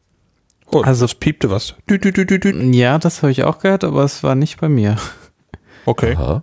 Okay, bei mir auch nicht. Ich, und dann war es vielleicht meine GoPro. Die piept, glaube ich, so ähnlich. Mal gleich mal gucken. Ähm, die andere, die andere Sache äh, ist, dass ich äh, nach Baikonur reisen werde und den Start von Alexander Gerst sehen werde am 6. Juni. Und da sind noch einige Sachen vorzubereiten, nicht nur Reisevorbereitungen, sondern da geht auch noch ein bisschen was an die Community raus. Ähm, es wird eine eigene Webseite geben und so weiter. Und äh, ja, das äh, kocht gerade auf heißer Flamme und äh, deswegen ist alles ein bisschen knapp gerade. Äh, das nochmal zum, zum Verständnis. Also du reist da nicht nur hin, um dir das anzusehen, sondern auch, um das Podcast technisch aufzuarbeiten. Ne? Ja, selbstverständlich. Also Ja, ähm, Schön. Freude. Hältst das Mikro dahin sozusagen. Ja, also Wie ich hoffe geil. natürlich auf auf auf ganz ganz viele Eindrücke von dort. Äh, wir sind ähm, also wir fliegen am 30. Mai rüber, sind dann Ortszeit in äh, in Astana in der kasachischen Hauptstadt äh, kommen wir um 23 Uhr an. Dann haben wir zwei Tage in Astana, äh, den zweiten Tag davon, äh, der ist also von der Reiseveranstaltung äh, so mit Führung und so weiter eingeplant. Der erste Tag dort ist ähm, äh, unser Tag völlig frei, den hängen wir auch einfach auf eigenen Spaß dran. Also vor, besser gesagt. Und ähm, ja, an dem unseren dritten Tag dann äh, haben wir dann einen Inlandsflug, da geht schon ja in die relative Nähe von Baikonur. Dann fahren wir drei Stunden Bus und sind dann also da in der in der Stadt Baikonur und dann folgen ein paar Tage ziemlich intensive Raumfahrtgeschichten. Wir sehen uns Museen an, äh, Raumfahrtanlagen, wir sehen, wie die Rakete rausgefahren wird. Äh, wir werden sehen, wie die Astronauten dann ähm, dieses Hotel verlassen mit diesem kleinen Ritual, wo sie sagen, dass sie bereit sind und dann hoffentlich eben auch den Start. Das klingt nach einem richtigen Abenteuer. Ja. So ein Ding, was man einmal im Leben macht, so. Wie weißt du, Genau, once das in a lifetime, ne? genau. Ja. Wow, wow. Aber dazu, ähm, was da alles dranhängt, äh, wird es dann demnächst auch weitere Infos geben. Das schon mal so als Appetithäppchen in die Welt gesetzt. der Lars fährt nach Baikonur. Was allein für den, allein der Weg dahin, meine Güte, was du da auf dich nimmst. Ich bewundere dich, dass du das machst. Wirklich. In, inwiefern? Was meinst Ja, du? ich meine, hier drei Stunden Bus fahren und fliegen hier und fliegen da und Ach dann so, ja. irgendwo am, am hintersten Winkel der Welt. Naja. Ja, also das mit dem Fliegen und so finde ich ja wirklich noch noch noch spannend, weil ich so selten fliege, äh, dass äh, das für mich tatsächlich wirklich noch was Spannendes ist. Äh, ich glaube, diese Busfahrt, dadurch die, ich glaube, das ist, wenn ich mir das bei Google App, äh, Google Earth irgendwie angucke, das scheint irgendwie nur Steppe zu sein. Ich befürchte, die wird sterbenslangweilig. Aber, Nimm den äh, Podcast mit. Also äh, mal gucken, was da ist. Ich werde auf jeden Fall den Podcatcher ziemlich voll voll dreschen vorher. Ähm, Eine und dann mal schauen, was draus wird. Bitte? Hm, Eine gute langlebige Spielekonsole. Äh, Ja, ich äh, habe wegen der ganzen Technik im Gepäck sowieso, sowieso schon Sorge, ob ich alles mitkriege. Ich habe äh, mit der Lufthansa telefoniert, äh, die wollen für, ein- für ein drittes Gepäckstück 150 Euro pro Strecke haben und äh, das heißt, äh, das werde ich nicht tun. das muss so passen. Wie kommt man dazu? Wozu? Dahin, dahin zu fliegen, wie, wie kommt man dazu? Wie kriegt man diese Chance? Verdammt, ist das geil. Äh, das kann man buchen. Einfach bu äh, kannst du googeln und dann findest du Reiseveranstalter, die das anbieten. Oh yeah, okay. Capitalism, I love you. Ja, ja, klar. cool. Co coole, Aber, eine äh, coole Reise. Ja, äh, das äh, passt natürlich so in mein Hobby und mein Interesse ziemlich cool rein. Und äh, ich habe äh, für den Spaß, den der das Ganze kostet, äh, eben, ja, sagen wir mal, Unterstützung gefunden. Aber wie gesagt, da gibt's dann demnächst mehr Details. Da da hängt noch einiges dran und ein, zwei Sachen äh, sind noch sind noch in der Mache und äh, ich hoffe, dass das alles so aufgeht und äh, alles weitere wird demnächst genau erklärt. Oh, gespannt bin. Das wird was. Super. Ich freue mich sehr, dass du das machst. Und freue mich vor allen Dingen auch auf die Beiträge, für die dann, die wir dann da hören. Deine, deine Sicht auf die Dinge. Die Bilder hat man ja schon ein paar Mal gesehen, aber das wird nochmal ganz anders sein, wenn du es dann direkt persönlich beschreibst. Sehr spannend. Gut, ähm, wir waren aber beim Verabschieden eigentlich. Ne? Sind wir quasi da hängen geblieben als kleinen Teaser. Dann, Dank, der große Dank geht auch an Sebastian, der hier heute äh, äh, wieder die Zentrale gemacht hat und mit seinen bewährten magischen Händen alles hier am Laufen hält. Dankeschön, Sebastian. Gerne. Und Dank geht auch an die Hörerinnen und Hörer und die Chatterinnen und Chatter. Heute war es nicht ganz so voll im Chat, aber umso nettere Leute habe ich dort gesehen. Ich habe immer nur mit einem Auge so ein bisschen reingeguckt, weil ich gemerkt habe, ähm, ich komme sonst raus aus dem Gespräch. Und als Lars dann da war, da war ja auch klar, der hat das wieder voll im Griff hier, hat den Chat wieder wunderbar betreut. Gut, dann bleibt mir nur zu sagen, Dankeschön an alle und viel Spaß mit dem Sendegarten auch in der Zukunft. Tschüss zusammen. Tschüss. Tschüss. Tschüss.